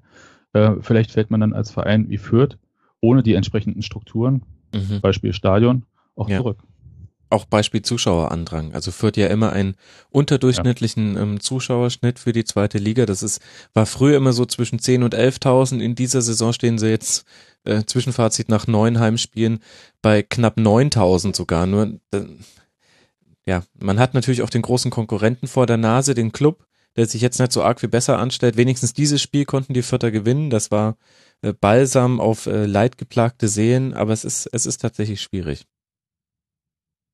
Ja, wenn du dir anschaust, die haben jetzt sechs Siege, aber alle sechs Siege mit einem Torunterschied. Also es ist auch tatsächlich so, dass sie gegen keine Mannschaft irgendwie den Hebel ansetzen konnten, da mal den Offensivfußball, den zumindest in meiner Wahrnehmung Fürth in der zweiten Liga oft gespielt hat, irgendwie erfolgreich anzusetzen. Also das scheint tatsächlich dies Jahr alles etwas anders zu sein. Ja, sieht nicht so gut aus bei den Viertern und das wird jetzt so ein bisschen sich durch die folgenden Vereine noch durchziehen, logischerweise, denn wir kommen immer näher in den Tabellenkeller. Wir steigen immer weiter runter in der Tabelle auf Platz 13 hinter den Viertern, der erste FC Kaiserslautern, bei dem auch schon wieder einiges los ist. Wie könnte es denn auch anders sein? Erstmal eine beeindruckende Zahl. Mit elf erzielten Toren haben sie es tatsächlich geschafft, 19 Punkte zu erzielen. Das ist dann im Vergleich sogar noch herausragend, denn das ist äh, die schlechteste Offensive zusammen mit dem KSC und dem FC St. Pauli und die haben beide weniger Punkte damit erzielt. Also das ist, glaube ich, das die beste Defensive. Bitte? Aber fast die beste Defensive dazu. Das wäre jetzt dann der Punkt gewesen, auf den ich kommen äh, wollte, denn genau, du kannst ja dann nur mit wenigen Toren viele Punkte erzielen, wenn deine Defensive auch sitzt. Was sind denn da so für dich die entscheidenden Spieler, an denen man das festmachen kann, Sebastian? Oh mein Gott, sowas nicht. Äh, Kaiserslautern, ich habe da wirklich keine Ahnung. Ja, also das ist äh, ein ganz großes Rätsel, ja, mhm. für mich als äh, Negativbeispiel, wie man halt irgendwie sich nicht an äh, sich verändernde Strukturen und äh, quasi Umweltbedingungen für einen Fußballverein anpassen kann. Mhm. Ähm, ein Verein, der, wo man ja die ganze Zeit überlegt, war der zwischendurch eigentlich illegalerweise pleite, äh, zahlungsunfähig? Mhm. Ja. Ja, das ist ja so das Thema, was irgendwie so ein bisschen rumgeht und wurden da äh, Mittel zwischendurch woanders für verwendet, damit man irgendwie zahlungsfähig bleibt. Ja, also äh, ja, also ganz großes Rätsel für mich. Kann ich, ich sag dir nicht, woran das liegt, ich weiß es nicht. Ja, ich glaube ehrlich gesagt, dass schon mal allein die Außenverteidiger, die beide Neuzugänge sind, ähm, eine wichtige Rolle spielen beim, beim FCK. Da kennt man auch einen von, Soltan Stieber, kam vom HSV und Philipp Mwenne von Stuttgart, wahrscheinlich habe ich ihn also von Stuttgart 2, Entschuldigung, rechter Außenverteidiger. Ähm, wahrscheinlich habe ich ihn falsch ausgesprochen. Man möge es mir verzeihen, ich weiß es tatsächlich nicht besser. Dann Patrick Ziegler im defensiven Mittelfeld. Wahrscheinlich äh, hängt es sich an, an diesen Positionen auf und ähm, in der Innenverteidigung steht man dann mit Robin Koch, Tim Heubach, dann wahrscheinlich auch nicht so schlecht da, aber dass das zu nur 15 Gegentreffern reicht, ehrlich gesagt, mir ist das auch gar nicht aufgefallen. Also, also ich sehe ja schon hin und wieder mal was von der zweiten Bundesliga und allein deshalb, weil ich sie seit 16 Jahren inzwischen in einem Tippspiel mit meinen Brüdern tippe, muss ich die zweite Liga auch immer irgendwie im Blick haben. Aber mir ist dieser Fakt, wie, wie stark die Defensive des FCK ist, ist mir nie so wirklich ins Auge gesprungen, wenn ich ehrlich bin. Ich glaube, Union hat 1-0 dort verloren. Und ähm, das hätte, war ein Spiel, was eigentlich hätte 0-0 ausgehen müssen dann wahrscheinlich. Und da ich kann mich nicht an viele Chancen von Union erinnern, also wahrscheinlich gab es auch keine vielversprechende. Aber ähm, was auch immer sie da gemacht haben. Aber so richtig vom Fleck kommen sie halt damit nicht. Viele Unentschieden. Mhm. Naja, wenn du vorhin mehrfach äh, die Vereine aufgezählt hast, äh, Max, die, die man sich angucken soll, wenn man mit der zweiten Liga nicht so in Berührung kommt ja.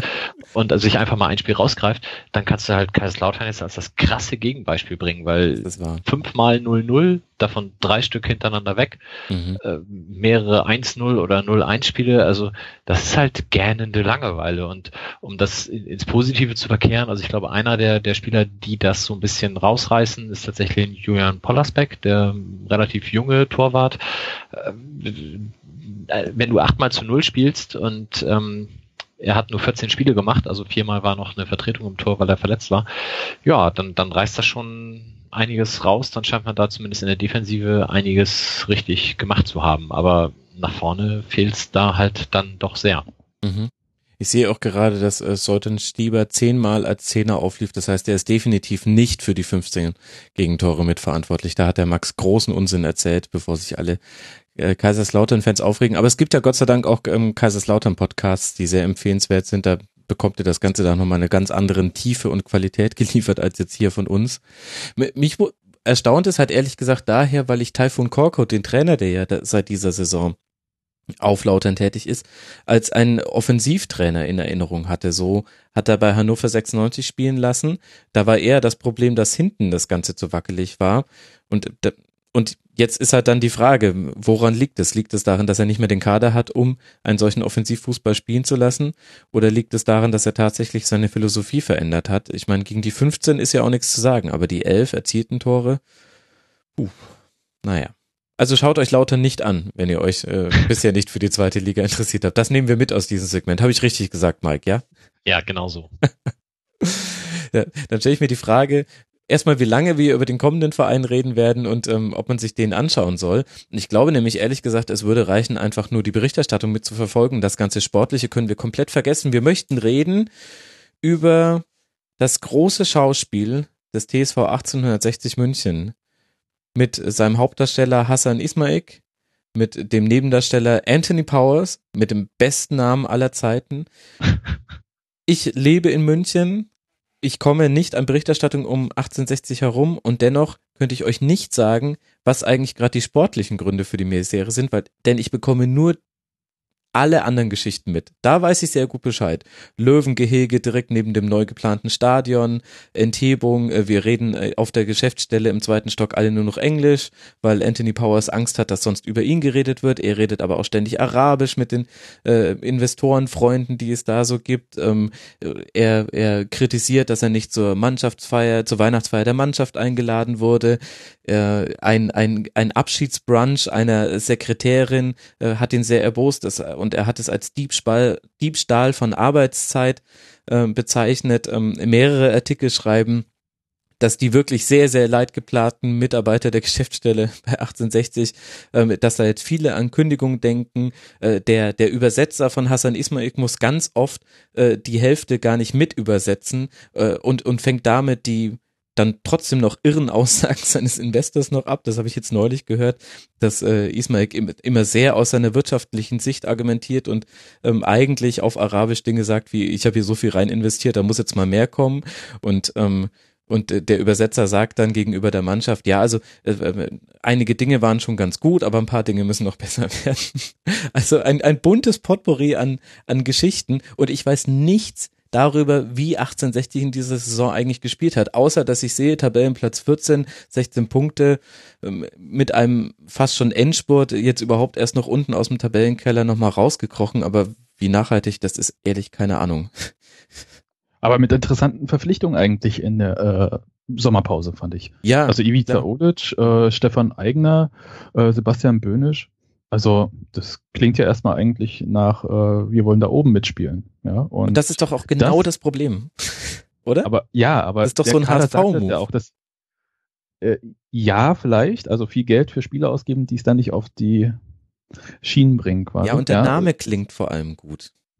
Ja, aber ähm, also ich habe es mir jetzt nicht aufgeschrieben, aber wie viele Trainer hatten Sie jetzt so die letzte Zeit? Und äh, Nee, das Kommt an welchen Zeitraum wir betrachten. Ja, also das ist halt so irgendwie schwierig. Also das ganze Konglomerat, ich finde es sehr witzig. Also man kann äh, Hasan Ismail da auf Facebook folgen. Das ist so ein bisschen, als ob man Donald Trump auf Twitter liest. Ja, da kommt irgendwie ganz viel wirres Zeug raus und man mhm. denkt sich immer so, hm, also zum Beispiel diese Stadionsache, Max, erklär mir das nochmal.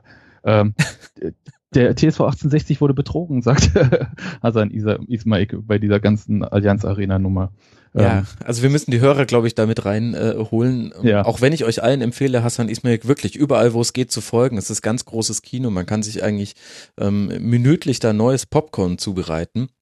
Also Hasman Ismail hat unter anderem äh, gepostet, wie es denn sein könnte, dass damals die die Anteile des 18, TSV 1860 München an der Stadion AG für 11 Millionen Euro, glaube ich, verkauft wurden, wo doch die Allianz Arena wesentlich wertvoller sei. Das Ding ist, er hat da tatsächlich einen Punkt, aber das Ding ist gleichzeitig auch, damals stand es um 1860 ungefähr so schlecht wie heute. Das heißt, man war in einer wirtschaftlichen Notwendigkeit. Es hat sich auch direkt der Schatzmeister von damals gemeldet und hat gesagt, nee, nee, also wir haben uns da jetzt nicht komplett über den Tisch ziehen lassen. Gleichzeitig waren aber logischerweise die beiden auch in der starken Verhandlungsposition. Aber das ist ja nur de, der Anfang der Fahnenstange. Es geht ja weiter, dass er sagt, äh, er wird die besten Anwälte äh, dieses Landes äh, beschäftigen oder wahrscheinlich der Welt sogar, um jetzt endlich Uli Hoeneß äh, Gerechtigkeit zuzuführen, wo man sagt, ähm, ist eine coole Idee, aber haben halt auch schon Strafverfolgungsbehörden probiert. Also klar kannst du es machen. Ähm, ist halt schwierig. Und äh, ich gucke gerade, äh, wann es den letzten Trainer gab bei 1860, der mehr als 30 Spiele gemacht hat. Ratet mal, wann war der letzte Trainer bei 60 im Amt? Also sagt mir mal, wann er entlassen wurde, der mehr als 30 äh, Spiele gemacht hat. Ich sag mal, es war Werner Lorand. nee, ich, ich glaube später, aber es ist vielleicht fünf Jahre schon her oder so. Tatsächlich. 2012 Rainer Maurer wurde im November 2012 nach 88 Spielen entlassen. Das war unfassbar lange. Davor übrigens Ewald Liene mit 39 Spielen.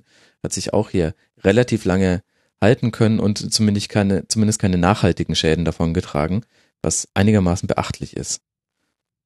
Ja, aber sie hatten ja eigentlich, also Costa Runjaic äh, als Trainer ist da eigentlich ein vernünftiger Trainer. Aber ich glaube, in dem Umfeld kann man meinetwegen auch Pep Guardiola hinstellen und da wird da nichts draus, ja. Und ich habe so ein bisschen das Gefühl, dass sie bei 1860 darauf warten, dass Daniel Birovka endlich einen äh, Fußballlehrerschein hat und dann wird er ihr Trainer und vorher wird da sowieso nichts mehr. Ja, dann wird alles gut. Ja, ich meine, es ist natürlich auch wirklich eine verzwickte Situation für den TSV. Also man hat sich durch verschiedene Fehlentscheidungen und auch tatsächlich einen, einen gewissen Größenwahn, sage ich jetzt einfach mal, noch in der Wildmoser-Ära hat man sich in eine wirtschaftliche Situation gebracht, die in der Folge dazu geführt hat, dass wirklich herausragende Talente von 60 nie, also du konntest nie die Früchte ernten, die du dir selbst im Nachwuchs herangezogen hast. Die, die Nachwuchsarbeit von 60 gehört immer noch zu, zu der besten dieses Landes, würde ich sagen. Allein wenn man sich anguckt, wer da rausfällt. Prominentestes Beispiel Julian Weigel, aber auch die Bender-Zwillinge und, und, und. Diese Liste kann man endlos weiterführen und immer hat, hatten sie nicht mal den Hauch einer Chance, diese Spieler zu ja, halten. Aber sie äh, refinanzieren das ja auch überhaupt nicht richtig. Also ich erinnere mich, also Bobby Wood, der hat den ganz, äh, Nachwuchs bei 1860 durchlaufen. Den hat man dann als irgendwie 18- oder 20-Jährigen dann als Sündenbock irgendwie suspendiert und nach Auer ausgeliehen, für 800.000 an Union verkauft. 800.000 und Union verkauft ihn ein Jahr später für 4 Millionen an HSV. Ja, das ist eigentlich, und davon sieht, von diesen 4 Millionen sieht 1860 keinen Cent. Ja, und, und das ist halt eigentlich das Krasse, dass man halt im Prinzip diese tolle Arbeit, die man macht, die sich finanziell auch auszahlen könnte, selbst wenn man Zweitligist bleibt, dass man das nicht mal richtig nutzt. Das finde ich tatsächlich krass irgendwie. Ja gut, das hat dann auch mit dem Sportlichen zu tun, oder? Ja. Also ich meine, jetzt seit drei Jahren immer, also ähm, ich meine, wir erinnern uns an die Relegation gegen Holstein Kiel. Das war die Saison 14, 15, da war man Tabellenplatz 16. Letztes Jahr jetzt dann Tabellenplatz 15. Jetzt immerhin schon mal Tabellenplatz 14. Das heißt, es braucht nur noch zwölf Jahre und die steigen auf. Das ist ja auch irgendwie was Schönes. Ähm, aber Ironie beiseite, die sportliche Situation ist halt natürlich auch kein Argument für junge Talente bei 60 zu bleiben. Also ich glaube, dass die tatsächlich auch immer das Problem haben, dass die Spieler hier auch weg wollen. Und dann bekommst ja, du für die halt nicht Preis? viel Kohle. Ja, aber die sind halt nicht in der Situation, wo sie sagen können, also unter 1,5 Millionen geht es jetzt aber nicht, liebes äh, Union Berlin. Ja. Also ich finde das schwierig, aber ich glaube, das, was wir am Anfang hatten, als wir uns so über Hassan Ismail lustig gemacht haben, ich glaube, das ist das eigentliche Kernproblem, dass irgendwie 1860 an der Nadel von diesem Investor und da halt auch dieser Gutsherrenart mhm. im Prinzip äh, hängt. Im Prinzip ist Hassan Ismail ja das beste Beispiel, weshalb man diese 50 plus 1 Regel äh, am besten zementieren sollte und äh, so weiter und so fort. Ja, ähm, das ist wirklich ein Trauerspiel. Ja, das ist, äh, ich weiß auch nicht, wohin das führen soll. Das, äh, da ist jemand, der handelt aus Emotionen. Und das ist ja das Letzte. Während wir die ganzen Beispiele wie, wie gesagt, Würzburg oder Heidenheim und äh, meinetwegen noch Ingolstadt und was wir da in der ersten Liga an solchen ähnlichen Vereinen haben, ja, Hoffenheim oder so, da ist es doch eher aus der Rationalität getrieben. Mhm. Und äh, das sehe ich überhaupt nicht bei 1860. Nee, Rationalität und, siehst du hier schon lange nicht. Ja. Nee. Und äh, das ist vielleicht so ein Punkt, an dem man, also dann soll er doch halt Geld investieren, aber halt Leute den Job machen lassen, denen man halt auch äh, das äh, Fachwissen zutraut und die dann halt auch arbeiten lassen. Aber das, das passiert ja auch nicht. Da werden halt, das ja. ist ja, da werden halt Leute nach Namen geholt, das hast du ja vorhin gesagt, auch halt auf den äh, verantwortlichen Posten mhm. und müssen dann irgendwie mit Sachen arbeiten, die sie halt selbst gar nicht verantworten würden, am liebsten. Und also es ist sehr schwierig. Ich habe einen Freund, der ist 1860-Fan und ab und zu sitzen wir bei einem Bier zusammen und ich frage, wie sieht's bei 1860 aus? Er zuckt mir den Mundwinkel und fragt mich dann nach Union. Ja, das ist halt so der Stand seit ein paar Jahren und das ist wirklich sehr schade. Aber mittlerweile, also ich als so, der ich jetzt viele Jahre zweite Liga irgendwie schaue und so, wünsche mir eigentlich endlich einen Abstieg von 1860. Das ist wahrscheinlich wirklich so, wie halt viele Bundesliga-Fans sich einen Abstieg vom HSV endlich wünschen, damit da mal, weil man kann es ja, das ist unterhaltsam und nett und so, aber das ist halt irgendwie auf Dauer nicht anzusehen, was die an Geld verbrennen auch, ja. Also das ist ja, de, mir blutet das Herz. Das ist ja sehr schade. Und andere Vereine, äh, die das Geld vielleicht gebrauchen können und es sinnvoll einsetzen würden, haben es halt nicht. Also ich wünsche mir einen Abstieg beider genannter Vereine und äh, das auch seit Jahren und diese Relegation, als sowohl der HSV als auch 1860 das jeweils in der letzten Minute schafften, das war tatsächlich so ein Stich ins Herz. Also das hat mich echt stark getroffen und aber nochmal anschließend an das, was du eben sagtest, dass auch junge Spieler da einfach nicht bleiben wollen. Genau das ist das Problem. Also wir hatten vorhin bei Hannover äh, auch den, den Namen Sebastian Mayer, der vor kurzem zu St. Pauli gegangen war, vor drei, vier Jahren. Jetzt haben wir aktuell Richard Neudecker. Auch das wieder ein Spieler, der unfassbares Potenzial zugesprochen bekommt. Aber bei 60 offensichtlich nicht bleiben will. Und man hat auch da in den letzten Jahren einfach mit den Leuten, die dann weggingen, ab dem Moment, wo der Weggang feststand, immer es geschafft, sich das mit denen komplett zu verscherzen, mhm. was halt auch in der Außenwirkung, ja, zumindest nicht ist, wahrscheinlicher macht, dass andere Leute gerne da bleiben, weil man einfach immer wieder sieht, der Umgang ist weder menschlich noch professionell. Also es ist einfach äh, etwas, was so, glaube ich, im deutschen Profifußball in dieser äh, Dimension sich schlecht darzustellen und auch schlecht mhm. miteinander umzugehen, sehr selten ist. Also das schaffen nicht viele Vereine. Ja, allerdings, man, man wirkt bei, bei allen, also ehrlich gesagt glaube ich, dass 1860 bei allen relevanten Zielgruppen als Witzverein inzwischen wahrgenommen wird. Und das schließt halt nicht nur andere Zuschauer aus, dass die Bayern-Fans sich lustig machen, ist ja eh klar, sondern ich glaube, das bezieht inzwischen auch das Umfeld und die eigenen Spieler mit ein. Also ähm, Julian Weigel war ja derjenige, der Kapitän war mit, ich glaube, damals 17 Jahren bei 1860 und sich dann im, auf einer Taxifahrt so abfällig über den Verein geäußert hat, dass er plus die anderen, die im Taxi saßen, der Taxifahrer hatte natürlich den Verein informiert, alter 60er-Fan, ähm, suspendiert wurde. Und das ist, äh, das kannst du ja von beiden Seiten sehen. Das ist natürlich auch nicht gut, wenn ein Spieler tatsächlich so über seinen Verein spricht, wie es zumindest kolportiert wurde. Das muss man noch dazu sagen. Aber das zeigt ja genau den Stellenwert. Also es bedeutet auch tatsächlich den Spielern, glaube ich, wenig für 60 zu spielen. Da kann, kann ein Investor noch so viel sagen, er wäre jetzt ein Löwe und irgendwelche alten Tugenden beschwören. Und da kannst du auch einen, einen portugiesischen äh, Meistertrainer holen mit Vitor Pereira, aber ich meine, damit könnte jetzt endlich mal wieder sportliche Kompetenz Einzug gehalten haben bei 1860 und das ist dringend, dringend notwendig. Aber ob das der Weisheit letzter Schluss ist, weiß ich nicht. Aber anders als ihr beiden wünsche ich zum Beispiel 60 den Abstieg nicht, weil ich glaube, dass der Verein dann verschwindet. Auf die eine oder andere Art. Entweder sehr weit unten in der Liga oder er, er zerbröselt tatsächlich. Und ähm, es bräuchte in München schon zwei Vereine, auch wenn ich selber ja ein Roter bin, aber im ähm, mehrheitlich leicht blauen Giesing wohne, nicht so, nicht so deutlich wie die 60er immer rumschreien, aber gibt schon auch 60er hier und äh, es ist auch nicht so schlecht, zwei Vereine in einer Stadt zu haben und ich glaube tatsächlich, so sehr ich den Verein so, so sehr es irgendwie verdient wäre. Sie bewerben sich jetzt um diesen Abstieg wirklich nachhaltig und lange. Ähm, irgendwie täte es mir ja, für viele Leute, die ich kenne, dann doch auch leid. Ja, aber der Kader ist natürlich viel zu gut für einen Abstieg. Das müssen wir jetzt mal festhalten, wenn wir jetzt gleich noch vielleicht auf Mannschaften kommen, die einerseits ja. ein bisschen mhm. vor 1860 stehen oder halt hinter. Ähm, das ist überhaupt kein Kader, der dort in dieser Tabellenregion eigentlich was zu suchen hat. Und was mich, äh, glaube ich, so als jemand von einem Berliner Verein, wir haben hier zwei große Vereine in der Stadt. Hamburg hat auch zwei große Vereine in der Stadt. München halt auch. Und nur dort ist man auf die wahnwitzige Idee gekommen, ins gleiche Stadion wie der leicht größere Verein, haha, ja, äh, zu ziehen und mit denen irgendwie auf Augenhöhe irgendwie was zu machen, was völlig absurd ist im Prinzip, weil man halt seine komplette Identität und alles Einzigartige aufgibt dadurch. Wie würde das denn aussehen, äh, wenn Union im Olympiastadion spielen würde? Mit meinetwegen, lass es halt dann 25 oder 30.000 Zuschauer sein. Im Olympiastadion mit 74.000 Plätzen.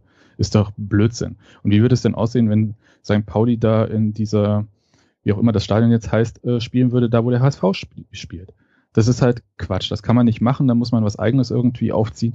Und das haben sie irgendwie verpasst. Und äh, diese Zeche zahlen sie halt die ganze Zeit. Und die ganze Zeit ist der Verein zerrissen zwischen, wir spielen jetzt hier in dieser Allianz Arena und quasi die Mehrzahl der Mitglieder möchte doch äh, am liebsten wieder zurück da nach Giesing in das Stadion, obwohl das nie wieder passieren wird.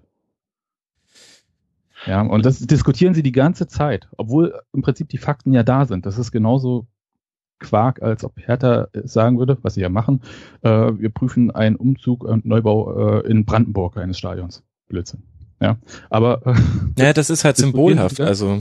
Ja, aber, aber, aber genau, es ist halt symbolhaft. Es ist halt bar jeder Realität. Mhm. Ja, bar jeden Fak aller Fakten. Und ja. da, daran hält sich dieser Verein auf und äh, zieht sich hoch und runter daran, anstatt irgendwie zu, zuzusehen, irgendwie sich einen Plan zu machen, was man will und das dann halt auch mal durchzuziehen.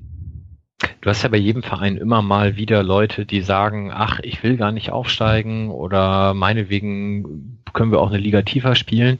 Aber ich glaube, so in der Vehemenz, wie das momentan bei 1860 tatsächlich diverse Gruppen oder auch Einzelpersonen gibt, die wirklich sagen, ein Abstieg wäre sinnvoll und gut und das wünsche ich mir für meinen Verein, das hast du, glaube ich, bei keinem anderen Club. Also das ist schon sehr krass und das zeigt ja auch diese Zerrissenheit, die natürlich dann äh, letzten Endes durch Hasan Ismail zustande gebracht wurde. Und ich weiß nicht, ob der sich bei einem Abstieg verabschieden würde, vielleicht sogar verabschieden müsste, keine Ahnung, ob er dann die Lust an seinem Spielzeug verliert. Ich glaube, dafür war es jetzt zwischendurch zu teuer, aber ich mhm. muss ihm auch klar sein, er müsste halt nochmal mehr Geld reinstecken, um das dann irgendwann wieder bespielbar zu machen.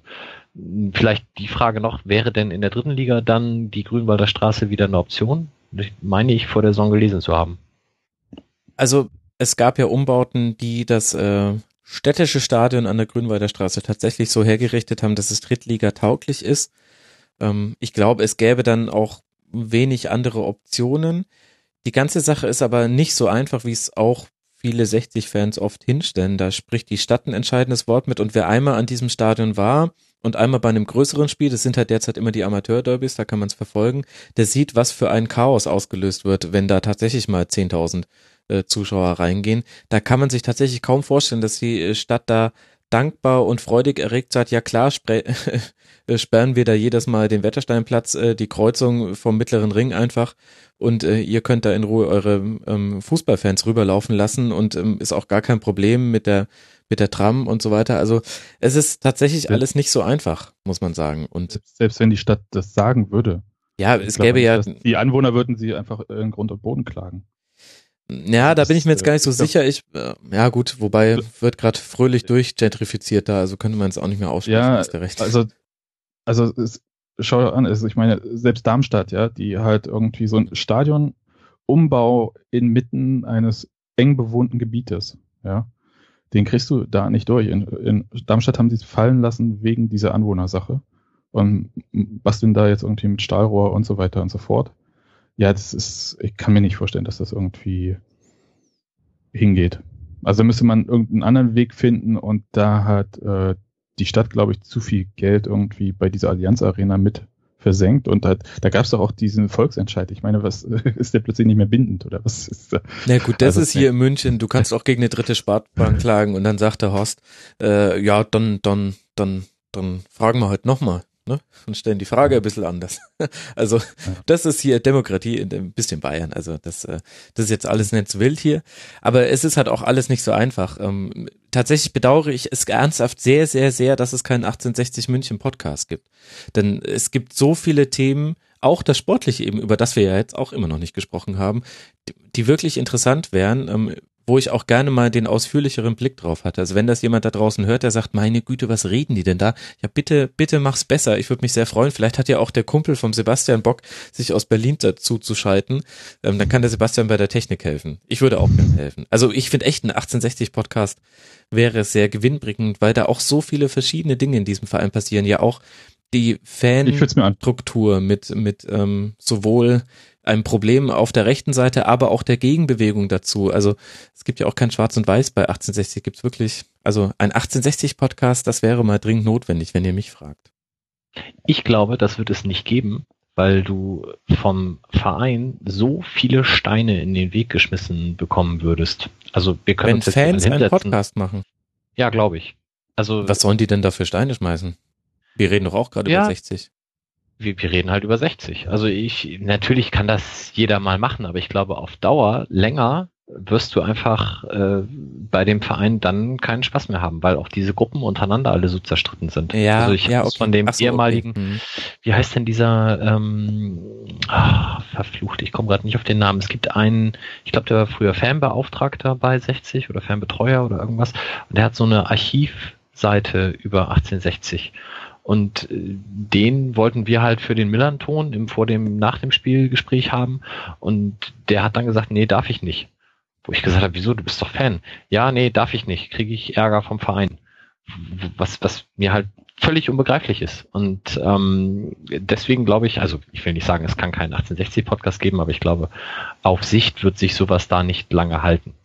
Ja, ja, und tatsächlich auch die zerstrittene Fanszene, das sprichst du ja auch das Richtige an. Viele 60-Fans, die ich kenne, haben sich ja tatsächlich auch schon vom Profiverein, wenn man ihn als Profiverein bezeichnen möchte, ähm, also von dem Verein, der noch in der Profiliga mitspielen darf, von dem schon verabschiedet, ähm, aus ganz diversen Gründen, wo auch viele Dinge aus der Fanszene tatsächlich auch eine Rolle spielen. Also da ist es auch, ja, an allen Ecken und Enden gibt's da irgendwie Baustellen. Und jetzt würde ich trotzdem gern irgendwie nochmal kurz über Sportliche reden, weil ich das eben selber auch gar nicht so mitbekommen habe. Es gab eine ganz, ganz schlimme Phase für 1860. Das war zwischen dem fünften Spieltag begann, wie passend, mit einem 1 zu 2 zu Hause gegen den ersten FC Union Berlin. Sebastian wird sich erinnern. Dann ein Ja, Unentschieden. das war ein bisschen glücklich für Union. Dann ein Unentschieden beim FC St. Pauli auswärts. Daran wird sich Mike sehr gut erinnern. Mhm. Und dann äh, wurden sie für diesen Punktgewinn bestraft mit vier Niederlagen in Folge. Einem, dann gab es ein kurzes Zwischenhoch. Ähm, Im DFB-Pokal nach Elfmeterschießen weitergekommen gegen die Würzburger Kickers, nicht unbedingt zu erwarten. Dann zu Hause Erzgebirge Aue 6 zu 2 weggemacht. Aue auch spielt eine vollkommen wilde Saison, werden wir ja gleich noch drüber reden. Aber das hat richtig wehgetan. Und jetzt erst mit so einem Zwischenspurt zwischen dem 15. und dem 17. Spieltag, wo man nochmal vier Punkte sammeln konnte, steht man jetzt eben mit 16 Punkten immerhin außerhalb der Abstiegsränge. Also auch sportlich gesehen gibt es da ja auch wenig Positives, was man bei den 60ern entdecken kann. Oder wollt ihr mir da widersprechen? Nö. Würde uns natürlich nie einfallen, aber äh, wir haben ja schon häufiger über Konstanz gesprochen. Und wenn du dir dann mal anschaust, wie viele Spieler da 17 Spiele gemacht haben, hm. wirst du sehen, kein einziger, nicht mal der Torwart. Und äh, Sascha Mölders ist mit 16 Einsätzen noch der, der am meisten dann hat. Und dann geht's halt, glaube ich, noch ein mit 15, nee, nicht mal, dann, dann kommen schon 14 Spiele. Das heißt, du kriegst auch in der Mannschaft einfach keine Konstanz rein, sportlich. Und äh, ich, ich glaube, das wirkt sich dann eben auch aus. Und dementsprechend kriegst du in dem Verein insgesamt keine Ruhe. Und dann eben auch nicht in, in die Startelf. Und äh, wenn Sebastian sagt, der Kader ist viel zu gut für zweitiger Abstiegskampf, stimme ich ihm da grundsätzlich zu. Vielleicht sind es aber auch einfach jetzt Leute, die da sich als Zweckgemeinschaft sehen, ähm, aber halt zu wenig dann auf Dauer auch Bock haben, Abstiegskampf zu spielen hm. und dann eben auch sagen, ja, steigen wir halt ab, egal, nächstes Jahr bin ich woanders. Es ist ein, es ist ein vollkommen wilder Verein. Ronja hat ja auch nach einem Unentschieden entlassen, zu Hause gegen Lautern 1 zu 1.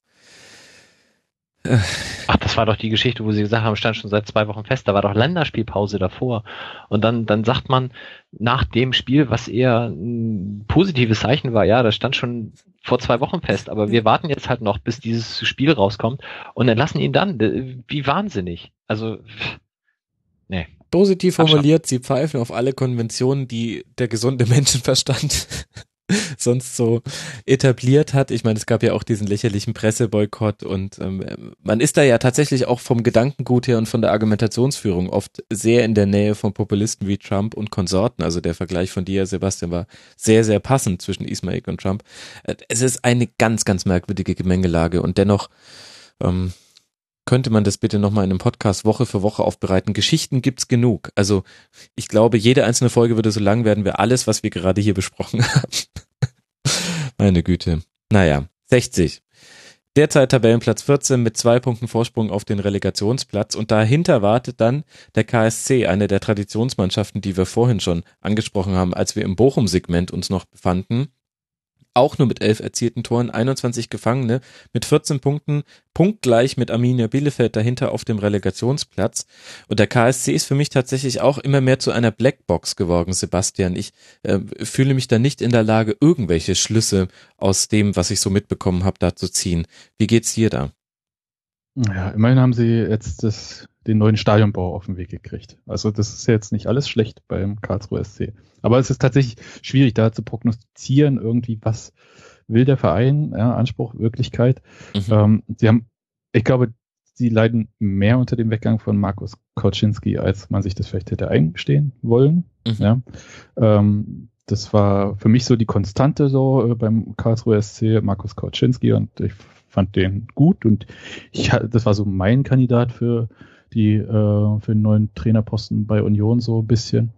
Und ähm, wen hatten sie? Thomas Oral, ja. Mhm. Okay. Äh, hm, jetzt Mirko Slomka. Jetzt Mirko Slomka, das sind beides so, aber vielleicht ist Mirko Slomka, vielleicht macht er, hat er jetzt so gesehen, Jens Keller geht's gut in der zweiten Liga. Ähm, vielleicht ist es ein Weg, wieder in dieses Trainerkarussell reinzukommen für ihn. Mhm. Ja. Und ähm, ja, also ich, da, ich kann dir überhaupt nicht sagen, wo die jetzt hingehen und was sie wollen. Ich fand mit Thomas Oral hat das, haben, hat das nicht gepasst irgendwie. Ja, also so, mhm. äh, das, nee, nee. Also genau wie du sagst, ist eine Blackbox.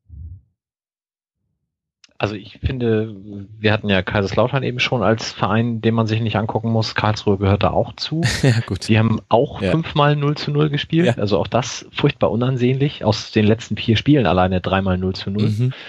Ähm, und was dazu kommt, war tatsächlich eines der Spiele, wo ich sage, das hätten wir eher gewinnen müssen. Mhm. Ähm, wir haben da relativ souverän in Karlsruhe gespielt, sind in Führung gegangen, zugegebenermaßen durch ein ziemlich glückliches Tor, weil der Torwart irgendwie außerhalb des 16ers meinte, klären zu wollen und das nicht hingekriegt hat. Ähm, aber das Spiel hatte St. Pauli tatsächlich mal im Sack und hat sich dann durch ein, durch einen Schuss aufs Tor da Unentschieden reinschenken lassen. Äh, die Mannschaft, weiß ich nicht, ob Slomka da so furchtbar viel entwickeln kann, dass es zu einer besseren Rückrunde führt. Also da scheint auch nicht ganz so furchtbar viel positiv zu laufen und auch da, du hast keinen Spieler, der 17 Spiele gemacht hast, du hast in der Abwehr, ähm, Jane Tölke ist der mit 14 Spielen, der die meisten Einsätze hat, das heißt, du hast da auch keinerlei Konstanz im Kader ähm, sieht nicht so furchtbar vielversprechend aus für die Rückrunde. Mhm. Und das, obwohl da mein Lieblingsspieler vom Olympischen Fußballturnier spielt, allein vom Namen her, Grisha Prömmel, defensives Mittelfeld, 21 Jahre alt, wurde bei, beim Olympischen Fußballturnier äh, meist eingewechselt, aber hat einfach einen schönen Klang, dieser Name. Ich finde Charalampos Mavrias noch viel schöner klingend und Dimitrios Diamantakos auch, aber ich möchte dir da nicht widersprechen. Vielleicht war da auch ein bisschen Ironie drin bei dem so. Prömmel. Aber weiß ich nicht. Wir bewegen uns zu auf die Abstiegsränge und ähm, wir haben auf dem Relegationsplatz, äh, Relegationsplatz Arminia Bielefeld auch 14 Punkte. Der KSC hat es geschafft, mit seinem letzten 0 zu 0 am 17. Spieltag sich tatsächlich noch auf Platz 15 vorzuschieben. Das heißt, irgendwie hat es dann doch äh, seinen Sinn gehabt, zumindest aus KSC-Sicht. Und Arminia mit 14 Punkten, ja, das ist ganz schön eng da unten. Die 16, 17, 18 haben 14, 13 und 11 Punkte. Das heißt, wir sind fern davon, dass sich da unten schon irgendeine klare Tendenz abzeichnen würde. Das ist alles innerhalb von einem Spieltag leicht zu drehen. Und Arminia, nicht so ganz überraschend da unten drin, haben ein, auch einen bunten Blumenstrauß an Problemen tragen sie über die Jahre mit sich herum. Aber Sebastian, woran liegt es denn sportlich gesehen, dass es in der Saison schon wieder nicht zu mehr klappt oder zumindest mal zu einer ruhigen Saison. Ja, sie haben ja auch ihren Trainer entlassen und ähm, das äh, war für mich ja eher so, ich weiß nicht, ich bin jetzt äh, so nicht so äh, Bielefeld äh, dran oder so, aber ich fand das überraschend irgendwie. Ja, mhm. dass sie halt, äh, sie sind hier mit, äh, wie heißt er, wie heißt er, wie heißt er, ah, von äh, Rüdiger Rehm, ja, der stand doch bei vielen auf dem Zettel, äh, Sonnenhof Groß Asbach war er vorher, ne? Ja. Kann es sein? Ja. Und, äh, und man wusste irgendwie, dass dieser Kader irgendwie äh, es jetzt nicht so einfach haben wird in der zweiten Liga, glaube ich. Und ich verstehe nicht, wieso man dann halt so diesen Trainer weggehen äh, lässt. Jetzt haben sie Jürgen Kramny. Äh, das ist so, manchmal habe ich so das Gefühl, dass man den Trainer entlässt, wenn man denkt irgendwie, ähm, okay, wir müssen irgendwas ändern. Und dann stellt man so fest, oh Mist, auf dem Markt ist aber gar keiner, äh, der so richtig zu uns passt. Ja. Äh, Denke ich auch bei manchen Erstligisten so, ähm, dass es manchmal so komisch kommt.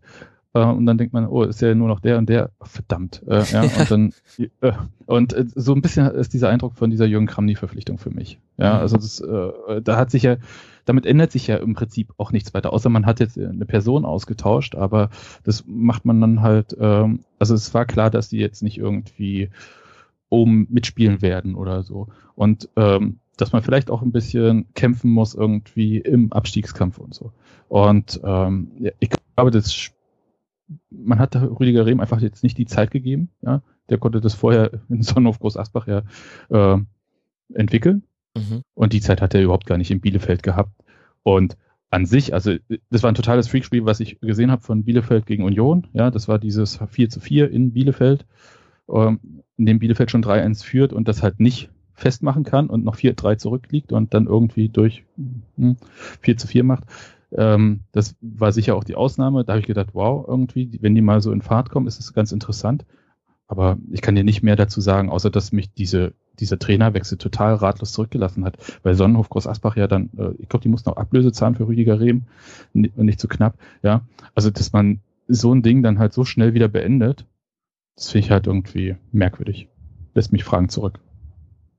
Ja, er kostet, konnte nicht in die Fußstapfen von Norbert Meyer treten, der ja auch ein merkwürdig, äh, also ja, typisch Bielefeld irgendwie, wie so, wie so seine Amtszeit verlief. Ähm, wir erinnern uns alle ähm, in der Relegation gegen Darmstadt, damals aus der dritten Liga nach oben gekommen, im Hinspiel 3 zu 1 auswärts äh, gewonnen und dann tatsächlich das zu Hause noch versemmelt. Die Darmstädter haben sich dementsprechend jetzt ja dann damals sehr gefeiert, ähm, als man dann genau ausgerechnet diesen Trainer dann als eigenen äh, vorgesetzt bekam. Das haben wir auch in vergangenen Schlusskonferenzen schon behandelt. Dann aber im darauffolgenden Jahr als Erstplatzierter souverän aufgestiegen. Ich habe auch die, die erste Zweitligasaison 15-16 ein bisschen schlechter gemacht, als sie war. Mit 42 Punkten ging das hinten raus, war das dann okay. Ich habe es allerdings noch als ein bisschen chaotisch im, im Hinterkopf. Ja, und dann geht Norbert Meyer zum SV Darmstadt. Wir alle wissen, war jetzt dann auch nicht von so nachhaltiger Dauer. Und dann kriegt der neue Trainer elf Spiele um sich zu beweisen. Also ich möchte dir da voll zustimmen, so ganz kann ich das auch nicht nachvollziehen. Jürgen Kramny sicherlich kein schlechter Trainer. Aber wenn es da jetzt keine konkreten Probleme zwischen Mannschaft und Trainer gab, dann finde ich, ist das jetzt eigentlich ein bisschen zu früh die Reißleine gezogen. Vielleicht aber halt auch Ausdruck einer gewissen Ratlosigkeit. Das beobachtet ja. man ja auch immer wieder. Wir hatten noch vorhin, ganz am Anfang dieser Sendung, ist ja schon ein bisschen her, mhm. ähm, über Frank Schmidt gesprochen und dass der äh, nicht zum VfB Stuttgart wollte ja. und dass er lieber in Heidenheim bleibt. Und das ist so ein bisschen, Rüdiger Rehm hat, hat diesen Schritt aus diesem Wohlfühl-Biotop äh, Groß Asbach, wo er halt irgendwie angesehen war und wo man halt mit ihm so eine Krise wie in Bielefeld halt durchgestanden hätte, hat er ja gewagt und äh, ist vielleicht auch ein bisschen abschreckendes Beispiel für Trainer, die in solchen äh, Umgebung arbeiten, die gerne mhm. woanders hin möchten. aber die äh, dann sehen, äh, das ist total chaotisch. Ja, das ist als ob man äh, irgendwie als ähm, ja, HSV ist vielleicht ein schlechtes Beispiel, weil es halt so ein riesig großer Verein ist, ja. Aber ähm, da kriegt man halt auch nicht die Zeit, etwas zu entwickeln. Ja. Also es ist halt so, vielleicht bleibt man dann lieber da und sagt halt, nö, ähm, äh, ich warte dann halt auf einen Club, wo es ruhiger ist, ja, der, man macht dann halt eher die kleineren Schritte. Mhm. Obwohl jetzt äh, Groß Asbach, Bielefeld, das war jetzt sportlich kein großer äh, Schritt, ja. Das war halt der Schritt zu einem gerade in die zweite Liga aufgestiegenen Verein von einem Drittligaverein. Also das ist jetzt nicht so ein Riesending, aber so, so der Chaos-Faktor, den manche Vereine ähm, irgendwie ausstrahlen und die Ungeduld ähm, in diesem Verein, das sollte man manchmal nicht unterschätzen, wenn man dann so äh, sich fragt, warum manche Trainer vielleicht dort nicht hinwollen. Also ich glaube, bei Bielefeld ähm, es ist ja mal so ein, so ein beliebter Spruch, dass man sagt, wenn ich die Zeit jetzt mal so und so viele Wochen weiterdrehen würde. Äh, in Bielefeld wirst du wahrscheinlich sehr schnell wissen, wo es lang geht, wenn man sich die nächsten drei Pflichtspiele anguckt, weil das sind ähm, die Spiele in Karlsruhe gegen 60 und dann im Pokal Achtelfinale bei Astoria Waldorf. Mhm. Und äh, mal davon ausgehend, dass du vielleicht aus diesen ersten zwei Ligaspielen nicht allzu viele Punkte holst, wenn alles normal läuft, kommst du dann im Pokal eine Runde weiter, hast also auch noch ein Viertelfinale irgendwo am Horizont, bist mit den Gedanken vielleicht auch wieder ganz woanders und wirst dann in der Liga Schwierigkeiten haben. Da bin ich mir relativ sicher. Also ich glaube, wenn man aus den Karlsruhe und 60 Spielen nicht mindestens einen Sieg holt, kann das für Bielefeld in der Liga sehr schnell Richtung ganz unten dann gehen. Das Gute ist, dass sie dann wenigstens nicht wieder gleich den Trainer entlassen werden. Das äh, wäre dann selbst für Bielefeld eine etwas zu hohe Taktung. Ja, aber sehr, sehr wichtiger Hinweis auf den Beginn der Rückrunde. Ähm, das wird für gerade für Bielefeld tatsächlich sehr interessant. Und dann haben wir auf Platz 17 den einzigen Aufsteiger, der es nicht geschafft hat, sich vorne einzureihen. Erzgebirge Aue mit 13 Punkten, das heißt ein Punkt Rückstand auf den Relegationsplatz und auch schon aufs rettende Ufer. 17 zu 32 Toren, drei Siege nur in diesen 17 Spielen. Aue ist auch so für mich, ja, tatsächlich ähm, stehen die ehrlich gesagt da, wo ich es auch erwarte. Ich traue alle Aue alles bis äh, Tabellenplatz 10 zu. Es gab ja auch schon wesentlich bessere Zeiten. Und für mich ist das so wie der SC Freiburg zum Beispiel eine Mannschaft ist, die zwischen erster und zweiter Liga pendelt, ist für mich Aue eins der Teams, wo ich sage, ja, das passt irgendwie auch schon, dass die quasi nicht zu den besten 25 äh, Vereinen gehören, so wie der SC Freiburg, sondern dass man eben sagen würde, ne, die gehören halt zu den besten 45 Vereinen in Deutschland und dann ist das irgendwie auch okay, so wie die platziert stehen.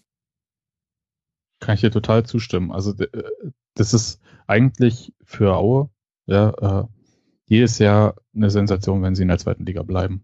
Das ist so ein kleines Nest. Ich war immer noch nicht dort. Ich habe es mir vorgenommen, aber von Berlin aus ist das so schwer zu erreichen. Ja, äh, aber das ähm, ist halt ein, einfach ein kleiner Verein, der, der aus einer, wenn ich Berlin schon als strukturschwache Region bezeichne, ja, also dann ist das jetzt wirklich irgendwo im Nirgendwo und der ist so auch, das wissen Sie auch, ist ja so abhängig von dieser ganzen Führungs- Ebene der Leonards, hier Uwe und Helge Leonard mit ihrem, ihrer Firma. Ähm, und der Co-Trainer ist mit der Tochter von Helge Leonard zusammen. Ein Spieler ist aber mit der anderen Tochter von Helge Leonard zusammen. Das ist alles so ein bisschen irgendwie, äh, ja, das ist halt Aue. Ja, und äh, da weiß man halt, dass das äh, zweite Liga ist stark. Ja, wenn sie das halten und schaffen und sie bauen da dieses neue Stadion, das auch wichtig ist dort, so dass man nicht mehr irgendwie oben an den Bäumen irgendwie sitzen kann, auf, äh, an den Hängen und dann ins Stadion gucken kann. Ja, mhm. Man muss sich dann, glaube ich, demnächst auch wirklich Karten immer kaufen. Ähm, also das ist irgendwie, ja, äh, anders kann ich es nicht bezeichnen. Es ist eine Sensation, wenn sie es halt schaffen. Ja, Punkt. Ja, also wenn man sich mal die Spiele jetzt auch gerade zum Schluss anschaut, also The Trend is Your Friend kommt da überhaupt nicht zur Geltung. Die haben mhm. seit dem hm, naja, ich formuliere es mal so. Seit dem 3 zu 0 in Dresden, was vielleicht ja irgendwie als Derby durchgeht und deswegen vielleicht ein bisschen außer der Reihe tanzt, haben sie eigentlich alle Spiele verloren. außer dem Spiel bei uns, ja. was sie 2 zu 1 in der letzten Minute gewonnen haben. Und das war halt auch ein Spiel, was die niemals gewinnen dürfen. Hm. Und auch dieses Tor in der letzten Minute darf nicht fallen. Wenn Marvin Duksch einfach mal zum Kopfball hochgegangen wäre, hätten wir nicht verloren. So, und wenn man die zwei Punkte, also das gehen wir mal von aus, geht unentschieden aus, einfach mal in der aktuellen Tabelle irgendwie noch denen ab und uns hinzuzieht, dann sind die halt letzter. Und äh, sportlich glaube ich, ähm, ist das das, was man da halt momentan in dieser Saison erreichen kann. Also ich sehe da ehrlich gesagt nicht, dass Aue sich noch sonderlich hoch entwickelt. Muss ich natürlich jetzt auch sagen, weil sonst wird es für uns langsam eng, aber ähm, die ja stehen halt da zurecht und das ist kein Vorwurf, das ist einfach so. Meine Einschätzung von etwas weiter entfernt nach sieht man das aber in Aue auch genauso und ist dann dementsprechend so entspannt, wie man so eine Situation halt entspannt sein kann. Also Pavel Dotschew ja auch schon ähm, eine ganze Weile jetzt äh, Trainer, seit, ähm, na gut, Juli letzten Jahres, kam mir ehrlich gesagt länger vor. ähm, Habe ich äh, dann doch nicht so richtig im Blick gehabt. Aber die, die gehen das schon auch mit einer gewissen Gelassenheit jetzt an, äh, obwohl man da auf dem 17. Tabellenplatz steht. Sie kennen ja die Situation auch nicht anders, mhm. oder? Also das ist ja glaube ich, so der Punkt. Also, dass man das ja weiß, dass man äh, total abhängig im Prinzip von dieser Führungsriege ist. Also sollten die jetzt irgendwie bei, es gab ja diesen Vorwurf irgendwie Vetternwirtschaft im Verein und so weiter und so fort. Äh, stell dir vor, die würden halt diese äh, Leonard-Brüder schassen und so weiter. Ich meine, was, was passiert denn dann? Also das geht ja auch nicht. Ja, also mhm. ich glaube, die kennen das halt nicht anders und die machen das und ähm, wenn sie drin bleiben, wunderbar und wenn nicht, dann nächstes Jahr wieder in der dritten Liga oben hoffentlich mitspielen. Ja, glaube ich auch. Seit der Saison 2011, 2012 immer Tabellenplatz 15, 14 oder Abstieg, dann der direkte Wiederaufstieg und jetzt ist man eben wieder hier unten. Besser fasst man das, ja, die kennen das ja nicht zusammen. Und jetzt, lieber Mike, kommen wir endlich, beziehungsweise ich weiß gar nicht, ob du dich so wahnsinnig auf dieses Segment freut, freust. Wir kommen jetzt zum FC St. Pauli. Jetzt, jetzt hast endlich mal du mehr Redeanteile, du, der du vorhin äh, teilweise sehr, sehr lange schweigen musstest. Du darfst oder musst mir jetzt erklären, was beim FC St. Pauli passiert ist, dass man jetzt nach 17 Spielen nur zwei Siege einfahren konnte, elf Tore nur geschossen hat und mit elf Punkten dann schon auch eine Punktesumme gesummelt, äh, gesammelt hat, wo alleine das Verdoppeln in der Rückrunde nicht reichen würde, um den Abstieg zu verhindern. Was sind denn so die Punkte, die dazu geführt haben, dass der FC St. Pauli da steht, wo er jetzt steht? Ich glaube, wenn ich es mir sehr einfach machen würde, würde ich einfach nur auf den ersten Spieltag verweisen. Da haben wir mhm. beim VfB Stuttgart das Montagabendspiel gehabt und haben zur Halbzeit 1-0 geführt und man hätte schon zur Halbzeit 2-3-0 führen können und auch in der zweiten Halbzeit mhm. hatte man noch Chancen, das nächste Tor zu machen. Unter anderem dann in der zweiten Halbzeit ein Ball an die Latte und aus dem Konter entsteht dann der Ausgleich durch Maxim und in der Nachspielzeit verlieren wir dann durch ein Tor von Gentner 2 mhm, zu 1. Und ich glaube, wenn wir dieses Spiel, ähm, was absolut drin gewesen und auch verdient gewesen wäre, gewonnen hätten, dann hätten wir jetzt nicht drei Punkte mehr, sondern hätten wir wahrscheinlich neun oder zwölf oder 15 Punkte mehr und würden ungefähr dastehen, wo man uns dann auch erwartet hätte. Und dann nahm die Saison halt einen gänzlich anderen Verlauf. Wir haben dann das zweite Spiel zu Hause gegen Braunschweig gehabt, was wir verdient verloren haben, was wir wahrscheinlich auch bei einem Sieg in Stuttgart hätten verdient verlieren können. Ähm, aber du stehst dann halt in der zweiten Liga nach zwei Spielen mit null Punkten da, fährst dann nach Dresden, wo wir an dem Tag vielleicht mit mehr Punkten auf dem Konto auch anders aufgetreten wären, als wir es dann da taten, verloren da erneut. Und so kommst du halt sehr schnell in diesen Negativlauf. Und befindest dich in einer Tabellensituation, die du als Mannschaft, als Verein einfach so vor der Saison nicht hast kommen sehen. Und äh, ich kann da nur nochmals meinen Verein dahingehend loben, dass man da sehr, sehr lange Zeit äh, völlig die Ruhe bewahrt hat, was ich auch zu einem großen Teil dem aktuellen Präsidium zuschreiben möchte. Und ähm, ja, inzwischen steht man eben nach 17 Spielen, wie du sagst, mit 11 Punkten da und muss eigentlich eine Rückrunde mit boah, fast dem Doppelten dessen erreichen, was man jetzt gemacht hat. Also wenn wir nochmal 20 Punkte holen, hätten wir 31. Das könnte auch schon durchaus zu wenig sein. Also es muss deutlich mehr werden. Und Trotzdem, wenn man sich da unten anschaut, ich glaube, Auer hat den Trainer auch nicht entlassen, das war's dann aber auch. Alle anderen, sowohl in Liga 2, die unten stehen, als auch in Liga 1, die letzten sechs oder sieben Teams haben mhm. alle den Trainer entlassen. Und bei uns sitzt immer noch Evalin ähm, auf der Trainerbank. Das kann jetzt einige gut, einige schlecht finden. Ich bin da grundsätzlich ähm, immer noch von überzeugt, dass es eine gute Entscheidung war. Finde aber auch, dass es sehr, sehr gut war, äh, in der Zwischenzeit Olaf Jansen geholt zu haben. Da komme ich dann vielleicht gleich nochmal drauf. Zurück zu der Frage, warum das überhaupt so gekommen ist. Ähm, neben diesem ersten Spiel, was sehr unglücklich verlaufen ist, haben wir halt auch in der Folge der Saison oftmals Pech gehabt. Wir haben ziemliches Verletzungspech gehabt. Wir haben ähm, nach dem, also die ersten 16 Spiele hatten wir immer eine andere Anfangsformation. Und das mhm. nicht, weil Lien so rotierfreudig war, sondern weil es tatsächlich in den allermeisten Fällen irgendeinen Verletzten gab, der im letzten Spiel noch gespielt hat oder dann gesperrt war oder sonst irgendwas. Insbesondere in der Viererkette gab es, äh, ich glaube, hat es glaube ich bis zum 13. oder 14. Spieltag gedauert, bis wir das erste Mal mit derselben Viererkette auflaufen konnten. Und das war ja in den letzten anderthalb Jahren oder zwei Jahren, seit Lien da ist, immer die Stärke des FC St. Pauli, defensiv gut zu stehen, mit einer sehr guten Viererkette, insbesondere Philipp Ziereis, Lasse Sobich in der Innenverteidigung auch gut dazustehen und dann eben, wenn hinten die Null steht, vorne mindestens einen zu machen. Und das ist halt dieses Jahr überhaupt nicht gelungen. Also man hat, im letzten Jahr hatten wir, glaube ich, 16 Spiele zu Null. Dieses Jahr gab es dann am 15. Spieltag das 0 zu 0 überhaupt das erste Mal, dass mhm. wir zu Null gespielt haben.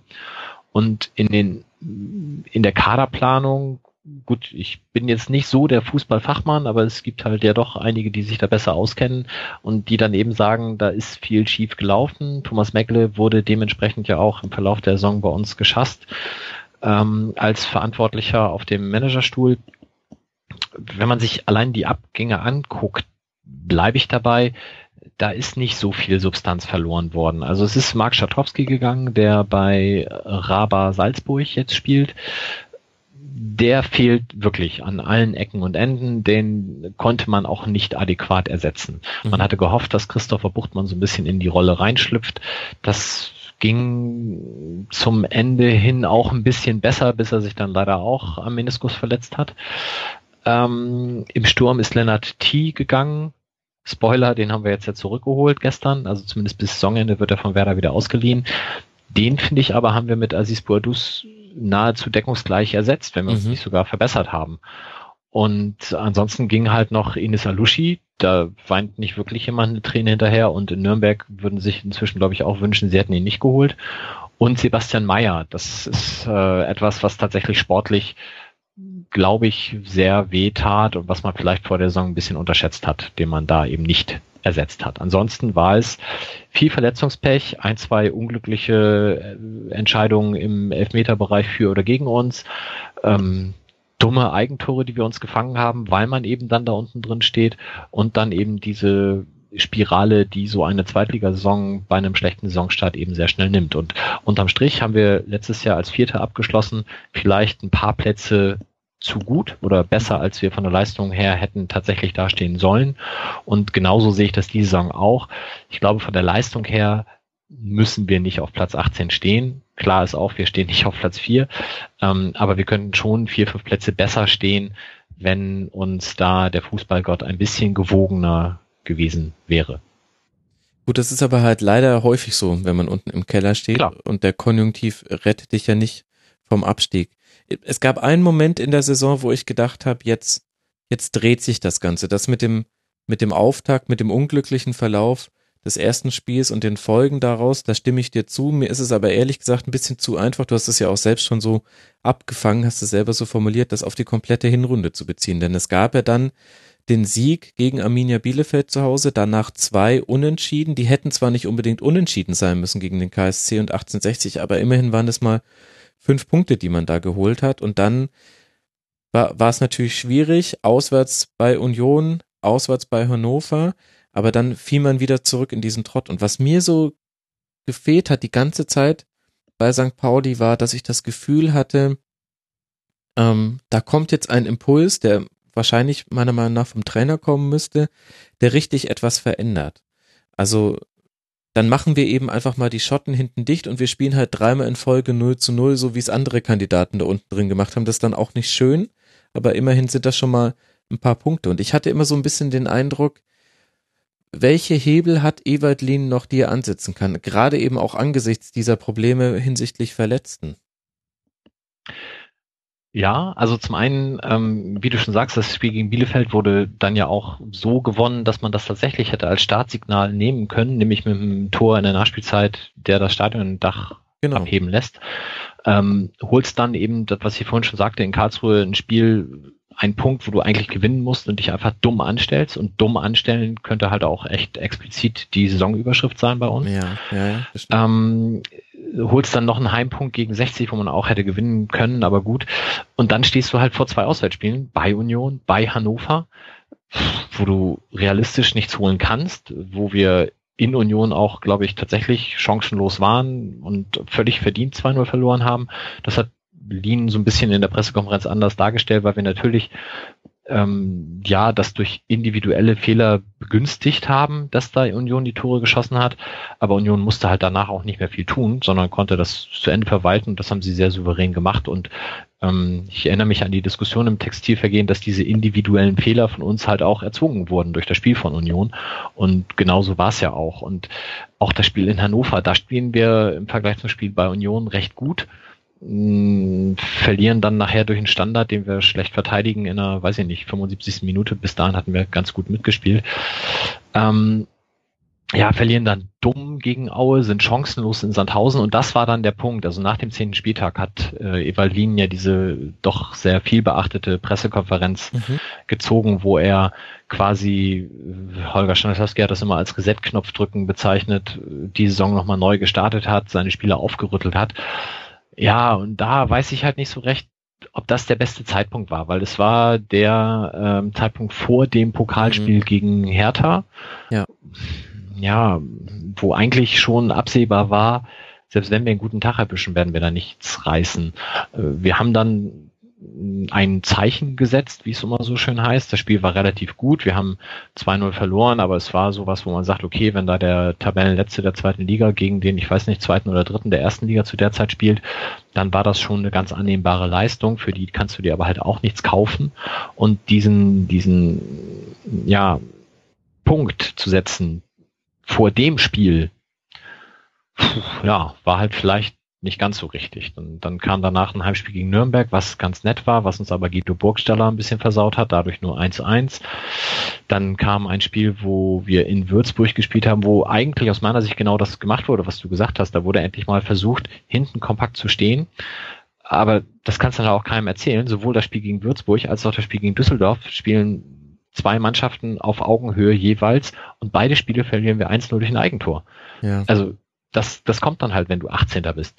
Und ähm, gerade das in Würzburg, da, da kommt halt ähm, Brian Coglin, ein ganz junger Mann, der bisher noch A-Jugend und diese Saison U23 gespielt hat, spielt aus meiner Sicht wirklich sehr gut in dieser völlig verunsicherten Abwehr und drischt dann in der, ich weiß nicht mehr, 85., 87. Minute einen Befreiungsschlag, schießt er den eigenen Mann an und von da kullert der Ball ins Tor. Das sind so Tore, die fängst du halt nur, wenn du da unten stehst. Und ja ja, also ich, ich, ich glaube auch, dieses Momentum, was Evalin da auslösen wollte, hätte er vielleicht besser vor einem anderen Spiel gemacht als vor diesem Pokalspiel. Ich glaube aber auch, er musste es zu dem Zeitpunkt schon fast machen, weil er da ähm, so angeschossen war, mh, mm, was dann ja im weiteren Verlauf dann eben auch irgendwann zur Beurlaubung von Thomas Megle führte. Hm. Und ja, Kristallkugel hätte ich gerne. Also ich, ich bin immer noch verhältnismäßig entspannt, äh, was natürlich in erster Linie dadurch begründet ist, du hast jetzt elf Punkte und müsstest eigentlich sieben, acht, neun Punkte Rückstand haben aufs rettende Ufer, hast aber tatsächlich nur drei auf den direkten ja. Klassenerhalt, weil alle anderen auch so unfassbar mhm. schlecht dastehen, ja.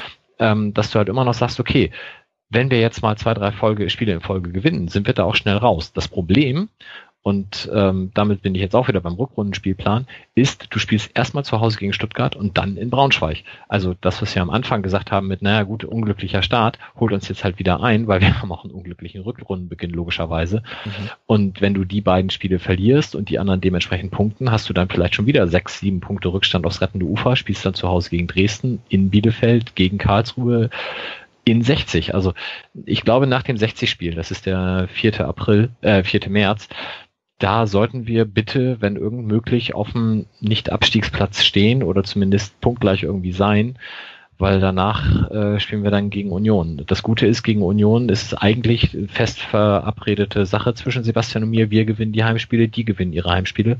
Von daher Stimmt. schauen wir mal. Wie oft hat sie, haben sich denn die Mannschaften bisher daran gehalten?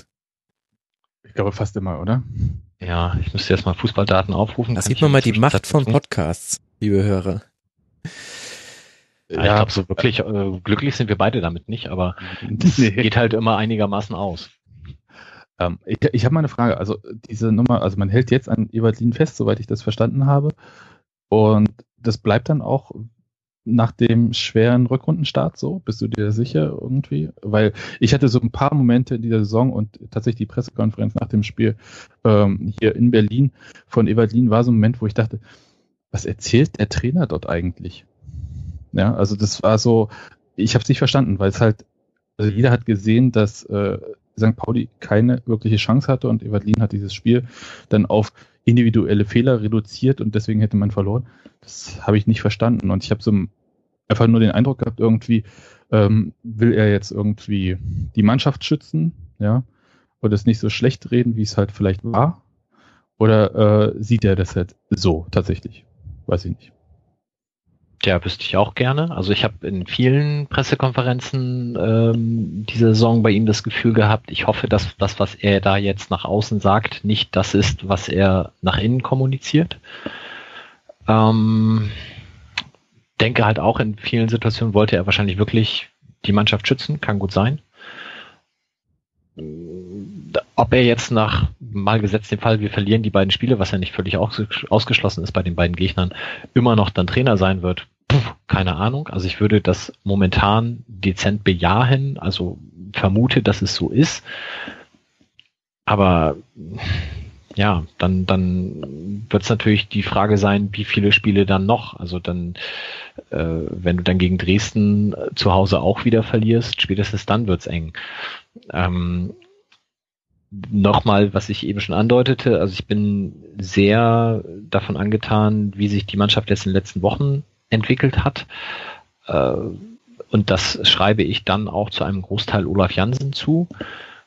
Auf dem Platz sieht man das natürlich immer nur in kleinen Details. Also zum Beispiel die Standards haben sich klar verändert. Das ist, glaube ich, mhm. so eine Baustelle, die, die Jansen jetzt äh, in letzter Zeit angefasst hat. Äh, ist auch noch nicht so, dass wir deswegen jetzt alle Spiele gewinnen, weil wir zehn Standards pro Spiel reinhauen, aber man hat zumindest mal wieder das Gefühl, okay, da tut sich was. Und ich finde ja auch immer die Position des Trainers aus, aus meiner Sicht wird auch oftmals überschätzt, weil natürlich ist es nicht der Trainer. Auch bei Bayern ist es nicht der Pep Guardiola, sondern es ist immer ein Team von vier, fünf Leuten. Und wenn man dann sieht, dass in den letzten zwei Jahren bei uns das Team um Ewaldin mit Co-Trainer, Torwarttrainer etc.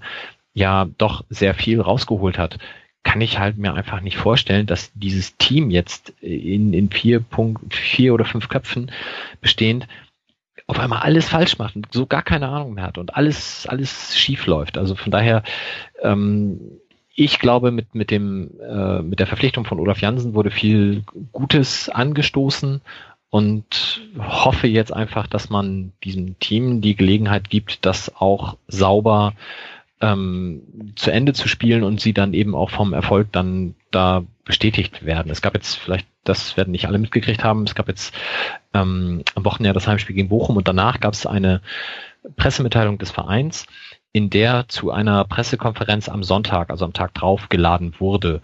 Das sorgte quasi sofort in den Medien für die Diskussion oder die Gerüchteküche, oha, Evalin tritt zurück. Mhm. Ähm, bei der Pressekonferenz sollten auf dem Podium sitzen unser Präsident Uwe Göttlich, äh, Andreas Rettich als sportlicher Leiter und eben Ewald Lienen. Und man hatte da schon so ein bisschen ja, erwartet, Lienen wird da seinen Rücktritt bekannt geben, Olaf Jansen konstituieren als neuen Chefcoach. Das war auch bei seiner Verpflichtung sofort äh, das Gerücht Nummer eins, dass Olaf Jansen auf lange Sicht dann neuer Trainer wird und nur die Frage ist, wann wird das umgesetzt. Ähm, und dann wurde am Sonntagvormittag diese Pressekonferenz abgesagt und daraufhin schossen dann die Spekulationen endgültig ins, ins Kraut und, und äh, es gab keine Konstellation, die nicht in den Hamburger Medien irgendwie von der einen oder anderen Zeitung diskutiert wurde. Ähm, unterm Strich hat Andreas Rettich dem ja dann jetzt einen Riegel vorgeschoben und dann nochmal vor Weihnachten bekannt gegeben, nee, nee, alles gut, wir äh, werden auch nach der Winterpause weiterhin mit Ivalin auf dem Trainerposten arbeiten. Ähm, er hat das ja auch während der Saison immer nach vorne geschoben, dass er, dass er sagt, wir vertrauen diesem Trainer und wenn wir äh, das anders sehen würden, hätten wir längst schon gehandelt. Und ich habe Andreas Rettich jetzt ja auch kennenlernen dürfen in dem längeren Millanton-Gespräch, wo er bei uns zu Gast war. Mhm. Das nehme ich ihm auch ab. Und auch dem Präsidium nehme ich ihm, nehme ich ab, dass da eine gewisse Konstanz äh, gewollt ist und dann wirklich so lange wie irgend möglich auch an Evaldin als Trainer festhalten wird. Und äh, man kann ja viel vom, vom Kultclub Gelaber und so immer denken und das kann mich ja auch noch so sehr stören, aber ich glaube, dass Evalin tatsächlich diesen Verein gefunden hat und das Ganze zusammenpasst wie Arsch auf Eimer. Ähm, und ich äh, hoffe halt, dass wenn vielleicht trainertechnisch da nicht mehr bis ins letzte Prozent alles rausgekitzelt werden kann von ihm, dass dann halt Olaf Jansen jetzt dafür der richtige Mann ist, das so zu ergänzen, dass dann am Ende alles gut wird und alles gut heißt natürlich in dieser Saison irgendwie wenn möglich Platz 15 oder im schlimmsten Fall Platz 16 plus zwei Verlängerungsspiele. Kann ich mal kurz noch nachfragen zu Olaf Jansen. Ist das nicht schon so, also wer hat ihn denn geholt? Jetzt die Vereinsführung oder hat Lien ihn geholt zu sich im Team? Und ähm, also, weil das sieht ja schon merkwürdig aus, wenn man einen Co-Trainer mitten in der Saison neu hinzuholt. Also klingt, für mich sah das irgendwie so ein bisschen aus, als ob man Lien jemand wie du es vorhin schon gesagt hast, äh, an die Seite gestellt hat, der im Zweifelsfall übernehmen kann. Und mhm. das ist ja nicht das, was eigentlich so ähm, die Position eines Chefs irgendwie gegenüber eines Teams äh, verstärkt. Ja, was vielleicht dann da auch noch als Name einmal fallen sollte, ist Abdaramdane. Der war ja bisher Co-Trainer, ist das auch weiterhin hat aber natürlich eine große Historie mit Evalin. Die arbeiten ja seit Jahren zusammen. Ähm, in grauer Vorzeit war das auch mal sein Schwiegersohn. Die sind aber inzwischen, also Elins Tochter und Ramdan ist wieder getrennt. Also das ist aktuell keine familiäre Bande mehr. Aber ähm, die beiden haben natürlich ewig zusammengearbeitet und das wirkte natürlich jetzt auch als quasi Entmachtung von Ramdane, dass ihm da jetzt ein Co-Trainer vor die Nase gesetzt wurde. Und tatsächlich ist auch in der Außenwirkung ähm, Ramdane deutlich zurückgefahren worden. Er sitzt jetzt auch nicht mal mehr auf der Bank, er sitzt jetzt auf der Tribüne, was natürlich in der Außenwirkung äh, komisch war, was man aber intern jetzt kommuniziert hat mit, nee, nee, das ist schon richtig, weil er sieht ja von oben auch viel besser und kann dann Input geben in der Halbzeit und so weiter und so fort. Äh, also auch das nachvollziehbare Gründe.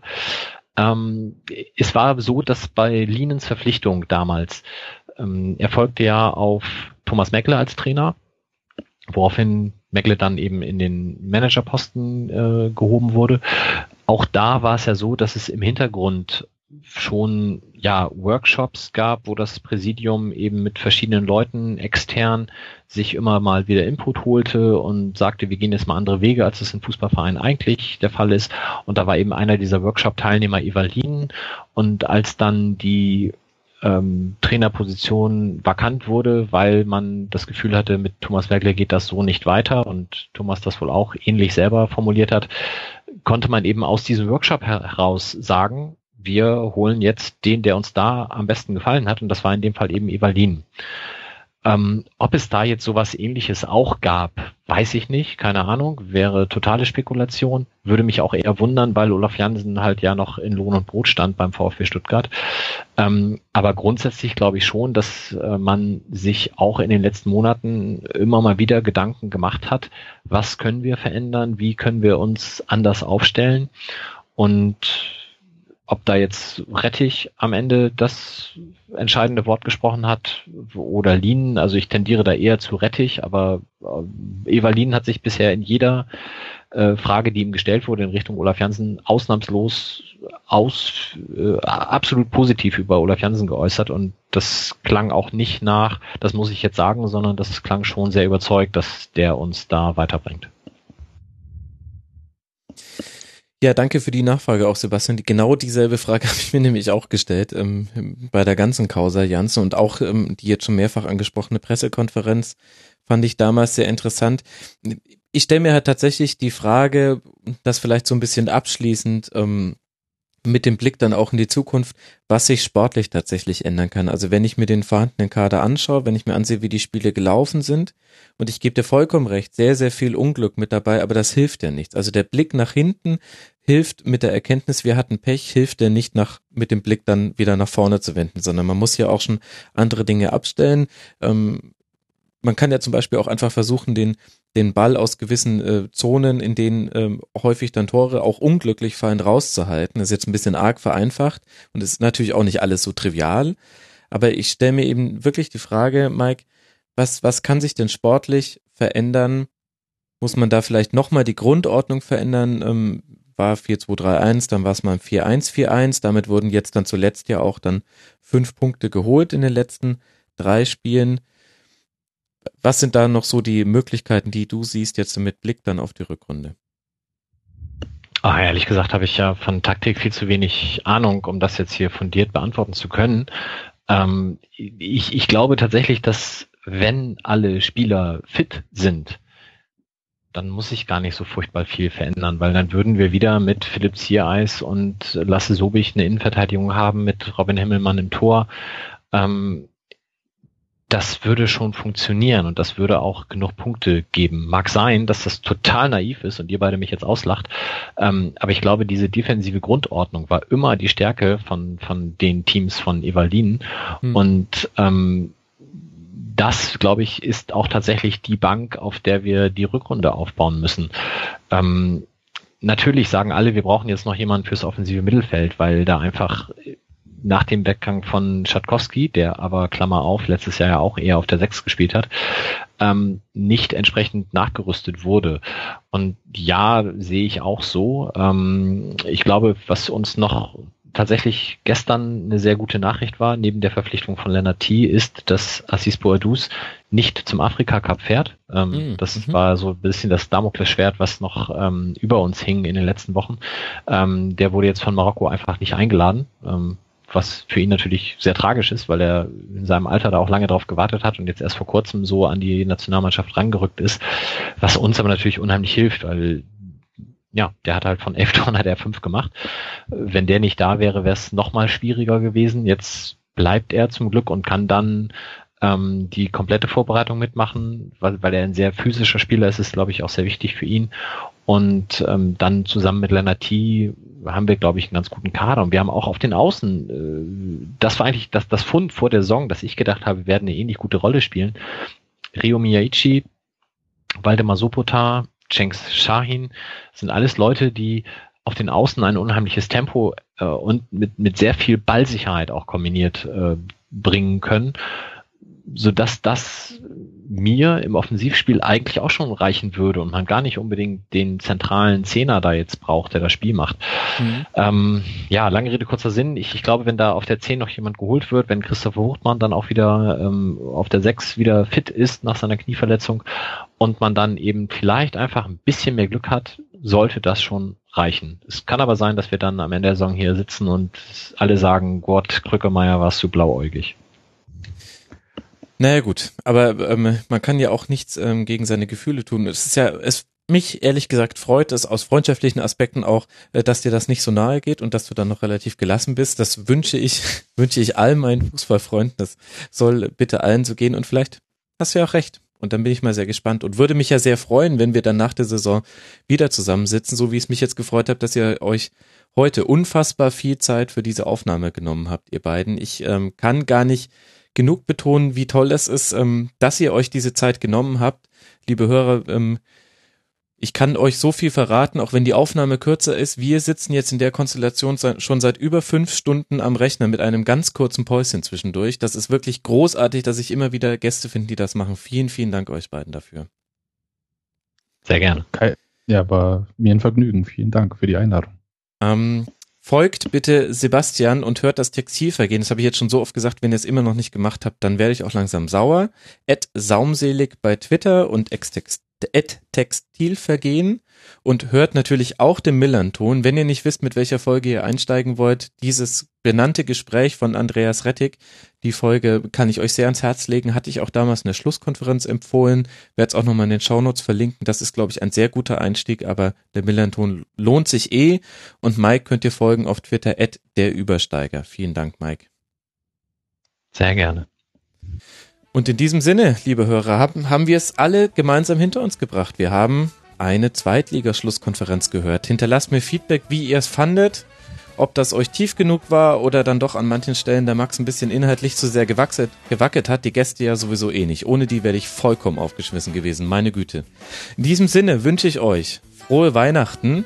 Das wird auch gleich nochmal Berti Fuchs für mich unternehmen. Und wir hören uns dann im Rasenfunk Royal zur ersten Liga. Macht's gut. Ciao. Tschö. Tschüss. Das war die Rasenfunk-Schlusskonferenz. Wir gehen nun zurück in die angeschlossenen Funkhäuser.